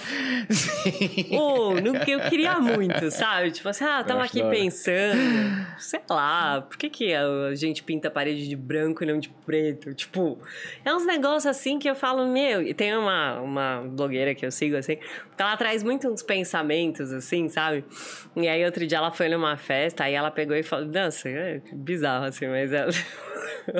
Eu achei mó da hora a coragem que ela teve de fazer isso, porque ela pegou, ela foi numa festa chicona, assim, e ela pegou e falou assim: Ah, eu tava pensando aqui, por que, que a gente tem problema de dinheiro? Não é só imprimir?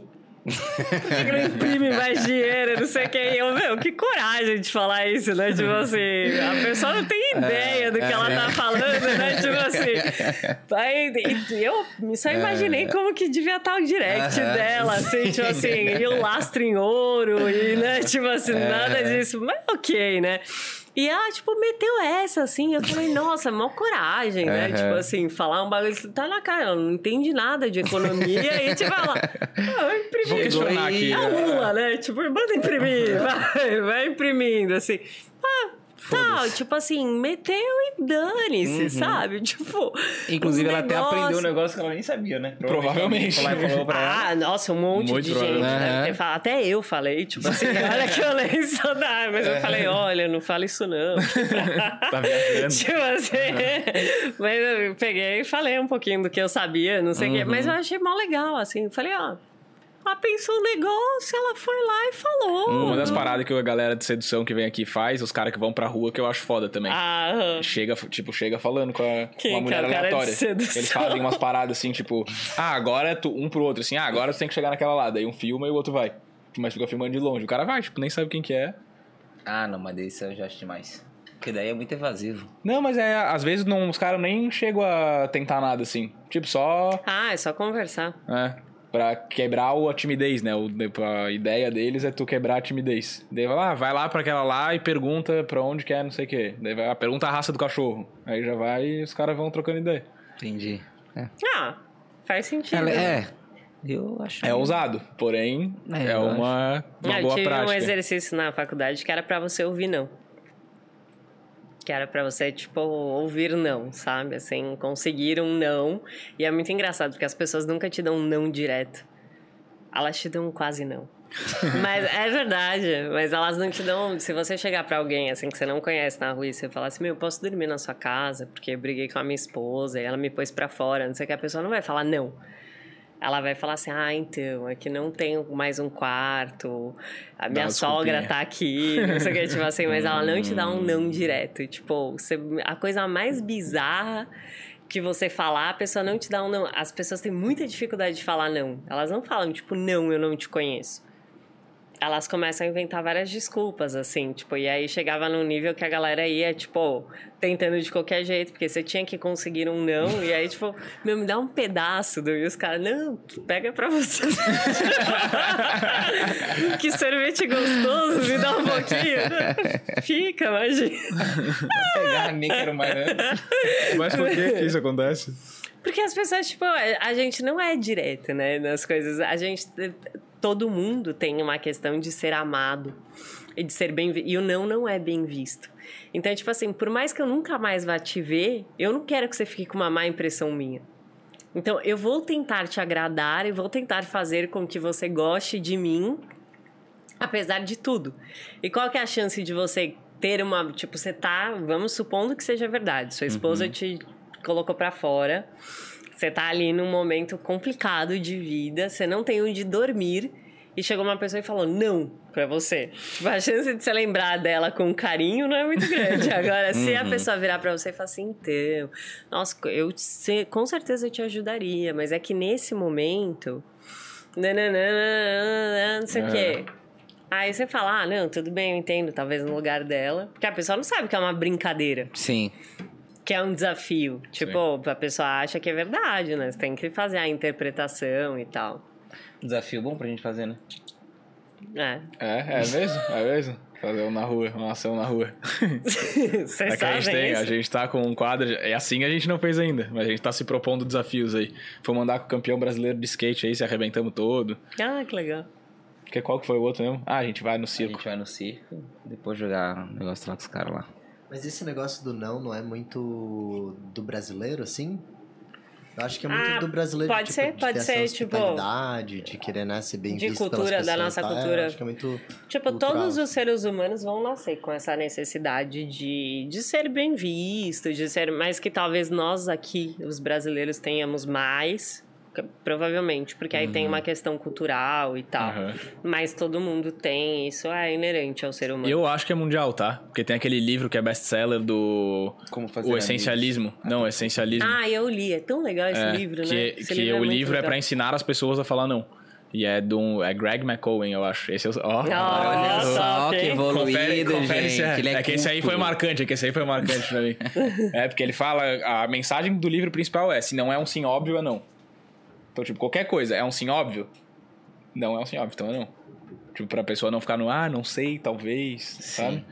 É. A mensagem básica é essa, assim, realmente, deve ter muita gente com dificuldade, porque virou best-seller e tal, né? Ah, total. A gente não fala. Uhum. A gente, e, e, a gente não aceita também. Né? tipo, é. quando a pessoa te fala não, assim, na lá, você fica, ah, nossa, mas não. É grosso. Eu né? falo, eu falo, eu consigo falar não. e daí eu sou grosso. Depois eu sou psicopata. eu falo não. eu consigo falar não e nem dar o motivo, assim, sabe? E daí eu sou grosso. Porque ah, tu é? é? é? Ué? Porque tu é? Não é porque. Não, não é, não sou, não. Ai, posso dormir na sua casa? É, não. não. Você e, tipo, falaria? eu vou dar as costas e vou continuar fazendo o que eu tava fazendo. Sério? Tipo uhum. assim, ah, mentira. A pessoa chegasse e falasse, tipo assim... Contar uma historinha triste. É, sério? Que você dá, na moral, você fala, tipo, não e vai embora. Olha, pra mim não tem nenhum problema em dar não, assim. Mas, nossa, a pessoa, tipo, tá pra fora.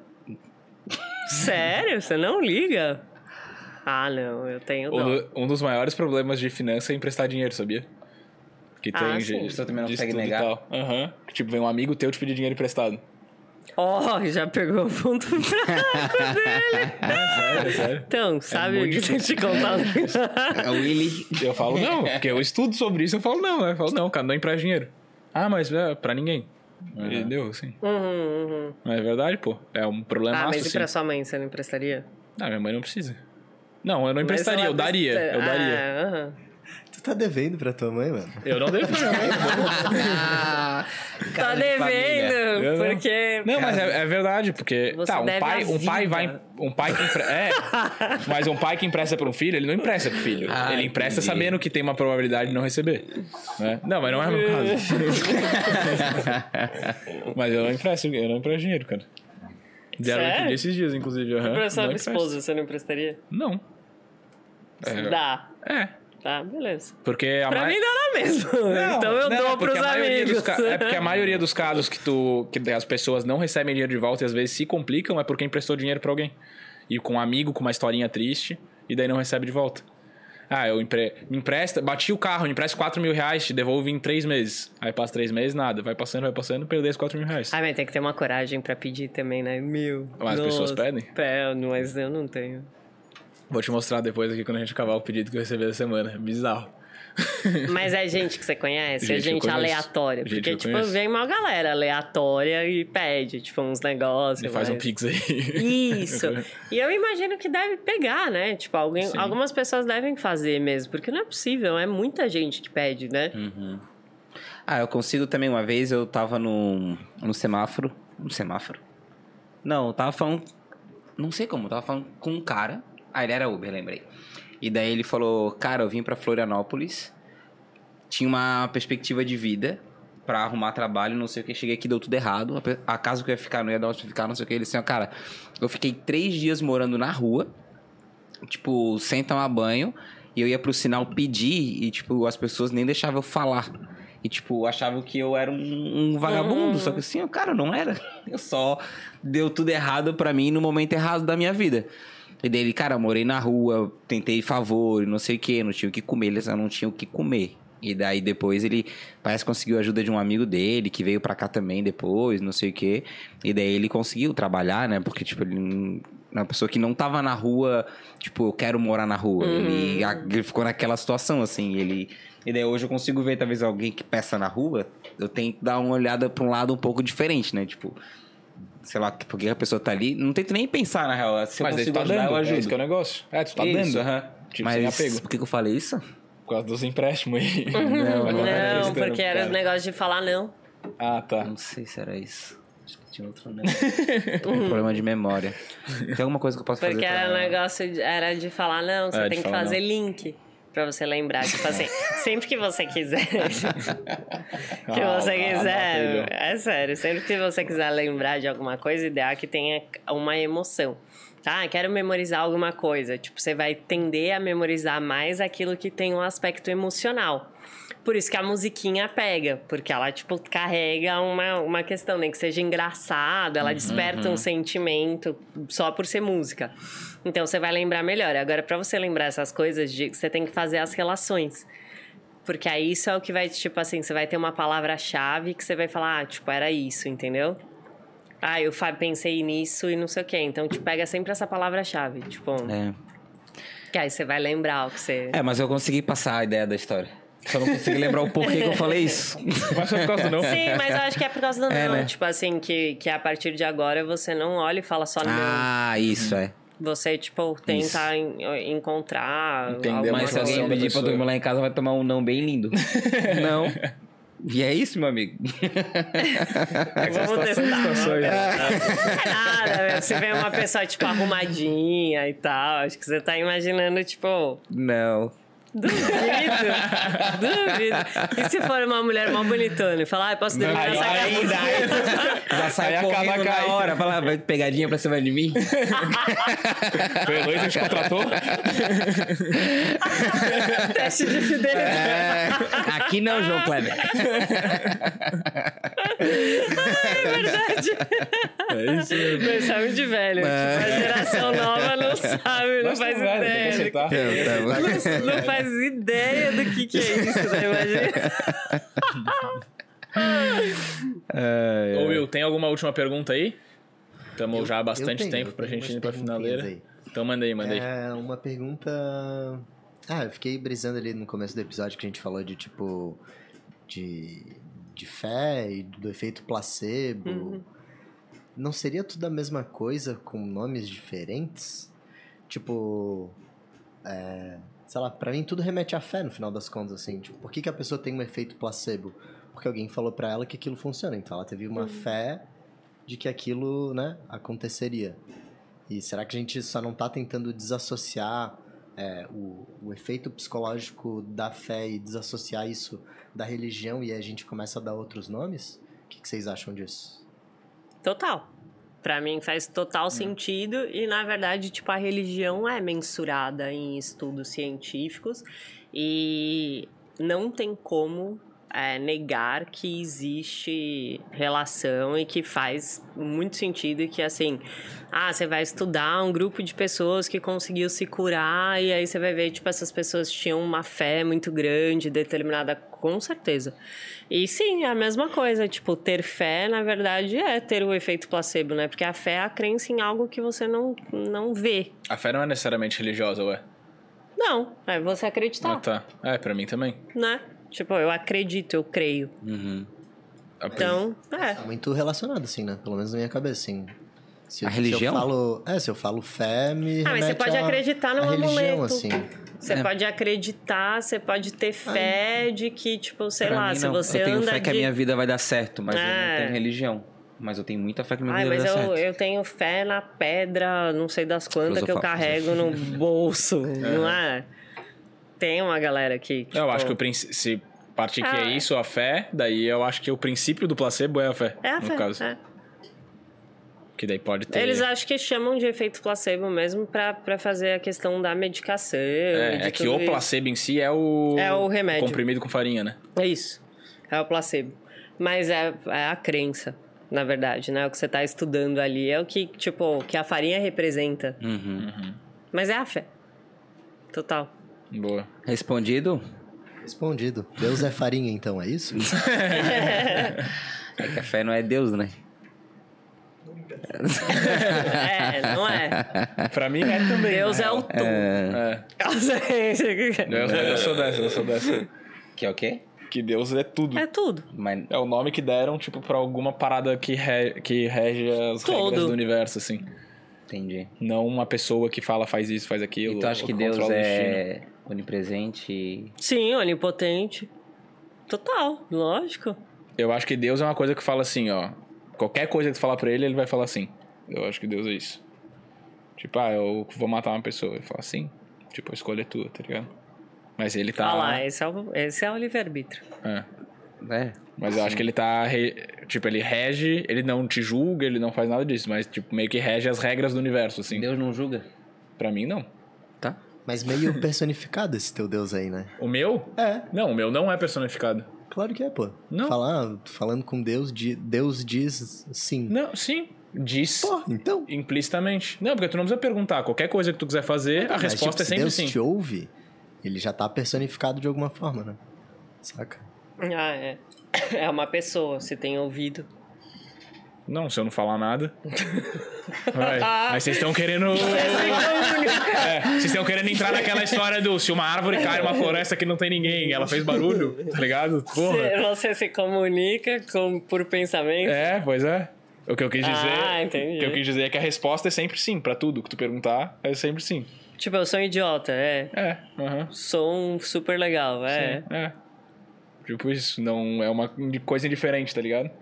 Não é alguém que manda tu fazer alguma coisa ou desmanda tu fazer alguma coisa. Essa é Tá. a minha impressão, pelo menos, né? É do Entendi. que eu acredito. E é nem mais que vai uma te parada de castigar. energia. É, não é o vai te castigar. Quem te castiga? Você mesmo? É. Pra mim, sim. O universo castiga? Não. Entendi. Eu acho que não, né? É Sim, a crença de cada um. É a opinião, fé. pô. É a minha fé. Ué. Eu acho que, é, É, eu mas acho que aí não. se você for ver, tipo assim, por que, que tem gente que faz um monte de coisa errada e se dá bem? Porque talvez o castigo venha da própria pessoa. É? Tipo assim, você se sentir culpado por alguma coisa que você fez, talvez seja uma. Atra... né? Tipo, faz com que sim. você tenha. Sei lá, e tem Entendi. muita gente que, Faz tipo, sentido. faz um monte de besteira, mas Tá acha. Que não tá fazendo. Ah, e que fez um não, não tava Uhum. ajudando, né? Sim. Não sei o que. E daí vai talvez bem. isso. é- Entendi. Entramos num papo muito Eu louco. acho agora. que foi a, a resposta mais diferente sobre o que é Deus que eu já ouvi. Essa é minha? É. Porra, foi, tipo, muito diferente de tudo que eu já ouvi na vida. Esse é meu Mas, Deus muito aí, bom, ó. Muito bom.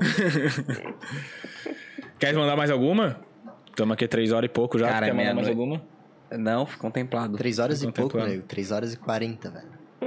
Quatro horas, então. É, quatro horinhas de papo. Por essa eu não esperava. Na, vamos. Quer deixar uma última mensagem pra galera aí? Que está assistindo, que vai assistir amanhã. É uma frase? Ah, tu que sabe? Caramba. Ou se não, só manda um beijo e manda te seguir. É, manda pensei, seguir social. Gente, qualquer dúvida que vocês tiverem, é, pode me mandar direct lá, vai ser um prazer é, respondê-los. Tô sempre aberta e eu, às vezes, demoro um pouquinho pra responder, mas eu respondo todo mundo.